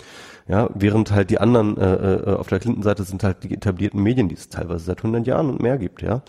Und ähm, ähm, und das heißt mit anderen Worten, ähm, dass äh, da so eine so eine Asymmetrie entstanden ist. Also das heißt, dass, dass, dass tatsächlich ähm, im Endeffekt so eine äh, sozusagen die Rechte die jetzt Trump gewählt hat, ja, das mhm. war so eine Art äh, halt halt äh, Teil eines medialen Forks ist sozusagen mhm. Gesellschaft, ja ähm, ähm, der aber halt eben vor 20 Jahren eigentlich angefangen hat mit den rechten TV, äh, mit den rechten Radio-Hosts, ne? Rush ja. Limbaum, äh, Glenn Beck war ja auch zuerst ein äh, äh, äh Radio-Host, mhm. äh, genauso wie Sean Hannity und ähm, die dann halt dann irgendwann äh, von Fox News eingesammelt wurden, die dann aber auch äh, und die dann aber äh, deren Publikum dann sich immer mehr radikalisiert hat äh, und die dann halt durch das Internet dann aber wiederum nochmal durch Breitband eine ganz andere neue Politisierung erfahren haben.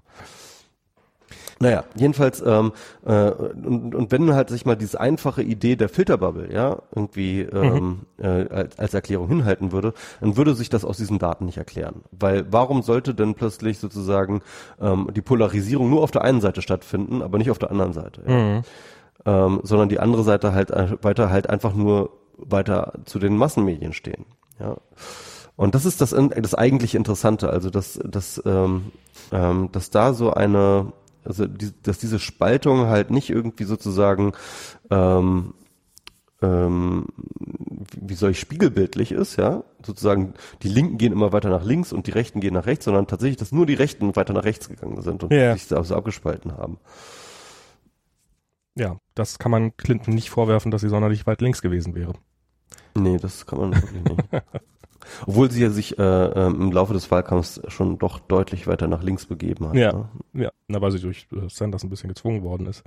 Genau. Ähm, ja, nee, das ist, ja, das, das ist, äh, das, das, dieses ganze Thema ist sehr spannend. Aber ich, ja, ich finde es auch, ich, ich glaube auch, dass so dieses, was, was diese, ähm, was diese, was diese Fake News machen, was das äh, sind halt Gerüchteküchen. Das ist halt sozusagen die Gerüchte-Szene des Internets, was halt so diese, dieses, was man halt manchmal gesehen hat, diese Massen-E-Mails, die so rumgehen, wo irgendwelche abstrusen Behauptungen drinnen stehen, so irgendwie. Äh, das sind die, die Hoaxes, also was wir genau. früher, äh, was wir früher Internet-Hoax nannten, ne? also hier die Bonsai-Kittens. Naja, ne? und was noch früher äh, Gerüchte waren, die sich so im Dorf rumgetrieben haben.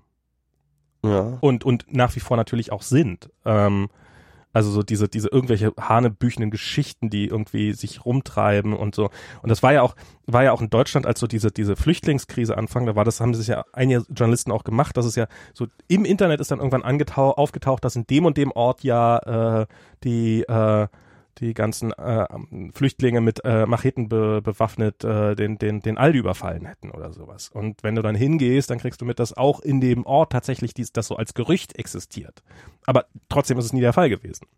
Und, ähm, und dieses, der, der Versuch, das zu bekämpfen auf, auf so eine, auf, mit, mit, mit so einer Machete, äh, wie, wie es Mars gerade tut, ist halt, ähm, ich glaube, der ist einfach zum Scheitern verurteilt. Ich meine, wenn du, wenn du es da nicht mehr teilen kannst, wenn du das Gefühl hast, wenn, wenn Leute das Gefühl kriegen, dass, dass, äh, dass ihre Meinung auf Facebook einfach gelöscht wird, dann gehen sie halt woanders hin. Und dann gehen sie halt mhm. in, in irgendwelche sozialen Netzwerke rein, die weniger als zwei Millionen Mitglieder haben und die davon frei sind. Und dann treiben sie sich halt in irgendwelchen Foren rum. Damit hast du nichts gewonnen. Ähm, und ja, also es ist ja, ich finde es auch irgendwie schwierig, ne? Also ich meine, alleine schon die, die, also warum soll man jetzt Straftat, ausgerechnet Straftatsbestände, warum soll man die löschen? Das ist Be Beseitigung von, von, von, von Beweisen. ja. ja, und wie gesagt, wenn, dann soll man sich dafür einen vernünftigen Prozess überlegen. Also das ist, ja, dass man, ja. dass man da. Also, also wo ich, wo ich, was ich gut fände, ne? Also ja. jetzt, ich will jetzt nicht sagen, dass es gar kein Gesetz braucht, sondern was ich gut fände, und das ist, glaube ich, auch das, was Ulf Burmeier schon immer gefordert hat, ist ähm, zu sagen, ähm, dass die Plattformen Facebook und Twitter ähm, einen ständigen Ansprechpartner und am besten einen eigenen, eine eigene Abteilung unterhalten sollen, ja. Die nichts anderes macht, als halt mit den Behörden zusammenzuarbeiten ja. für tatsächliche Straftatsbestände und halt mit denen aktiv zu, weil das ist halt die Kritik, die auch mal aus den Behörden kommt, dass es schwierig ist, mit Facebook und mit okay. Twitter zusammenzuarbeiten, dass da teilweise Fragen nicht beantwortet wird, werden, dass man da immer als Bittsteller auftritt und halt nie weiß, was, was, was, was, wie, wie die reagieren und was kommt und so weiter und so fort, dass das unzuverlässig ist mhm. und dort die Zusammenarbeit zu verbessern verbessern, halte ich absolut für notwendig. Aber man sollte sich dann auf gar keinen Fall einreden, dass man die Probleme wie Fake News und Hate Speech auch nur, auch nur ansatzweise adressiert hätte. Ja, das ist, ähm, es ist eine notwendige Sache und die verbessert sicherlich auch einiges, aber es ist nicht die Lösung der Probleme. Ja. Das ist eben der Punkt. Ja, das ist, ähm, das, also diese, diese, diese ganze Diskussion darum, ich, ich weiß nicht, ich das, das ist irgendwie sowas, was, wenn ich nach Deutschland gucke, was mir so dieser nach wie vor dieser, dieser, dies, dieser äh, Internet-Skepsis ist ja fast, ich habe irgendwie, ich weiß gar nicht mehr, wo ich das gelesen habe, irgendwo auf Facebook, dass irgendwie äh, in Berlin hat ein Lehrer ähm, alle seine Schüler in eine WhatsApp-Gruppe gepackt und hat dann halt so, hey, ihr wisst doch dann und dann Hausaufgaben und ähm, ja, ja, ich bin krank, ihr könnt eine Stunde später kommen und sowas und und dann hat sich ein Vater darüber beschwert beim beim Datenschützer und jetzt ist diese diese WhatsApp-Gruppe verboten worden. Äh, weil sie mit dem Datenschutzgesetz nicht vereinbart ist. Und das Datenschutzgesetz sagt nicht nur irgendwie, du darfst keine WhatsApp-Gruppen haben, ähm, was ja meinetwegen noch irgendwo nachvollziehbar wäre. Also, aber du kannst auch keine Signal-Gruppen oder keine SMS-Gruppen haben, weil es halt prinzipiell verboten ist, dass die Schule irgendwelche Informationen über Schüler in ein Medium packt, was sie nicht so 100% unter Kontrolle hat, so quasi. Und, äh, und wo, wo man, ja, also ich meine, das wird natürlich weiterhin dazu führen, dass sehr, sehr viele Lehrer schlicht und ergreifend mit ihren Schülern WhatsApp-Gruppen haben, weil es einfach praktisch ist. dass du dich dann quasi immer auf so in so einem Graubereich befindest, wenn du einfach nur deine Schüler über Hausaufgaben auf eine praktische und zeitgemäße Art und Weise informieren willst. Ja, bitte. Das ist absurd. Und dann, äh, äh, also wahrscheinlich auch auf dieser bescheuerten Guardian-Berichterstattung basieren, ne? Also. Nee, nee, das hat er überhaupt nicht. Ich glaube, so weit sind die noch. Doch, doch, doch, doch. Das war dann so. tatsächlich, also die, die, die, äh, die Behörde hat dann ja ähm, sich darauf berufen, dass es äh, angeblich äh, unsichere Verschlüsselung sei, dass es, dass die Verschlüsselung gehackt sei, ja. Und dann, ähm, ja, das stand dann irgendwie da drin und ähm, aber dann irgendwie auch mit einer Fußnote, aber in der Fußnote war dann halt überhaupt nicht mehr da die Rede davon. Und ähm, und äh, die äh, und und und es ist wohl davon auszugehen, dass halt von dieser beknackten Berichterstattung, also dass die Datenschützer halt einfach noch nicht mal richtig äh, äh, äh, richtig den Durchblick haben und dann irgendwie auf Guardian reinfallen. Ja, und es ist, und es ist so eine, so eine Vollverweigerungshaltung. Also ich meine, das auf der anderen Seite, meinetwegen, sie können ja, sie könnten ja, könnten ja die, die, äh, könnt ihr den Senat oder so, könnt ihr eine App, mit der Schüler mit ihren Lehrern kommunizieren können, entwickeln und die macht man dann halt für Android. Die bestimmt total iOS, sicher wäre. Die mhm. bestimmt super sicher wäre und eine Verschlüsselung hätte, die man nie knacken könnte und die Kinder auch, die würden die lieben, die würden die lieben, weil die würde nämlich von einer Firma gemacht werden, die äh, überhaupt nicht einfach äh, nur irgendwie mit dem Verschwipschwager sind. Natürlich wäre das eine totale Katastrophe, wenn, wenn, wenn die so eine Software entwickeln würden. Gar keine Frage. Aber es ist ja, es, es findet ja nicht mal der Versuch statt, irgendwie eine, eine, eine, zu sehen, dass man, hey, wir haben neue Kommunikationsformen und was hätte ich als Schüler damals gegeben, wenn ich äh, morgens, wenn mein Lehrer krank ist und deswegen meine erste Stunde ausfällt, dass mir das jemand sagt, bevor ich zu Hause losgehe und dass ich dann nicht eine Stunde in der Schule rumsitzen muss und nichts zu tun habe, sondern dass ich dann einfach eine Stunde länger zu Hause hätte bleiben können. Und das und WhatsApp ist dafür super geeignet oder Signal oder was auch immer. Es, Internet ist dafür geeignet und und da kann man entsprechende Tools anbieten und man kann entweder die Tools nehmen, die da sind, hielt ich für die clevere Variante, oder man kann eigene Tools bauen, halte ich für nicht ganz so clever, aber man kann sich natürlich auch zurückziehen und sagen, nee, dann sitzen die halt eine Stunde in der Schule rum, ist mir doch egal, Hauptsache Datenschutz. Und ich habe jetzt ja, vor allem halt, ja, es ist, es ist absurd. naja, gut, Max, haben ja. wir's? Ach, ja, ist, ja, ja, siehst du, ich habe. Oder fällt dir noch was an? Kaum sind die, kaum sind die.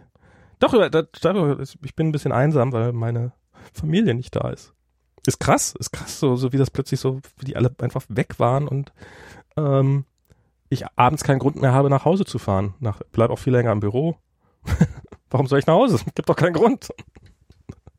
Schon merkwürdig, so, wenn Kind und Frau aus dem Haus sind. Wo sind die denn?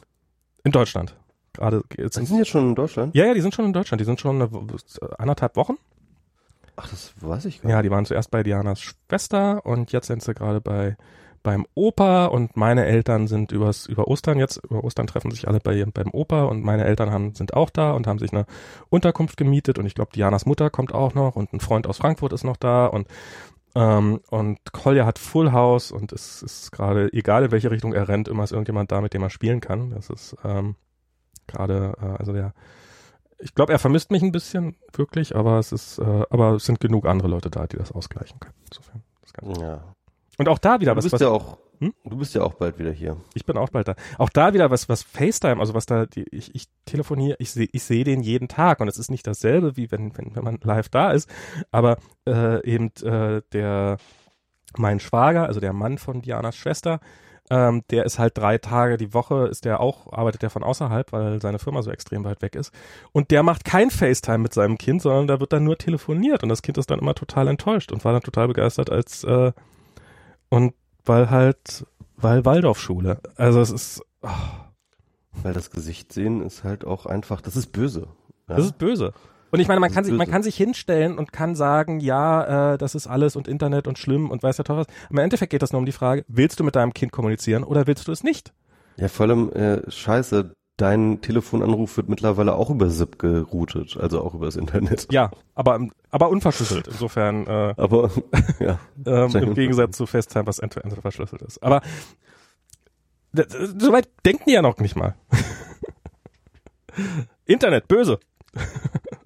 Ja, das ist, äh, aber das ist wirklich, ich hatte, ich hatte das jetzt auch gerade, achso, jetzt artet das wieder aus, aber ich war jetzt gerade in Düsseldorf wieder auf einer, äh, auf einer Konferenz, äh, Konferenz übertrieben, ja. also Veranstaltung.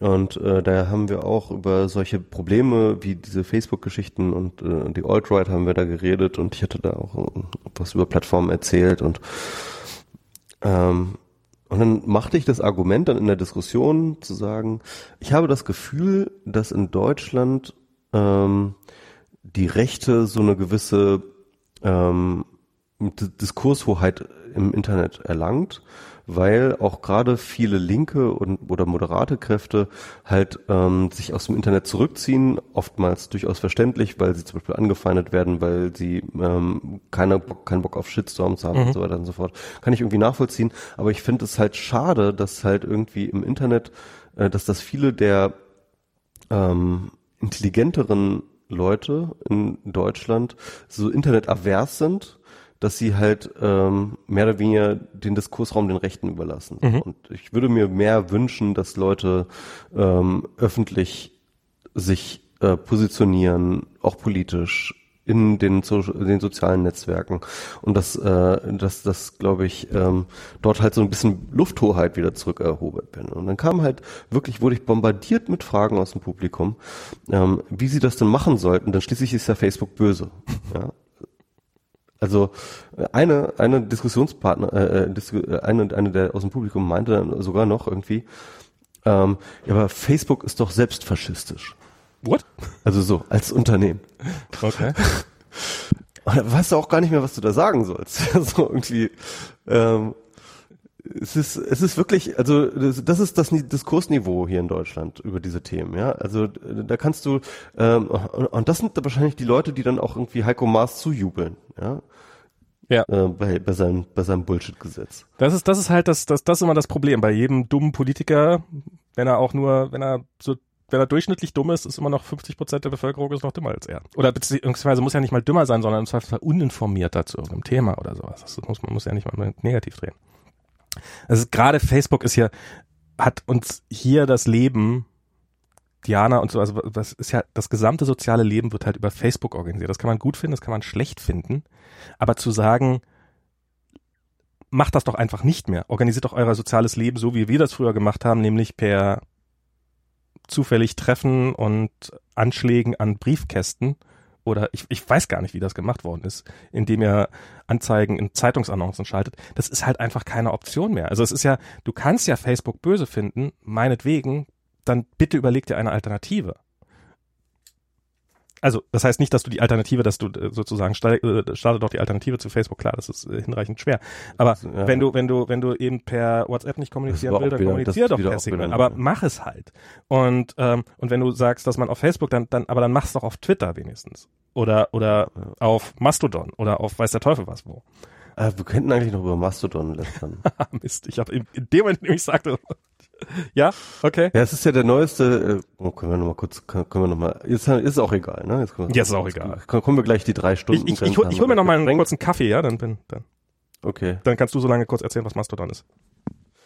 Okay, äh, Mastodon. Mastodon ist ähm, der neueste heiße Schrei, der Twitter obsolet machen soll. Also von den vielen anderen heißen Schreien, die wir seit Twitter es gibt, gibt es Twitter-Klone, die jetzt, aber jetzt wirklich, aber diesmal wirklich, ja, also ganz diesmal, aber wirklich, wirklich, ähm, Twitter wirklich den Garaus machen sollen. Und ähm, davon hat sich bisher nichts durchgesetzt. Wir erinnern uns an App.net, wir erinnern uns an Ello, wir erinnern uns an ähm, äh, Status.net, wir erinnern uns an Identica, ähm, wir erinnern uns an die ganzen verschiedenen Protokolle und Sachen und so weiter und so fort. Und ähm, auf eine gewisse Art und Weise ist äh, Mastodon auch tatsächlich ein Abkömmling. Ähm, ich glaube, dieses Identica, ähm, äh, dieses Statusnet-Protokolls, das sich irgendwie immer weiterentwickelt hat, in Open Source Foren und in verschiedenen anderen Implementationen auch eingesetzt worden ist. Und äh, äh, auf jeden Fall ist Mastodon jetzt sozusagen auch äh, sozusagen eine, ein Evolutionsschritt innerhalb dieses Dings. Und das finde ich ich eigentlich ganz interessant, also weil ähm, die einzelnen Dienste und die einzelnen Namen, die wir dann zu hören bekommen haben, ähm, die haben es alle nicht geschafft und so, aber im Endeffekt hat sich ähm, dann doch ja irgendwie eine Community gefunden, die dann immer noch so einen Lebensfunken am Start äh, gehalten hat und dieses Federated Gedanken halt immer weiter gesponnen hat und äh, immer mehr, äh, sag ich mal, Versuchsballons rausgepustet hat. Und eine der ähm, erfolgreicheren ähm, dieser Versuchsballons ist jetzt eben Mastodon, das wahrscheinlich eigentlich hauptsächlich so eine Form von ähm, Client-Interface ähm, äh, ist, die ähm, ähm, äh, die, äh, für, für, für dieses ähm, Statusnet ähm, ähm, Protokoll Upgrade und die aber tatsächlich, das muss man schon sagen, finde ich, also von der Usability her ein deutlicher Fortschritt ist gegenüber allem, was wir so bisher gesehen haben. Ähm, das sieht ganz schick aus, das äh, orientiert sich auch an, ähm, äh, sag ich mal, populären Twitter-Clients, die es mal gegeben hat oder die, die, die, die mal gut waren und äh, versucht halt viel dessen richtig zu machen, was Twitter mittlerweile falsch macht. Also ähm, viele Features äh, sind sozusagen nicht mitgegangen worden, die Twitter gemacht hat. Ähm, wo es auch viel Kritik gab. Und da Twitter auch äh, immer schlechtere Produktentscheidungen trifft und immer mehr Leute unzufrieden sind mit Twitter, ist vielleicht tatsächlich gerade so eine Form von Momentum gegeben, ähm, äh, dort Twitter nachhaltig äh, Leute abzuziehen und Aufmerksamkeit abzuziehen. Mhm aber so ganz schlucke ich das noch nicht, weil ähm, ähm, das, was bei Mastodon passiert, das ist nicht nichts. Da sind viele Leute, die ich kenne, sind darüber gegangen und äh, spielen da rum und haben Spaß und ähm, das äh, beobachte ich und finde das auch ganz äh, angenehm. Aber es sind lange nicht so viele Leute, vor allem in der Tiefe und Breite, ähm, dass das irgendwie eine Relevanz haben würde. Die sind jetzt gerade krass gewachsen, aber irgendwie war jetzt irgendwie die, haben sie letzte Woche irgendwie die, die Hunderttausender Marke überschritten und 100.000, sorry, ist halt einfach. Ja, aber jetzt vor, jetzt, ähm, die 200.000 kommen nach heute. Ja, noch heute, ja. Also es ist in der letzten Stunde sind ich, ich habe ja eine der aktivsten User in meinem äh, in meiner Timeline, um jetzt mal anzudeuten, wie, wie viel losgeht, ist ein äh, Account, der einmal pro Stunde die aktuelle Userentwicklung äh, äh, twoppt, ich weiß, tomt, tumt, ich, äh, tutet, tutet, ist glaube ich ja. Ähm, sind jetzt genau 194.507 Accounts. Und in der letzten Stunde waren es 1200 neue, in der Stunde davor 1700 neue, also ähm, ich weiß nicht, ob man nach eurer Zeitzone das noch heute passieren wird, aber nach meiner Zeitzone wird heute garantiert noch hier äh, 200.000 Schwelle durchbrochen. Ah, Und ähm, ja, also ich finde, ich finde Mastodon, ich ich find's, ich ich habe irgendwie ich, aber auch 200.000 ist halt einfach, das ist nicht, das ist nicht relevant in, in jeglicher Hinsicht. Überhaupt nicht relevant, ohne Frage. Ich finde das ja auch, ähm, ich habe keine Ahnung. Ich habe ja also auch bei all diesen Netzen, auch so bei Ello und so, da habe ich ja wirklich, habe ich ja einfach ausgesessen. Ich fand das irgendwie, ich fand das ziemlich öde. Ich mache mir immer grundsätzlich einen Account und ich gebe allem eine Chance, wirklich, wirklich, wirklich, weil ich, weil ich, ich im, im, im Grunde meines Herzens will ich es ja auch. Ich will ja, dass irgendwie ein geiles Open Source Federated Kram ja. irgendwann hinkommt und irgendwie den ganzen Social Network Kram ähm, in eine demokratischere Angelegenheit ver verwandelt. Und deswegen bin ich dabei. Ich bin bei jeder Revolution, stelle ich mich in die vorderste Reihe. Ähm, aber ich glaube ehrlich gesagt trotzdem nicht dran. Ich lasse mich dann, äh, ja. Also ich habe Ello habe ich halt ausgesessen, weil ich das irgendwie, ich fand das blöd. Keine Ahnung. Ähm, war, war tatsächlich eher so ein, so, ein, so ein Bauchgefühl als alles andere. Und dieses Mastodon, ich finde das, finde ich nicht blöd, finde ich ganz putzig. Also äh, ich finde es ist gut gemacht. Die, die Software ist gut gemacht. Ähm, ich habe auch einen ganz guten Client auf dem iPhone und es gibt auch für Android ganz gute Welchen benutzt du da? Ähm, ist, ist, ist direkt der erste, der nicht ähm, Am Amarok. Den benutze ich auch. Der ist ähm, ganz okay, ne? Der ist, ja. ist, ist, ist nix, ist kein Tweetbot, aber ist ein, ist ein okayer Client, kann man machen. Ja. Ähm, und das, das Webinterface, hast du ja schon gesagt, das ist auch ganz hübsch und ganz, ganz brauchbar und ähm, und sie haben, also ich habe ich hab ja probiert, ich habe so gedacht, ja, wenn ich das mache, dann setze ich direkt meine erste eine, eigene Instanz auf. Ich mache das ja nicht so, dass ich bei irgendjemand anders, also habe ich probiert, so meine eigene Instanz aufzusetzen. Bin gnadenlos gescheitert. Okay. Aber das, was ich so gesehen habe vom Quellcode her und von von von der Dokumentation, wie man es aufzusetzen hat und so und ähm, ist, das macht das macht alles einen ziemlich guten Eindruck. Also zum Beispiel, es ist nicht mal vorgesehen, dass du keine HTTPS-Verschlüsselung hast, was ja schon mal ähm, einfach State of the Art, wie man heutzutage halt sowas aufsetzen sollte, nämlich klar, also es ist die einzige einzige Instanz, die das einzige, was vorgesehen ist für HTTP, ist, um dich auf HTTPS weiter zu directen. Ähm, was was ich schon mal ganz gut finde und sowas. Also es macht alles einen ziemlich guten Eindruck. Und dann habe ich halt, habe ich es halt nicht geschafft, die aufzusetzen, sondern habe halt die ganze Zeit immer nur Fehlermeldungen gesehen auf meiner Mastodon-Instanz, was dann ähm, äh, ein paar Vögel sind, die in einem Netz probiert haben, einen Man Mammut aus dem Wasser zu heben. Was natürlich so richtig so oh, Gefühle ausgelöst hat bei, bei jedem Oldschool-Twitter-User. Und irgendwie, irgendwie fand ich das ganz sympathisch. Und so mit Twitter jetzt so, was, was ich ja, die, die, die haben jetzt die, die Eier sind ja jetzt weg. Ja, ja, die müssen, äh Also da, da, das ist so, so der Punkt, an dem ich mich frage, ist Mars jetzt auch Produktmanager bei Twitter? Ja, ich habe gelesen, dass hier, dass es hier, dass hier viele Leute haben Probleme mit den Eiern auf Twitter. Jetzt haben wir keine Eier mehr. Darum haben wir jetzt das Standardprofilbild geändert.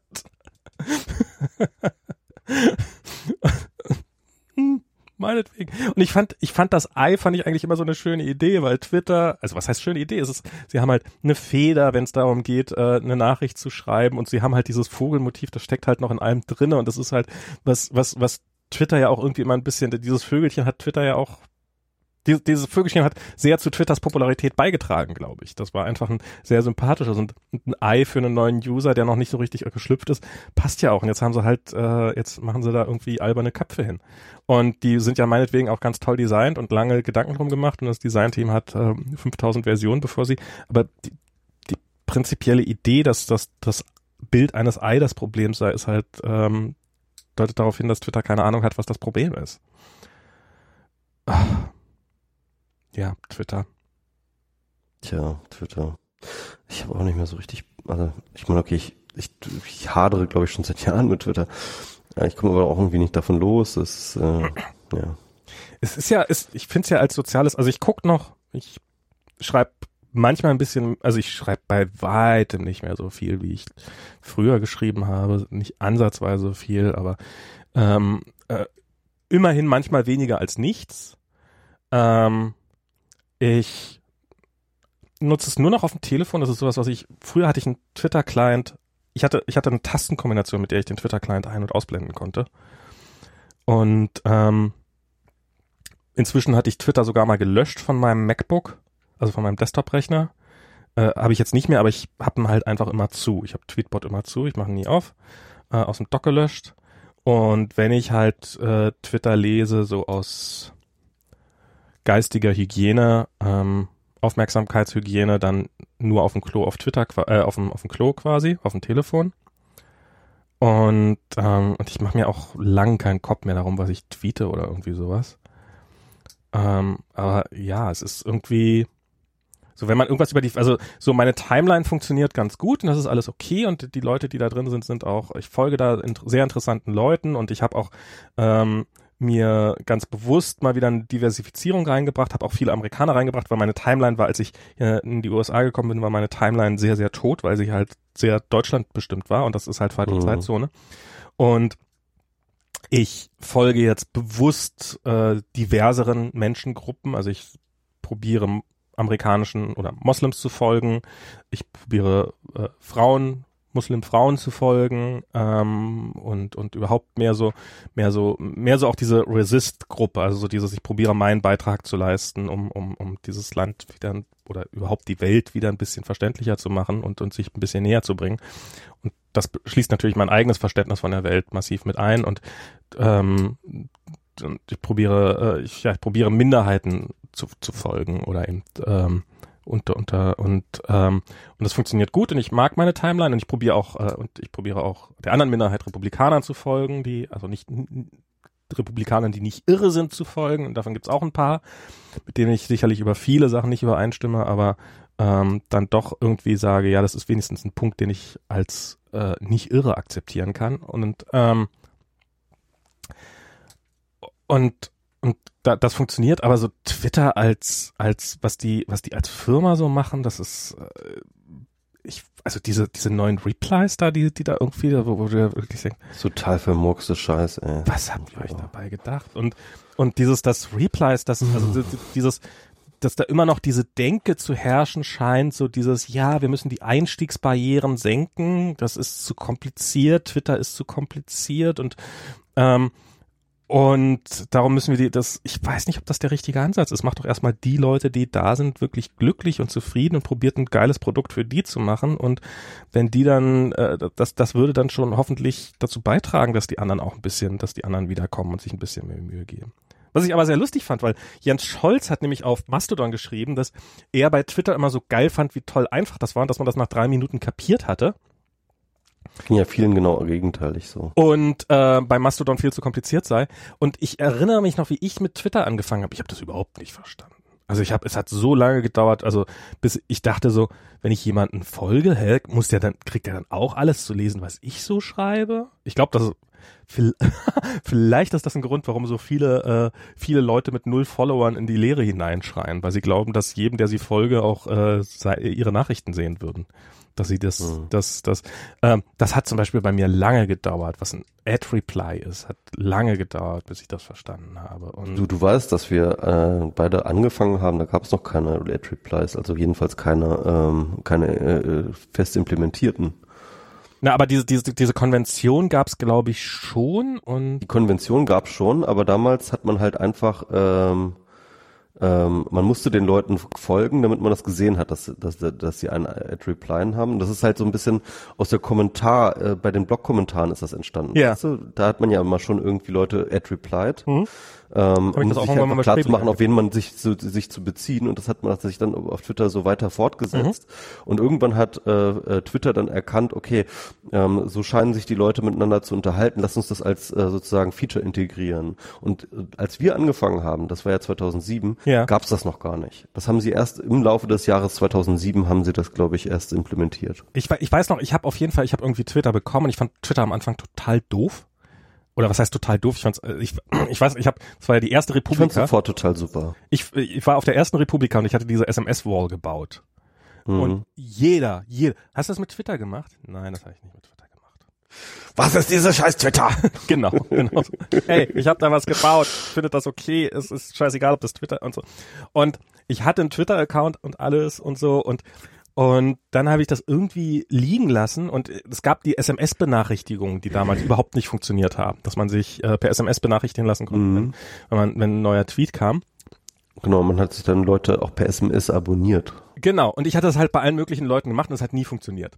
Und irgendwann nach einem halben Jahr oder sowas, ähm, und ich hatte Twitter schon vergessen, ähm, gab es dann so, dass ähm, kann man alle SMS auf einen Schlag. Kam dann plötzlich so, wachte ich morgens auf, weil massenhaft SMS bei mir ankamen.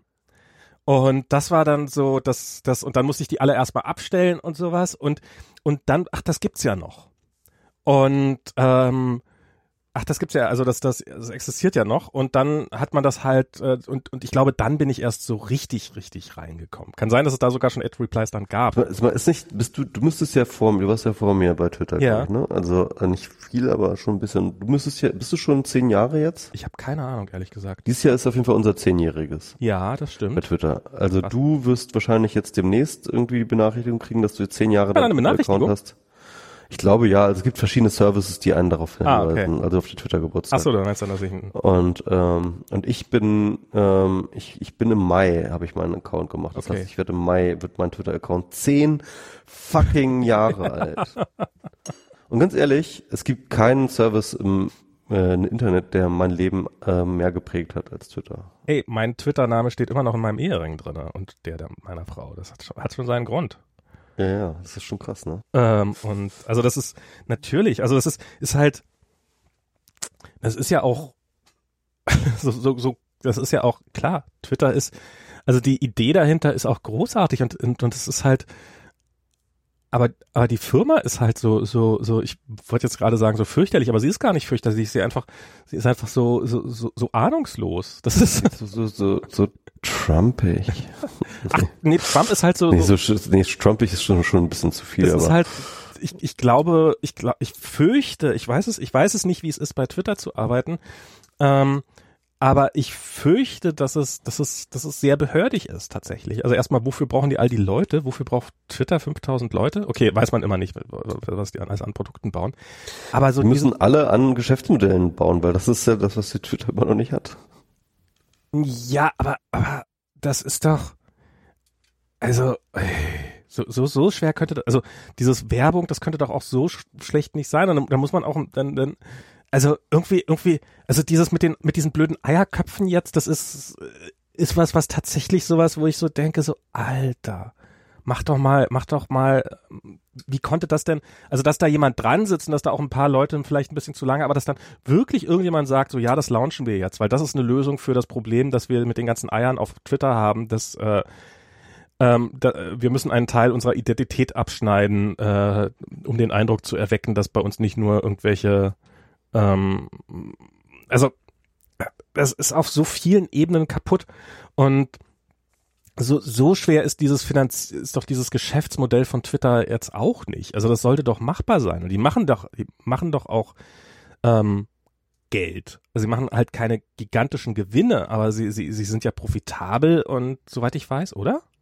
Twitter ist doch die letzten Mal immer profitabel gewesen. Ich habe jetzt keine aktuellen Zahlen. Das ist halt aber, und aber die waren sehr sehr lange sehr sehr unprofitabel. Natürlich, natürlich, aber es ist halt jetzt nicht mehr und jetzt ist und von der Basis könnte man ja auch anfangen, was zu machen, aber irgendwie habe ich das, also so dieses, sie, sie sind, also auf der einen Seite so, ich finde zum Beispiel diese, diese, diese Tweetstorms, also dieses, dass du diese Zeichenketten von zusammenhängenden Zeichenketten, also Tweets machst, die dann so zusammengehören, die, die sind so eine Katastrophe, ehrlich, dass dass das, dass das überhaupt existieren muss, weil, also ich, hm, ich Andererseits, ich weiß nicht, die, die haben auch irgendwie ihren eigenen Reiz, finde ich. Also ich glaube, so als Medien, als eigenständige Medienform hat das schon, ich will jetzt nicht sagen, seine Berechtigung, ne? Also man kann, ja. es gibt sicher es gibt gute Gründe zu sagen, ähm, das muss man irgendwie anders machen.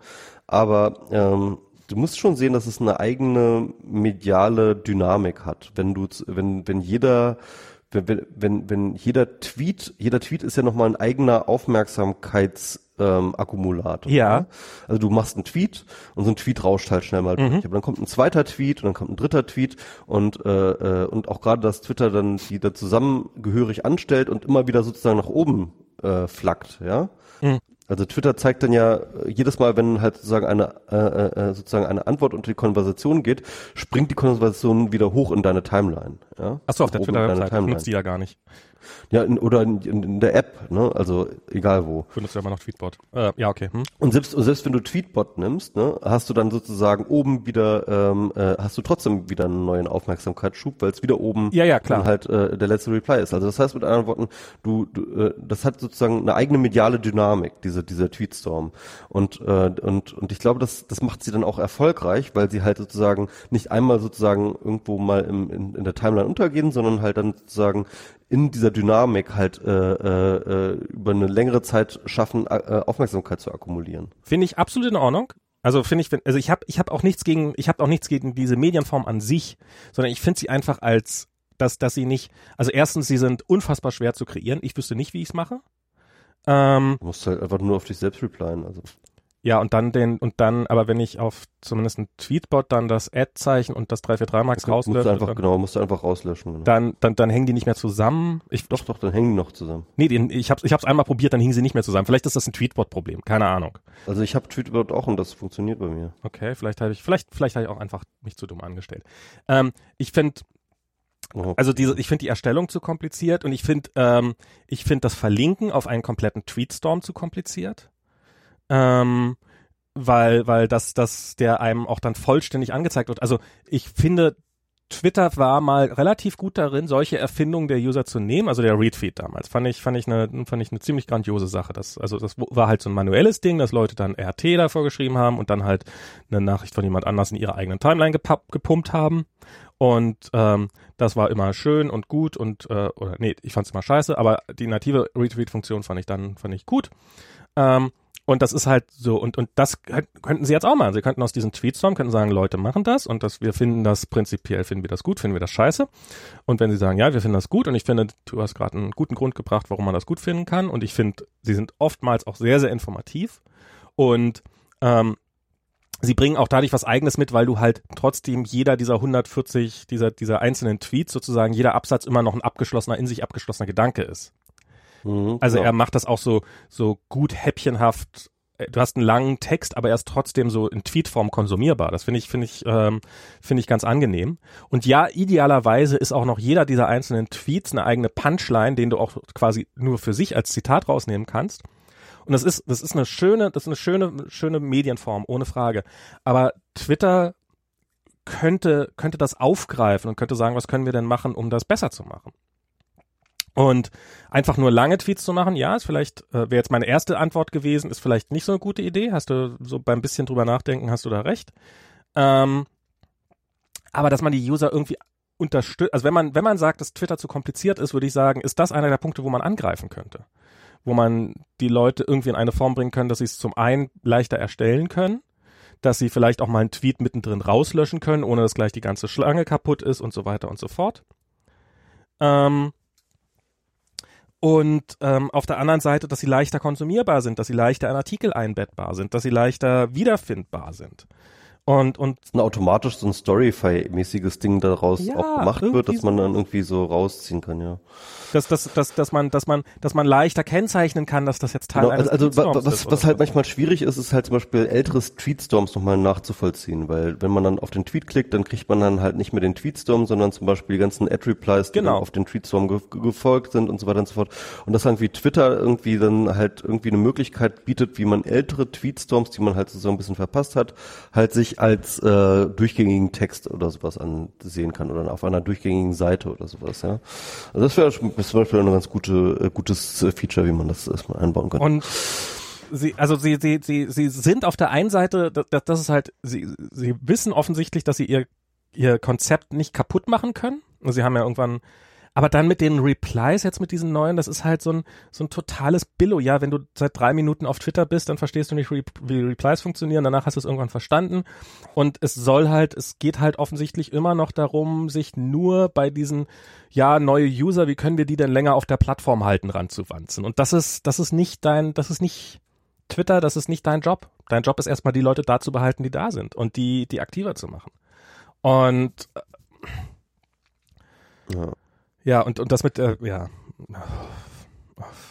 Also, Max, naja. ich würde sagen, wir haben jetzt mal okay. wieder ähm, einen exzeptionell langen Podcast gemacht, also so lang wie wir schon lange nicht mehr gemacht haben, jetzt über drei Stunden schon. Ja, kann direkt, kann ich direkt Mittagessen gehen. So sieht mein Arbeitstag aus. Ja. Oh, jetzt der Sutro. Und ich kann endlich ins Bett gehen. Ich bin ein bisschen müde. Oh Gott, na dann. Ich bin ein bisschen kaputt. Wir haben hier gerade auch ein scheiß Wetter und ich bin momentan auch ein bisschen. Ja, das Wetter ist hier aber auch nicht geil. Also jetzt ist es gerade schön, aber das ist ja. Es wird alles anders, wenn du kommst. Dann ja, hoffentlich. ich bitte doch darum. Genau. Genau. Ach, ich wollte noch mal eins äh, loswerden. Das wollte ich schon immer mal machen. Und schon jetzt in die vierte Stunde, ja? Ähm, Alexa, äh, bestell mir ein Buch, das Buch Michael Seemann, das neue Spiel. Das ist äh, ähm, bestätige bestätige Kauf.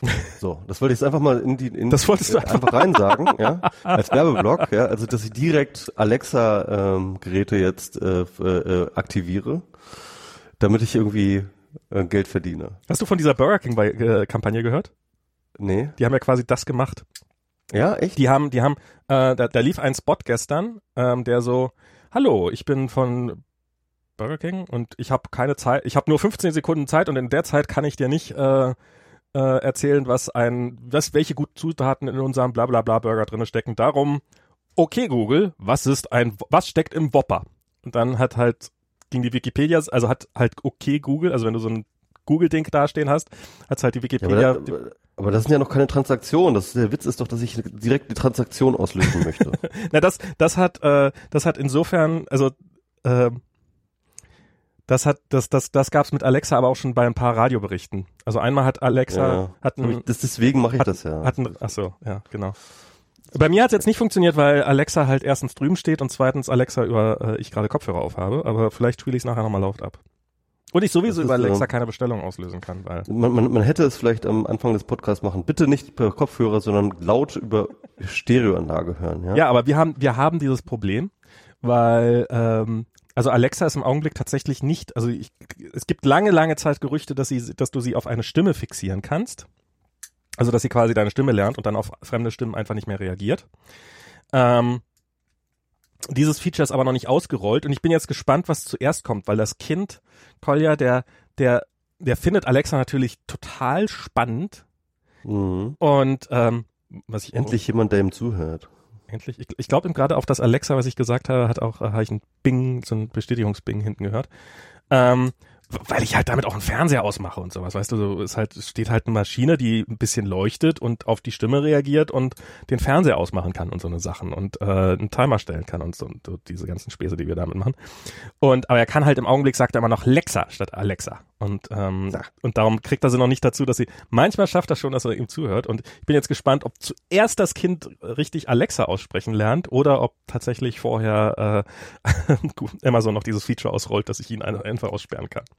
Was natürlich dann auch ein traumatisches Erlebnis für so ein Kind sein kann, wenn so ein, wenn so ein kleiner Roboter auf alle hört, außer auf, auf ihn. Vielleicht muss ich ihn da doch mit einbeziehen.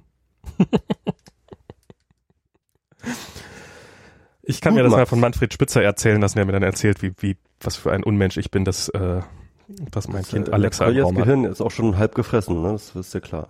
Was?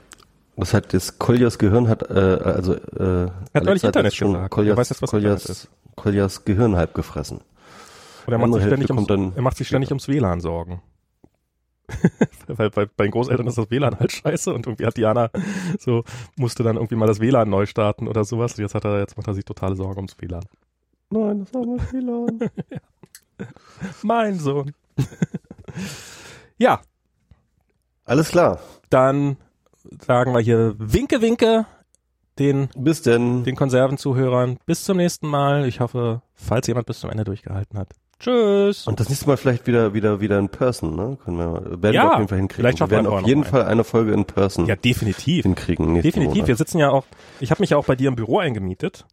Stimmt, ja. Ähm, äh, wie, wie genau war das nochmal? Ähm, du hast mir gesagt, ich krieg jetzt einen Monat einen Tisch. Genau, ja. Und aber aber erstmal äh, äh, Shared Desk.